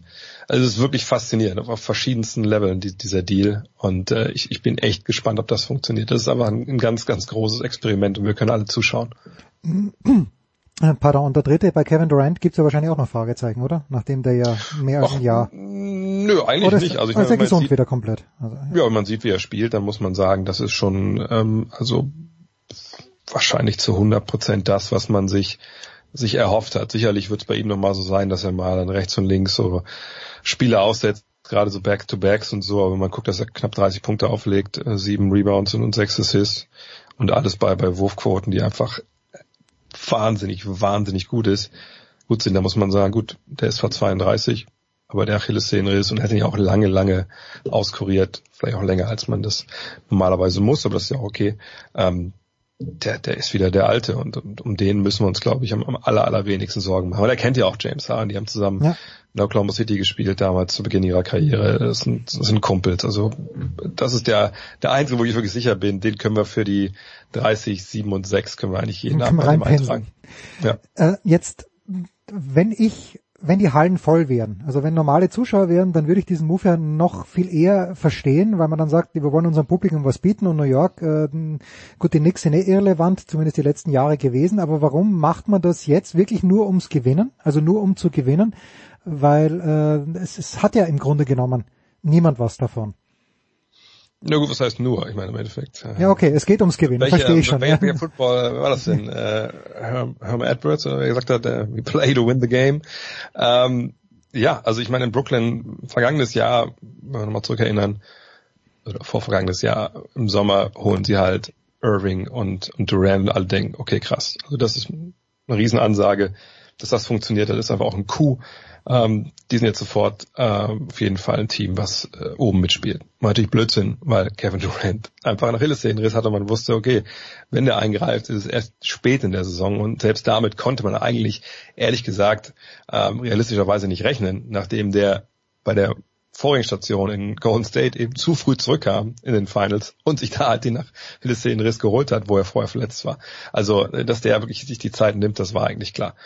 Ähm, und wenn man jetzt schaut, okay, was war das für eine Truppe? Die war tief, ne? tief besetzt, haben natürlich jetzt einige Spiele abgegeben, äh, da haben sie jetzt ein bisschen an Tiefe verloren, aber die waren jetzt schon gebaut, um Meister zu werden. So, und äh, Covid hin oder her, das ist halt das Ziel. Dafür geben die halt auch eine Menge Geld aus. Und wenn du dann die Chance hast, jemand wie James Harden dazu zu holen und du hast jetzt nicht die ganz riesigen Zweifel, dass der Bock hat auf dich äh, und du kriegst auch noch wahrscheinlich ähm, ja, einfach ein gutes Feedback von deinen äh, Spielern, also von Durant, vor allem Mhm. Irving weiß man ja nicht, der ist ja nicht da. Äh, natürlich machst du es dann. Und das Gute ist auch für die, die Verträge ähm, von den dreien laufen alle gleich lang. Ne? Die haben 2022 die Chance auszusteigen aus ihren Verträgen oder nochmal ein Jahr zu verlängern. Ähm, klar sind die drei teuer, aber das sind ja drei Jungs, die wirklich ihr Geld auch äh, wieder verdienen. Ja. Ähm, die einzige Frage, die man wirklich stellen muss, ist, was ist denn, wenn die 2021 sagen, war, war ein guter Versuch, aber so richtig geil ist es jetzt doch nicht, also ciao. Dann kommst du natürlich an den Punkt, wo du sagst, okay, wozu haben wir eigentlich diese ganzen Draftpicks abgegeben? Und dann bist du wieder in, in so einer Situation wie halt schon mal vor ein paar Jahren, dass du dann die nächsten vier, fünf Jahre Komplett im keine Keller. eigenen Draft-Picks hast, weil die haben nicht nur diese Picks abgegeben, sie haben auch ähm, dann ein Tauschrecht eingebaut, ähm, dass der andere Partner eben sagen kann, auch mein Pick ist schlechter als deiner, bitte mal deinen. Also da ist eine, da ist noch Gefahr da, aber wenn sie natürlich in den nächsten drei Jahren zweimal Meister werden und dann vielleicht die Jungs nochmal halten für, für vier Jahre, dann werden die auch schon ein bisschen älter natürlich sein, aber was, das ist das Ding, was ist denn der, der Preis für, für eine oder zwei Meisterschaften, die du gewinnst? Ja, okay, die Nets haben ja in der NBA noch nie eine Meisterschaft gewonnen, nur in der ABA. Von daher, ich finde es gut, dass sie da all in gehen, ähm, macht die Liga interessanter, ob es sich dann im Endeffekt als, als große Pleite rausstellt. Die Gefahr gibt's, aber wie so oft, wenn du großen Ertrag haben willst, dann musst du auch äh, Investieren. ins große Risiko gehen. Ja. Abschließende Frage noch, Dre, und ich weiß, dass das dich äh, in deinem Podcast auch behandelt, aber wie realistisch ist es, dass die NBA jetzt wirklich dann bald wieder in eine Bubble muss? Und er geht, wie, wie schnell ginge sowas überhaupt? Weil äh, ist Disneyland, äh, warten die nur drauf? Ich habe ja gelesen, eine andere Liga trägt dort äh, im Moment auch äh, ihre Meisterschaft aus. Ja, die G-League geht jetzt demnächst dahin, also die, die Farmliga der NBA. Ja, okay. ähm, die gehen in die gleiche Bubble in Orlando oder in, in, in der Wide World of Sports, ähm, da auf dem Gelände von, von, von Disney World. Ähm, also ich denke, man kann ausschließen, dass die NBA zu diesem Zeitpunkt in die Bubble geht. Also man, muss ja überlegen, dass die Saison hat später angefangen, man hat 72 Spiele, die Playoffs beginnen, wenn ich mich ganz täusche, im Mai, wo sie sonst im April beginnen. Äh, man hat einen Spielplan gemacht bis Anfang März. Das ist die erste Hälfte, die steht fest, wer wo wann spielt. Dann hat man eine Woche Pause eingebaut, um eben auch etwaige Nachholspiele da vielleicht reinzuhauen. Und dann geht's weiter.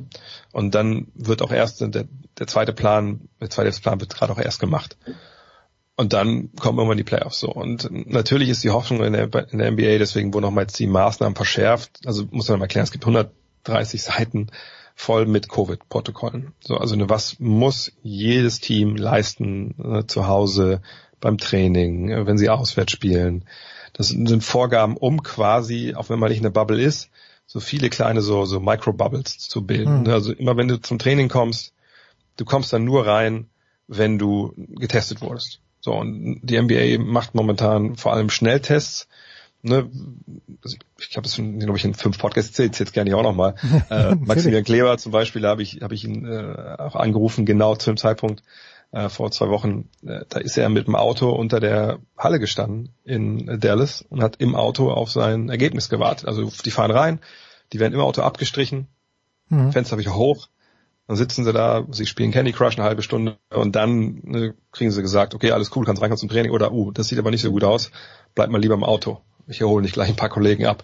So, ähm, und das können sie natürlich beherrschen. So, was sie aber nicht beherrschen konnten, war natürlich das Leben außerhalb. So und dieser Druck auf diese kleinen Blasen der NBA, der ist natürlich in den USA immer größer geworden, denn wir, wir sehen es ja hier auch. Ne? Es ist natürlich jetzt in den Wintermonaten schwer, viel, viel schwerer auch, ne, um diese Pandemie, Pandemie abzubremsen. Und es ist noch mal schwerer, wenn du nicht nur wie bei uns, was ist 16, haben wir 16 ja, 16 Bundesländer hast, äh, wo nicht so ganz Einigung, Einigkeit herrscht, was, wie man das alles angehen soll, sondern wenn du 50 Bundesstaaten hast, wo du stellenweise Bundesstaaten hast, wo die sagen, ja, das ist doch, also, das ist doch alles nur ausgedacht, so ne, wie Florida zum Beispiel.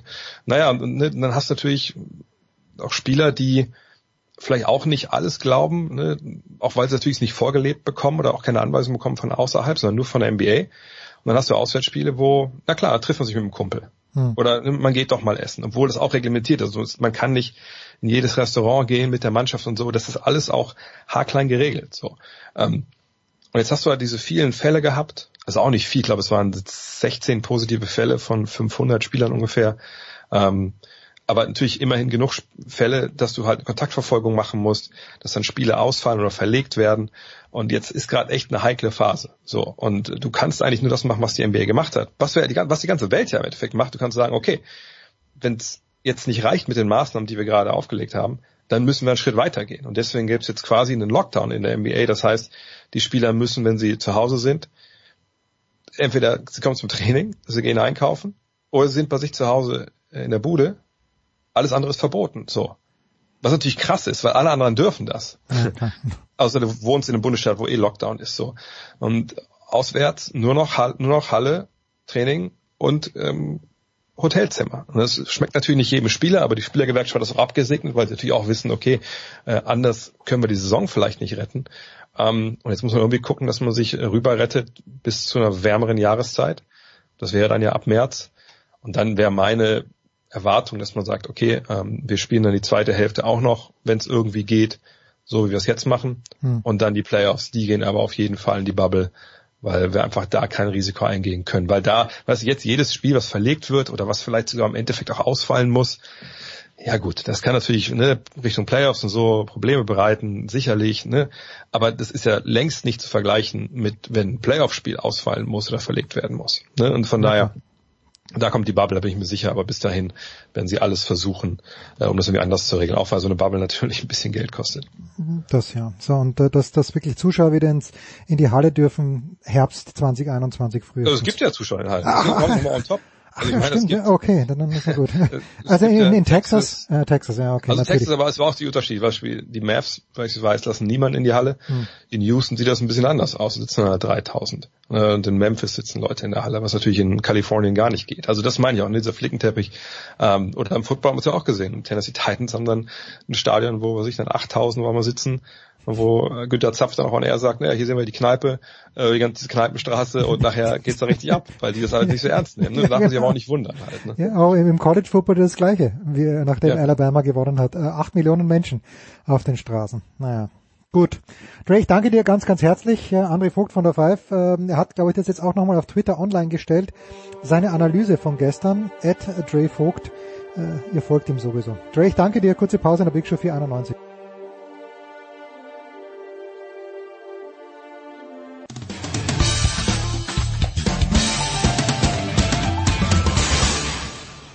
Hallo, hier ist Heinz-Harald Frenzen und Sie hören Sportradio 360.de.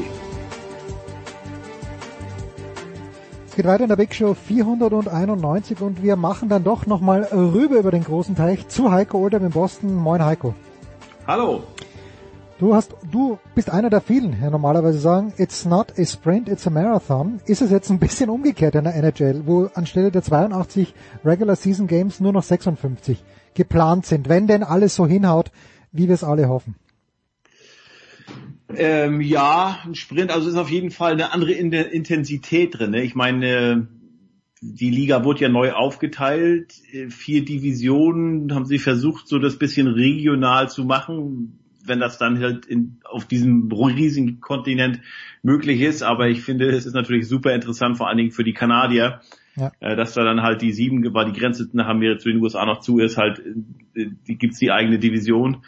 Ähm, sieben kanadische Teams unter sich und ähm, ich habe mit Leon Dreiseitel am Freitag telefoniert und da sagte er, also dadurch, äh, da wird es natürlich auch generell in allen vier Divisionen wird's großartige Rivalitäten werden wieder aufleben oder werden sich äh, bilden.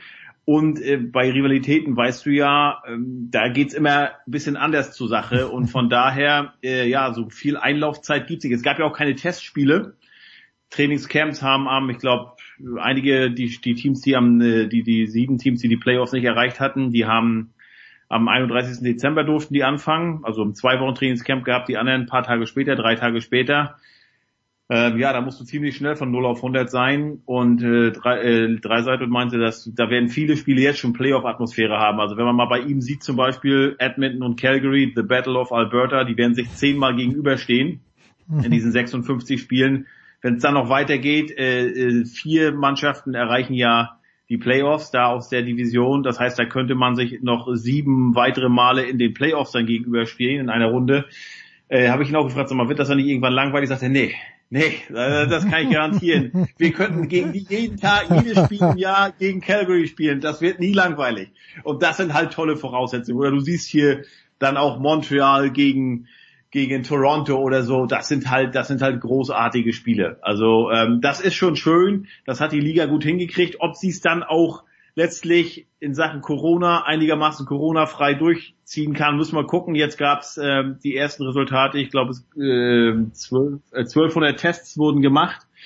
Ähm, und äh, 27 positiv, äh, 17 davon alleine bei dem bei den äh, Dallas Stars. Gut, wenn man die Covid-Politik da in äh, Oh ja, in Texas, äh, Texas geht's immer gut, ja. Dann ja, everything is bigger in Texas, right?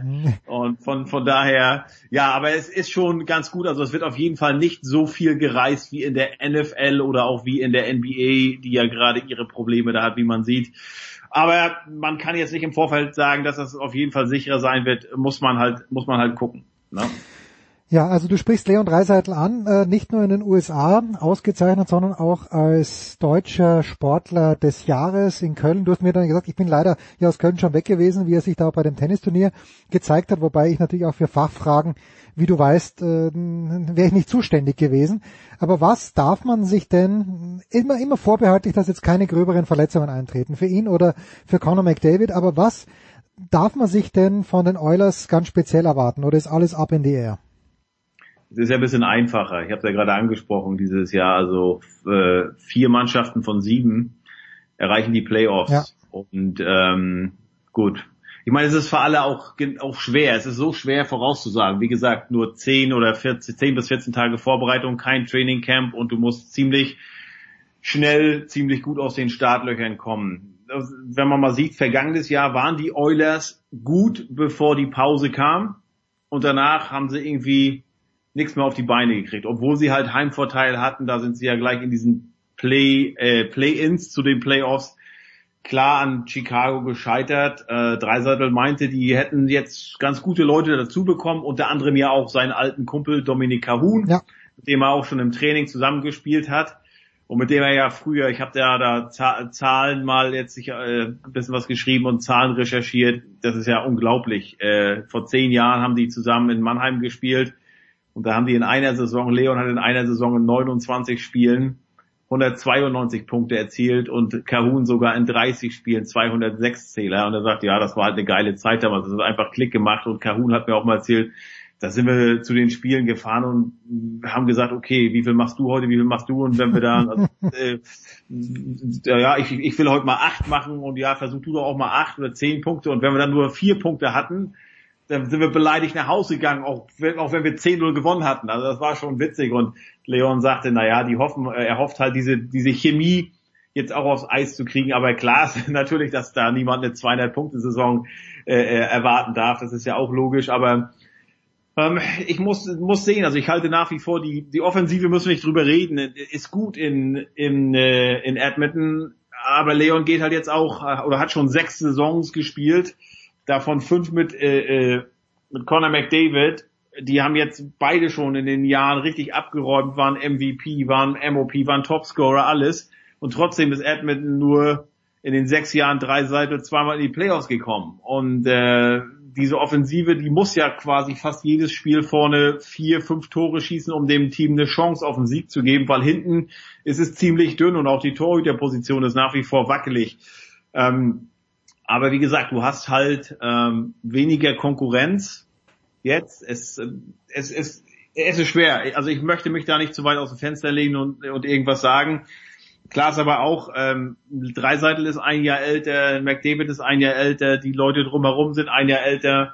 Ähm, und irgendwann muss es halt mal klappen, weil sonst musst du das Ganze da wirklich in Frage stellen. Ähm, weil die, die Talente haben sie jetzt schon seit vielen Jahren und wie gesagt, trotzdem hat es nicht geklappt. Es fehlt halt die Ausgeglichenheit. Es nützt nichts, wenn du zwei, ESPN hat es glaube ich ganz gut ge geschrieben, zwei äh, Elite äh, zwei Elite-Spieler machen noch keinen Meisterschaftskader, beziehungsweise weil wir das Sportsnet kanadische Internetseite, die schrieb auch, ähm, die Oilers haben zwei der fünf besten Spieler der Welt und haben es trotzdem noch nicht weit gebracht. Hm. Ja, ist nun mal Fakt. Und allein, dass ich dir jetzt nicht sagen kann, dass sie garantiert den nächsten Schritt machen werden, sagt auch einiges aus, finde ich. Ja.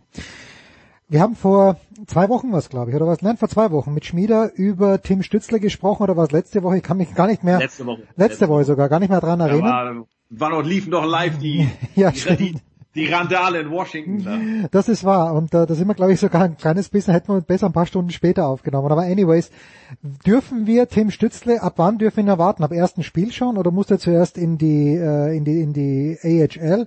Wie schaut's mit Tim Stützle nee. aus? Nee, also der ist seit Sonntag im Training in Ottawa, der ist ja nach der WM gleich, äh, nach der Junioren-WM in Edmonton gleich nach Ottawa geflogen, musste dann eine Woche in Quarantäne hm. und stand jetzt am Sonntag das erste Mal auf dem Eis und ähm, Trainer war gleich sehr angetan von ihm, ähm, aber gut, welcher Trainer sagt auch schon, also der, ist scheiße. Wieso, wieso haben wir den denn gedraftet? Was soll der denn hier?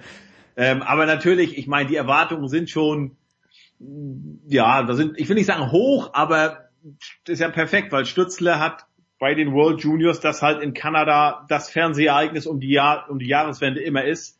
Da ist er zum besten Stürmer gewählt worden ins All-Star-Team und er hat ja auch ganz, ganz stark gespielt. Und da konnten halt alle sehen, wer er ist, weil ich glaube, die Kanadier verdienen immer noch, oder Nordamerikaner da so ein bisschen, ach ja, der spielt, oh, der hat schon bei den Männern gespielt, ja, wo denn? Ja, in Mannheim in der deutschen Eishockey-Liga. Aha, okay. Hm. Ja, schön, gut für ihn. Aber der hat ja jetzt wirklich gezeigt bei den Juniors, dass er da einer der, der Topstars ist. Allerdings sagt Dreiseitel auch, ja, das ist schön. Und er hat alles, der hat alles, was er braucht, um guter zu werden. Aber NHL ist halt was anderes als World Juniors, ne? Aber ähm, die haben ihn da jetzt im Training in Ottawa mit Derek Stepan, einen erfahrenen Mann an die Seite gestellt. Stepan wurde erst auch äh, Ende Dezember verpflichtet, mussten beide zusammen in Quarantäne noch und konnten jetzt zusammen trainieren. Stefan ist 30 Jahre, hat schon in der NHL alles erlebt und hat, hat auch gleich den Spitznamen Stepdad gekriegt für Stützle. Passt ganz gut. Passt ja, ja. Ja, genau. Und ähm, der meinte halt auch, also du siehst im Training schon äh, die Geschwindigkeit und wie, wie auch mit, äh, wie, wie er da auftritt. Äh, also selbst eine, eine gute Mischung aus Selbstbewusstsein und Nervosität. Und ja, Freitag hat Ottawa das erste Spiel gegen Toronto gleich gegen ähm, die Truppe, sag ich mal, von der anderen Seite da vom, also ist, was sind das, wie weit ist das entfernt? Das ist nicht weit entfernt. Das ist auch so ein schönes Divisionsduell. Nicht zu vergleichen natürlich mit äh, Toronto gegen Montreal, aber trotzdem interessant. Und äh, es ist, glaube ich, sogar Tims Geburtstag, wäre ist sein 19. Geburtstag. Und ähm, also ich erwarte ihn da. Oder sagen wir so, wäre nicht überrascht, wenn er da schon spielt. Natürlich wird er nicht in der ersten Reihe spielen und wird wahrscheinlich auch nicht im Powerplay auftreten. Das wäre dann vielleicht doch ein bisschen zu viel.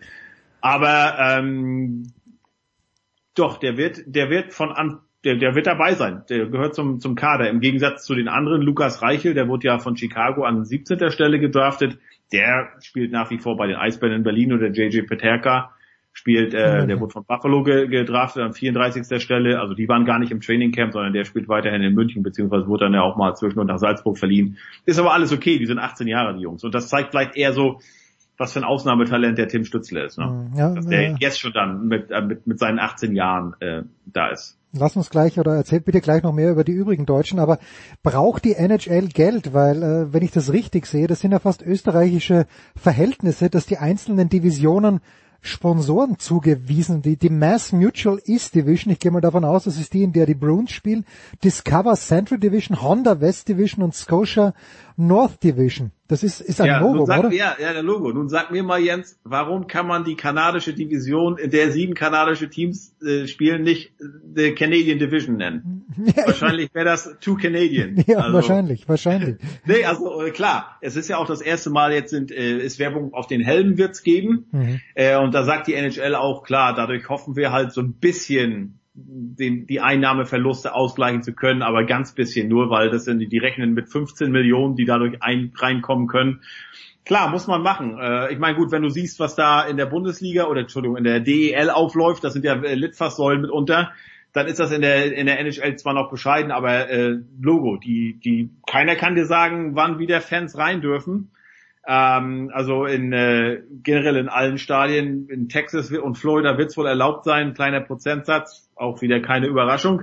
Äh, aber äh, die werden die Teams werden da trotzdem äh, Geld verlieren und und ähm, ja, es kann dir nach wie vor keiner sagen. Ich meine, wir hatten gestern Dienstag hatten wir in Amerika 4.200 Covid-Tote und äh, Tote. auch in Wahnsinn. Ja. ja, Tote, ja, ja. Auch, na gut, aber wenn du es hochrechnest, in Deutschland waren es auch, auch, auch 1000, Jens. Mhm. Und Amerika hat viermal so viele Einwohner wie Deutschland. Also das ist dann, Ja, ja, wenn das gleich. ne? Ja. Ähm, und äh, in Kanada ist es auch, äh, da sind die halt auch ziemlich strikt. Äh, und äh, Leon sagte halt auch, ach, wäre schon schön ne, mit Zuschauern dieses Battle of Alberta. Und bin auch mal gespannt, äh, wie äh, die das jeweils machen. Ich fand in, äh, in Edmonton haben sie es ganz gut gemacht da in der Bubble. Toronto auch, das äh, so ein bisschen abgehängt, auch dass diese riesige leere Halle da nicht ganz so riesig äh, wirkt. Ähm, bei den Boston äh, Celtics habe ich jetzt gesehen, äh, wenn die hier spielen, da haben sie die 17 Meisterschaftsbanner runtergeholt, dass das auch so ein bisschen kleiner wirkt und nicht so mega groß und mega leer. Mal sehen, was sich einige Vereine da in der NHL einfallen lassen, aber insgesamt, klar, ist das schon, schon natürlich schade, ist natürlich aber absolut nachzuvollziehen. Und müssen wir mal gucken, wie das dann mit den, mit den Impfungen auch weitergeht. Das wäre ja dann der nächste Schritt. Ne? Ähm, dürfen Sportler da bevorzugt werden oder nicht? Wäre das dann vielleicht auch irgendwann was, wo man dann ja Richtung Normalität bisschen zurückkehren kann? Aber ähm, klar, wir haben jetzt 2021, sind jetzt in der zweiten Woche und gefühlt hat sich trotzdem noch nichts, noch nichts geändert. Nee, überhaupt nicht. Ja, Heiko, aber das äh, der, Tim Stützle und Dominik Kahun und Leon Dreiseitel sind nur drei. Äh, wie viel Deutsche, äh, du musst jetzt nicht jeden einzelnen runterbrechen, aber wer sind denn die größeren oder wessen Teams sind die größeren Hoffnungsträger aus deutscher Sicht noch? Ja, wie letztes Jahr auch, ne? Äh, Colorado Avalanche mit Torwart Philipp Grubauer, Hm. ähm, der ja da, ja, so richtige, so richtige Nummer eins gibt's ja nicht. Und das ist so, ist ja mal eine 1A, mal eine 1B. Auf jeden Fall äh, zählt er da zu den Leistungsträgern. Ähm, die haben ein gutes Team, muss man wirklich sagen. Äh, Sie, die gehören zu den, zu den Mitfavoriten, wie vergangenes Jahr auch schon. Ansonsten hast du äh, Tom Kühnhackel ist Free Agent im Mhm, Moment. mhm. Der hat bei den Islandern nichts mehr bekommen. Du hast äh, Tobias Rieder mit einem weiteren neuen Anlauf in Buffalo bei Ralf Krüger, äh, beim deutsch-kanadischen Trainer. Ähm, das sind so, also der Buffalo wird keine Chancen haben, vielleicht auf die Playoffs, aber nicht, nicht ganz oben. Also von den richtigen Titelambitionen würde ich aus deutscher Sicht nur äh, Colorado nennen. Aber wie gesagt, das alles vor einer Saison, in der ja äh, es ganz, ganz schwer ist, da irgendwelche konkreten äh, und gezielten vor allen Dingen Voraussagen zu machen. Du hast noch, äh, wie gesagt, du sagtest ja, ich soll nicht alle aufzählen. Ach, du hast noch Thomas Greis, auch der, der ist jetzt in, äh, in Detroit im Tor, aber die, die Red Wings sind auch seit Jahren schon im Neuaufbau. Da wird, äh, da wird nicht, nicht so viel passieren. Hat sich denn, also äh, korrigiere mich bitte, aber Tampa Bay ist Meister geworden, habe ich das richtig in Ja. Erinnerung? Ähm, haben sich die Teams, hat sich das massiv verändert äh, oder ist wie immer in der NHL so, in die Playoffs schaffen und dann hoffen, dass der Torwart mehrere Sterntage hintereinander hat? Kommt drauf an, was du für ein Team bist. Also ähm, ich würde jetzt wenn ich mal so durchgucke, die letzten Jahre, ja, St. Louis, sie hatten einen starken Torwart mit Binnington, aber es gab auch schon, also ich würde immer sagen, als die Chicago Blackhawks Meister wurden, 2010 mit Miami, 2013 und 15 mit Crawford, da sind die nicht wegen des herausragenden Torhüters Meister ja, geworden. Ja. Also nicht, nicht unbedingt, wenn man dann sieht 2011, die Bruins mit Tim Thomas, ja, ähm, dann dann schon äh, Brandon Holtby war auch gut als Paul Washington bei 2018, aber das ist glaube ich zu einfach. Also wirklich, da muss die die Mischung die Mischung stimmen, aber äh, das ist jetzt ja, aus jeder Division kommen die ersten vier, erreichen die Playoffs. Äh, die erste, die ersten beiden Runden Playoffs werden dann auch noch, also man muss ja dazu sagen, ich weiß gar nicht, ob ich das erwähnt hatte, es gibt ja äh, vier Divisionen und man spielt in dieser 56 Spiele umfassenden Vorrunde nur Divisionsduelle. Hm. Also äh, ne, du spielst da acht bis zehn Mal gegeneinander und dann in den ersten beiden Playoff-Runden spielst du auch nur Divisionsduelle. Und aus jeder Division kommt dann ein Team, der, der Sieger aus jeder Division erreicht dann das Halbfinale. Wo das ausgetragen wird, weiß man noch nicht. Und auch das Stanley Cup Finale, ob man dann eventuell, dann sind wir aber schon im Ende Mai, Juni, ob man dann eventuell eine Bubble geben muss, kann keiner sagen. Ähm, aber ähm, das gibt natürlich auch die Chance, sich so ein bisschen einzustellen. Wenn du gegen ein Team 15, 16, 17 Mal spielst im Jahr, ähm, dann weißt du, wo der Torhüter seine Schwächen hat, beziehungsweise wo der Stürmer am liebsten hinschießt. Hm. Ne, dazu hast du genug äh, Video-Leute, äh, die das alles aufnehmen und auch äh, äh, dann auswerten und so.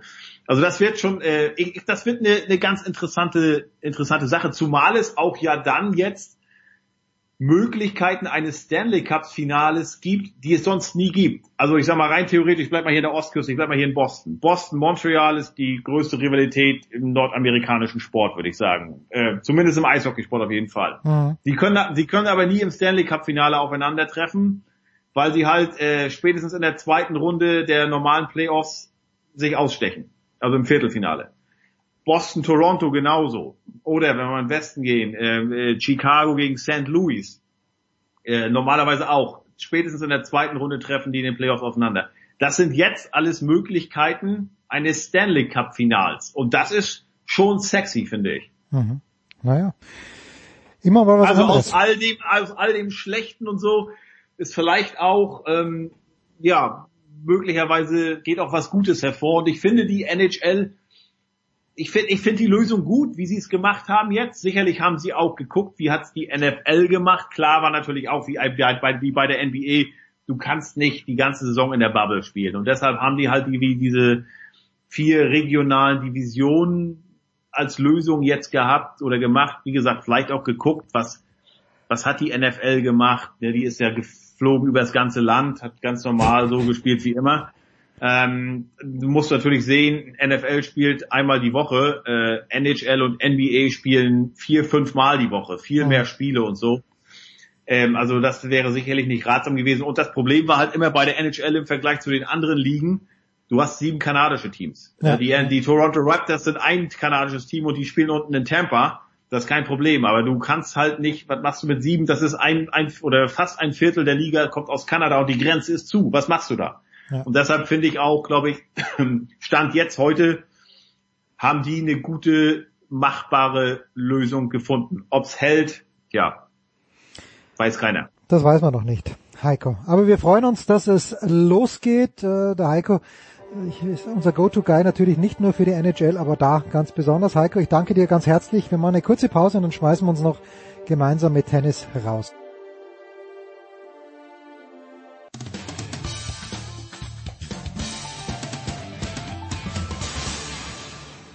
Hallo, da ist der Dominik Diem und ich höre Sportradio 360.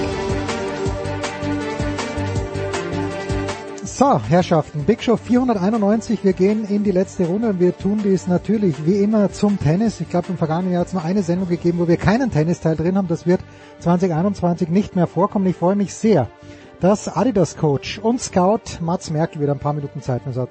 Prosit Neujahr, Mats, wie geht's dir? Servus.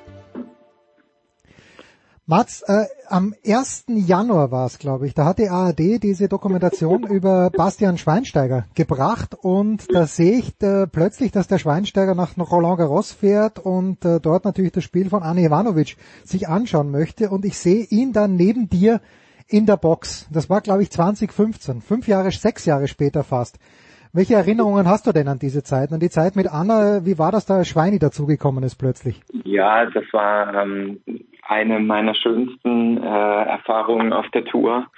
Ähm, definitiv äh, ein Highlight mit, mit so einem Weltstar wie Basti Schweinsteiger arbeiten zu können ähm, und äh, mit ihm Zeit zu verbringen, mit ihm äh, zu quatschen und sich auszutauschen, ähm, wie gewisse Dinge oder wie Erfolg im Fußball funktioniert und ähm, dass es äh, natürlich wie in allen Sportarten doch viele Parallelen gibt und ähm, wir haben, es war ganz witzig, äh, Anna hat erste Runde ähm, gespielt und äh, er kam zum zum dritten Satz, äh, glaube ich. Sie hat den ersten Satz verloren, den zweiten hat sie gewonnen.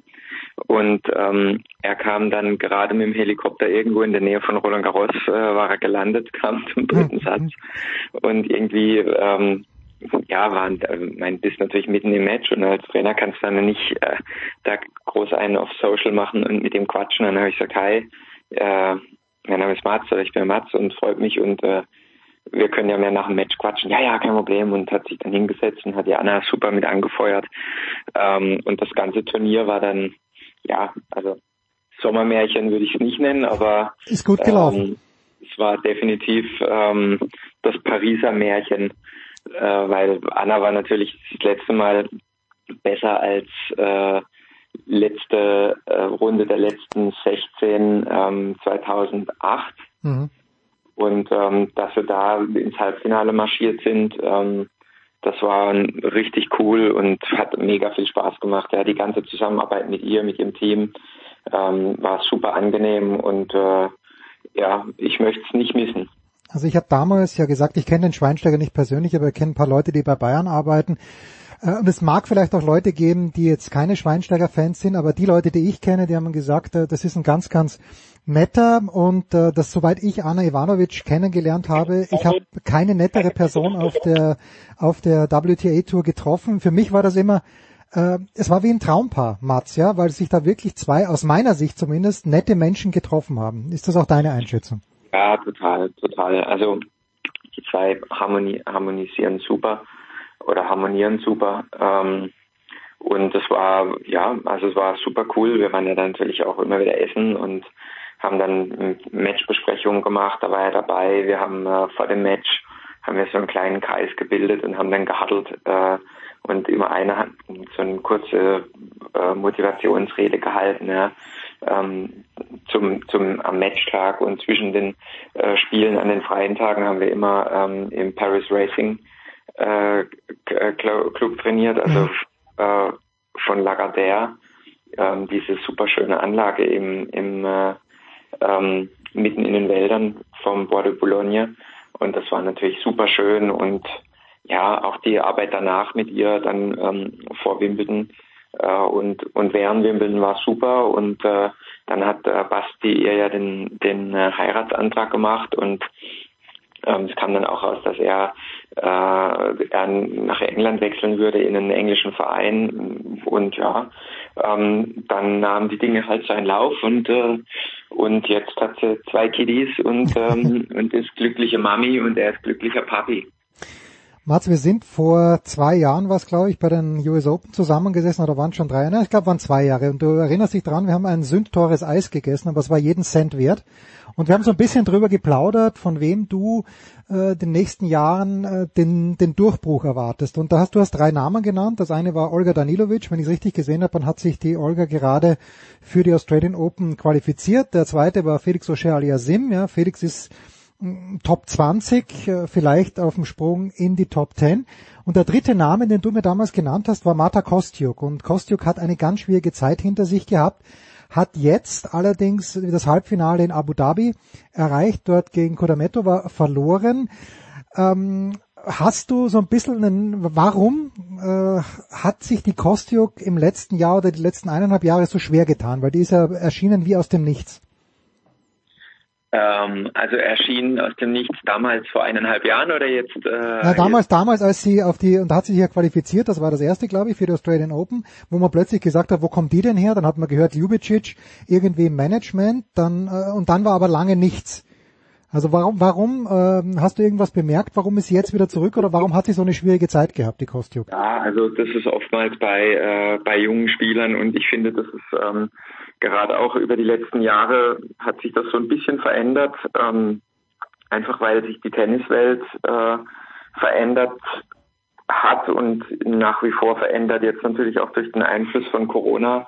Ähm, mir fällt auf, dass, äh, dass die jungen Spieler natürlich ganz andere Beziehungen zu Geld haben und ähm, durch dieses ganze Social Media, äh, was so übelst hochgefahren und aufgebauscht wird oder wurde jetzt über die letzten Jahre, ist es eigentlich immer ähm, höher, schneller, weiter. Und wenn dann natürlich junge Spieler auf einmal wie Phoenix aus der Asche ähm, auftauchen und Preisgelder und Boni-Bezahlung erhalten, dann kann es schon mal schnell sein, dass, ähm, dass diese Summen, äh, sage ich jetzt mal, einen im ersten Moment ein bisschen verwirren. Und ich weiß jetzt nicht, wie es bei Martha war. Die hat dann, glaube ich, oder so viel ich weiß, ähm, tatsächlich auch Probleme körperlicherseits, ein paar Verletzungen geplagt, dann immer mal wieder vielleicht so ein bisschen auch äh, privat Beziehungsgeschichten, das kommt ja dann natürlich auch dazu und es, äh, Ten Tennisspieler sind ja keine Roboter,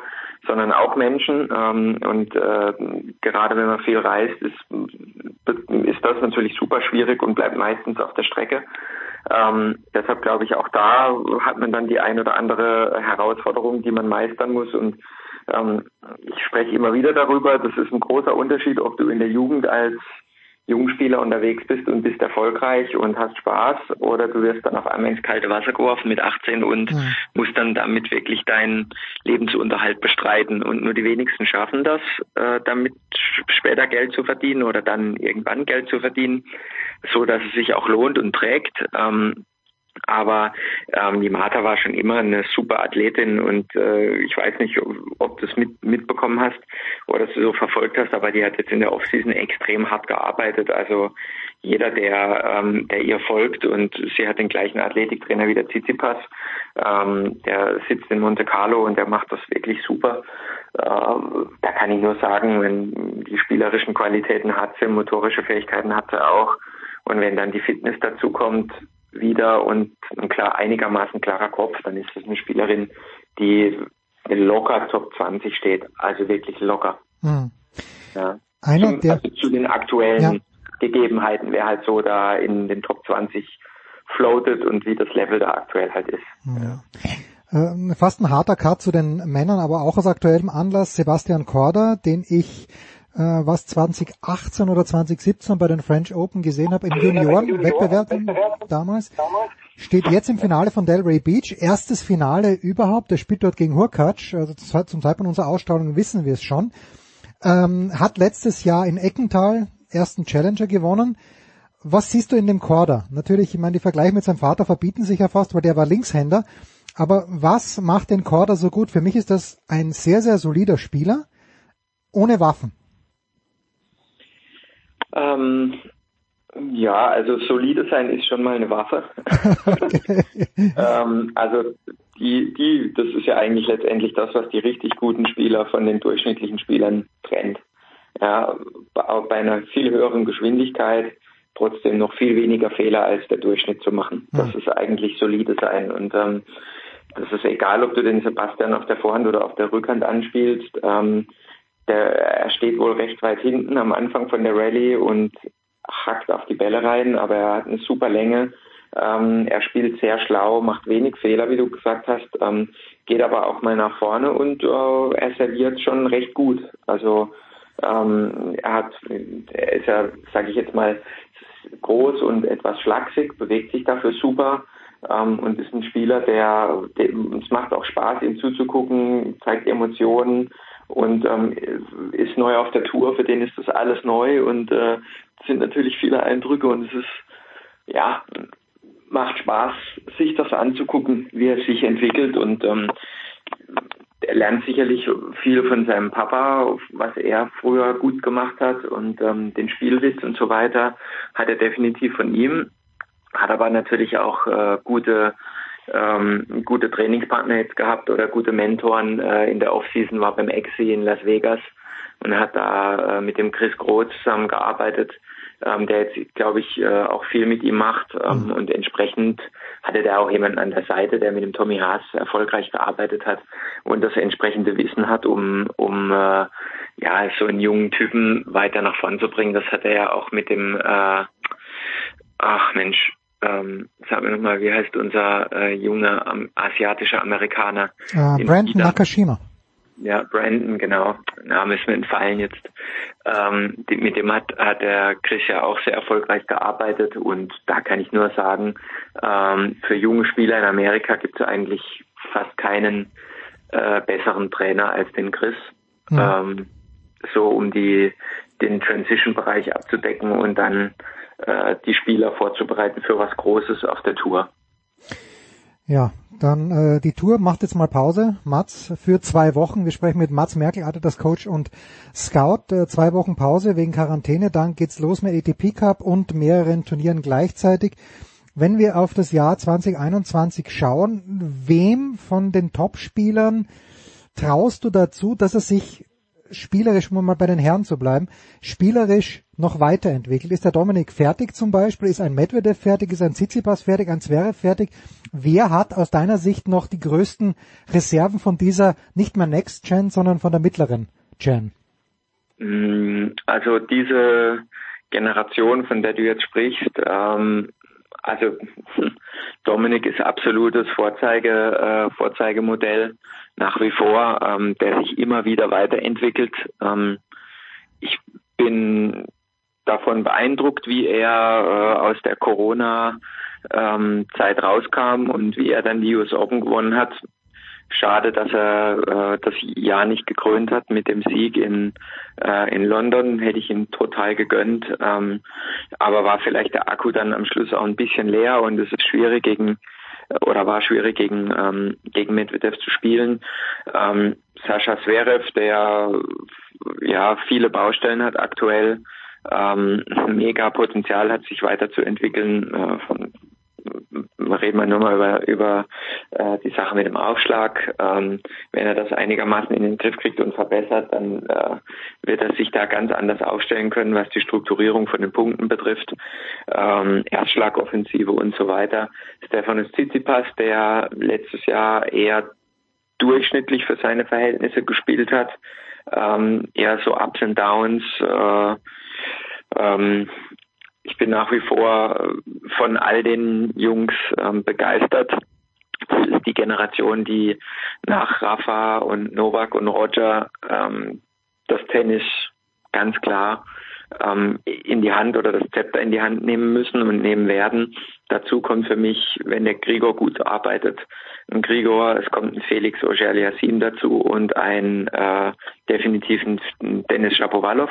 Mhm. Ähm, das sind alles Spieler, die von der Entwicklung her weit, weit weg sind von fertig.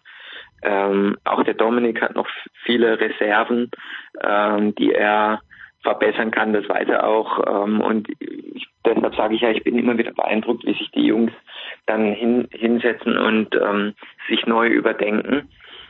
Ähm, und das müssen sie aber auch, um die Nadals und Djokovic äh, schlagen zu können.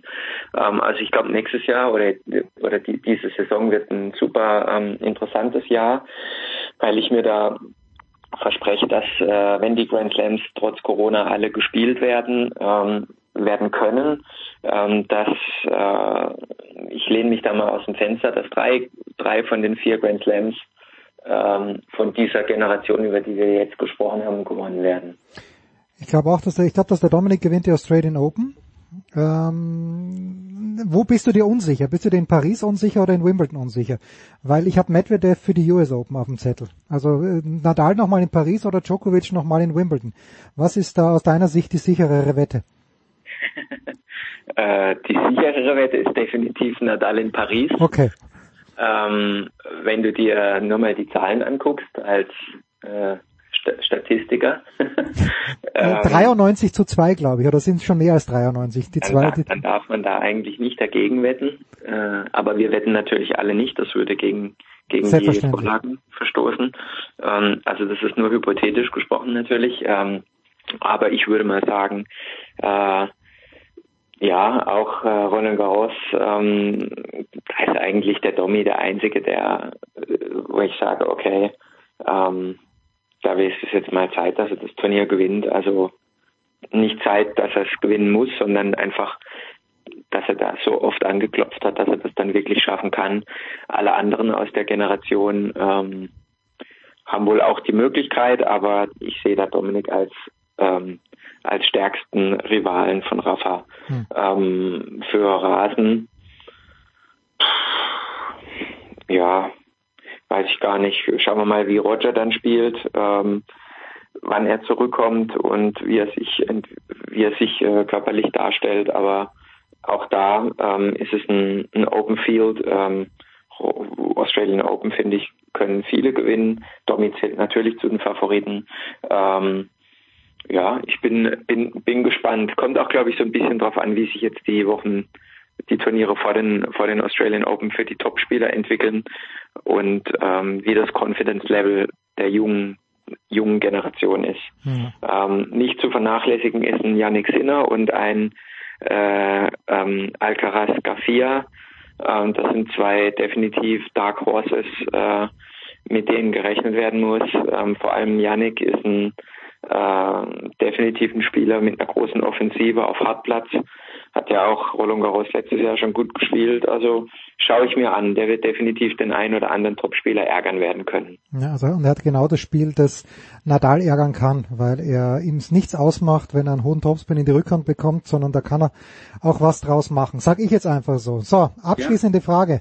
Mats, ich weiß, äh, es gibt ganz wenige Leute, die Naomi Osaka schon so lange beobachten wie du.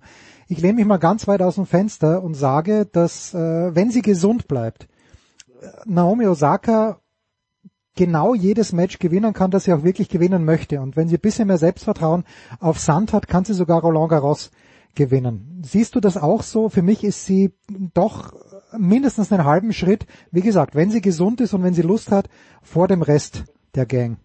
Ja, def definitiv. Naomi ist äh, one of a kind, wie man sagen würde. Ähm, also da gibt's nicht, äh, nicht viele, die, ähm, wenn alle gleich, gleich fit und gleich motiviert sind, ähm, die dann da, äh, sage ich mal, Halbfinale, Finale noch die Firepower haben, um sie zu schlagen. Ähm, ja. Aber wie du, wie du richtig sagst, ähm, muss sie natürlich mental äh, richtig eingestellt sein, wobei sie arbeitet ja mit Wim ja. und er hat es bisher ganz gut oder sehr gut hingekriegt und ähm, ja, ich glaube, die Pausen tun den Spielern auch gut, um sich klar zu werden, dass es doch ein Beruf ist und nicht nur ein schönes Hobby. Ähm, ja, ich glaube, sie freut sich sicherlich jetzt dann auch wieder zu spielen und ähm, dann bin ich gespannt, wer, ähm, wer sie am meisten ärgern wird diese Saison. Tja, ihr hörtet hier für das Dominic Team und Naomi Osaka, sag ich, gewinne die Australian Open. Bei Osaka zumindest sind Mats und ich uns, glaube ich, einig, Mats. Definitiv. Ja, Mats, du wohnst in Karlsruhe, das heißt aber nicht, dass du jetzt schon zwingend mit einem Aufstieg des Karlsruher SC in die Fußball-Bundesliga A rechnest und B würde dich das äh, innerlich äh, bewegen vor lauter Freude. Oder ist dir der Fußball eigentlich komplett Wurst? Nee, nee, überhaupt nicht. Also ähm, ich verfolge das sehr, äh, sehr nah und würde mich natürlich freuen, wenn der KSC aufsteigt, ähm, weil es hier auch der der Region äh, weiterhin Auftrieb geben würde. Äh, ich meine, wir haben äh, wir haben den den äh, FC Freiburg in der Bundesliga und ähm, haben mit äh, mit mit äh, ja eigentlich vielen anderen starken Vereinen in der in der Umgebung ähm, einfach äh, viel Exposure, was den Fußball äh, betrifft und würde mich natürlich freuen, wenn der KSC in die, in, wieder aufsteigen kann, ähm, einfach weil es äh, der Region super gut tun würde. Ähm, und äh, ja, Fußball ist doch ein, eine andere Sportart als Tennis und äh, würde ich sagen, greift dann doch nochmal mehr die, die breite Masse an und die Leute identifizieren sich mit den Vereinen hier überregional und das wäre eine tolle Geschichte. Da bist du nicht der Einzige. Auch unser Stammwirt Holger Britius vom Stadion an der Schleißheimer Straße, der wird sich auch freuen. Marz, ich danke dir ganz, ganz herzlich. Das war die Big Show 491, Sportradio 360. Es geht weiter bei uns Schlag auf Schlag mit einem Daily nach dem anderen. Danke dir, Mats, danke euch. Big Show nächsten Donnerstag wieder, 17 Uhr. Das war die Big Show auf sportradio360.de. Folgen Sie uns auf Twitter, klicken Sie den Gefällt mir Button auf unserer Facebook-Seite und abonnieren Sie uns via RSS-Feed oder auf iTunes. Die nächste Ausgabe der Big Show gibt es am kommenden Donnerstag. Bis dahin sollten Sie die Zeit nutzen und die weiteren Angebote auf sportradio360.de wahrnehmen. Play Ball! Da ist gar nichts toll.